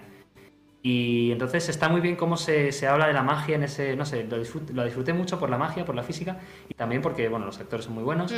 Tiene un final además que te deja, pues como los de Christopher Nolan, ¿no? Siempre te dejan flipando el final, ¿no? Y en el final me, flipando y me encantó. No, no, tenía, no tenía yo en mente que esa peli era de Christopher Nolan. No, no la había relacionado yo con, él. Es que es, de las primeras, ya te digo, y a lo mejor no tiene tanto el gen Christopher Nolan de esto de ser de buena la cabeza, que últimamente incluso ya quizás se ha pasado un poco de, tuerca, sino que es más una película más... Eh, pero bueno, ya te digo, tiene esos giros, tiene esos, esas sorpresas que están muy bien, la verdad. A mí me, me gusta mucho. Qué guay. te, voy a decir una cosa, la, vi, la vi hace tiempo. La he visto una o dos veces y no la he vuelto a ver porque me, gusta, me gusta tanto que pienso que si la veo ahora a lo mejor me va a dejar de gustar. ¿Qué dices? Ojo, ¿tienes miedo a que, a que tu recuerdo sea más bonito que luego un segundo visionado? Exacto, sí, sí. Oh. Así que no me atrevo a verla Oye, pero eso es un sacrificio, eso es un sacrificio muy, muy fuerte, ¿no?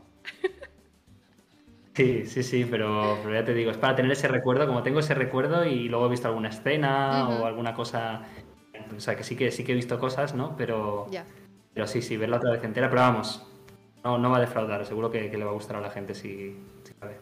Qué guay, qué guay. Oye, pues ahí tenéis eh, recomendación de, documental así más eh, ciencia, biología y otra recomendación, pues, pues eso, más, más ciencia ficción, eh, que, que, aquí nos gusta también un poco variar.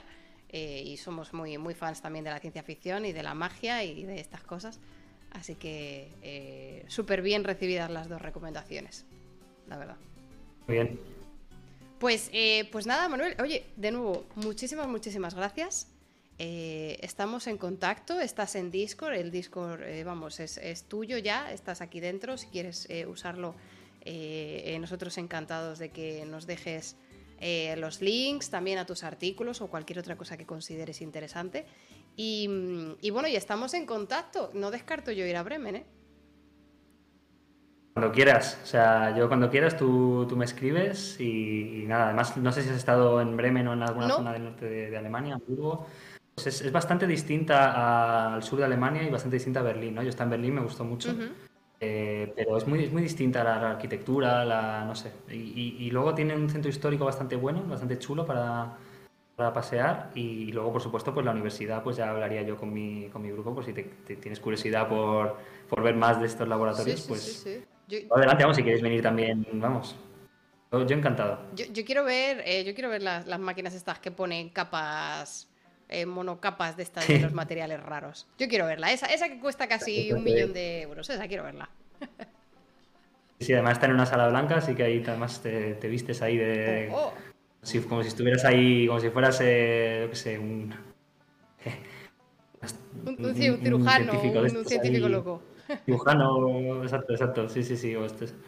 y, y, nada, la verdad es que está, está muy bien, así que por supuesto tú escríbeme. Oye, qué guay, pues, eh, pues estamos en contacto. Eh, muchas, muchas, muchas gracias, de verdad. Ha sido, ha sido súper, súper guay, me lo he pasado muy bien. Y, nada, lo dicho, estamos en contacto, o en breve o online digitalmente. Claro, exacto, sí, sí, tú cuando, cuando quieras ya sabes dónde, dónde encontrarme y por supuesto al Discord eh, entraré en los próximos días para, para responder las preguntas y de nuevo también darte a ti las gracias por, hacer este tipo de divulgación científica eh, en, redes, ¿no? Por dedicar tanto tiempo como el que dedicas eh, a atraer a gente y también tú misma a analizar artículos. O sea, está muy bien porque al final les ayuda mucho a que la gente también se acerque, acercar mucho a la gente a la ciencia. Se intenta, se, hace lo que se puede. Además, se lo pasó no muy bien, he estado muy a gusto y sabemos que todo ventajas, vamos, que muy bien. Oye, muy bien, te voy a, voy a cortar esta pequeña eh, cuña publicitaria para los próximos para mandárselo de, mira, eh, testimonios de, que, de gente que ha pasado por aquí. Sí, sí. Y si te surge alguna conexión biológica fotónica y tienes alguna duda, pues también, por supuesto, me puedes escribir y yo cuando pueda, pues, por supuesto, te, Genial. Te, te, anotamos como el fotónico experto de confianza por si, si nos salga algún paper o algún bicho raro, tiramos de ti. Y que uno se siente un poco mal cuando le llaman experto, porque siempre hay, por supuesto, gente que sabe más y gente que sabe de otras cosas también de fotónica, ¿no? Siempre uno a veces como mira atrás, ¿no? Por si acaso es otra persona a la que están llamando experto, pero, pero sí, yo encantado de ayudar con lo que... Bueno, al menos, Manuel, en este canal digamos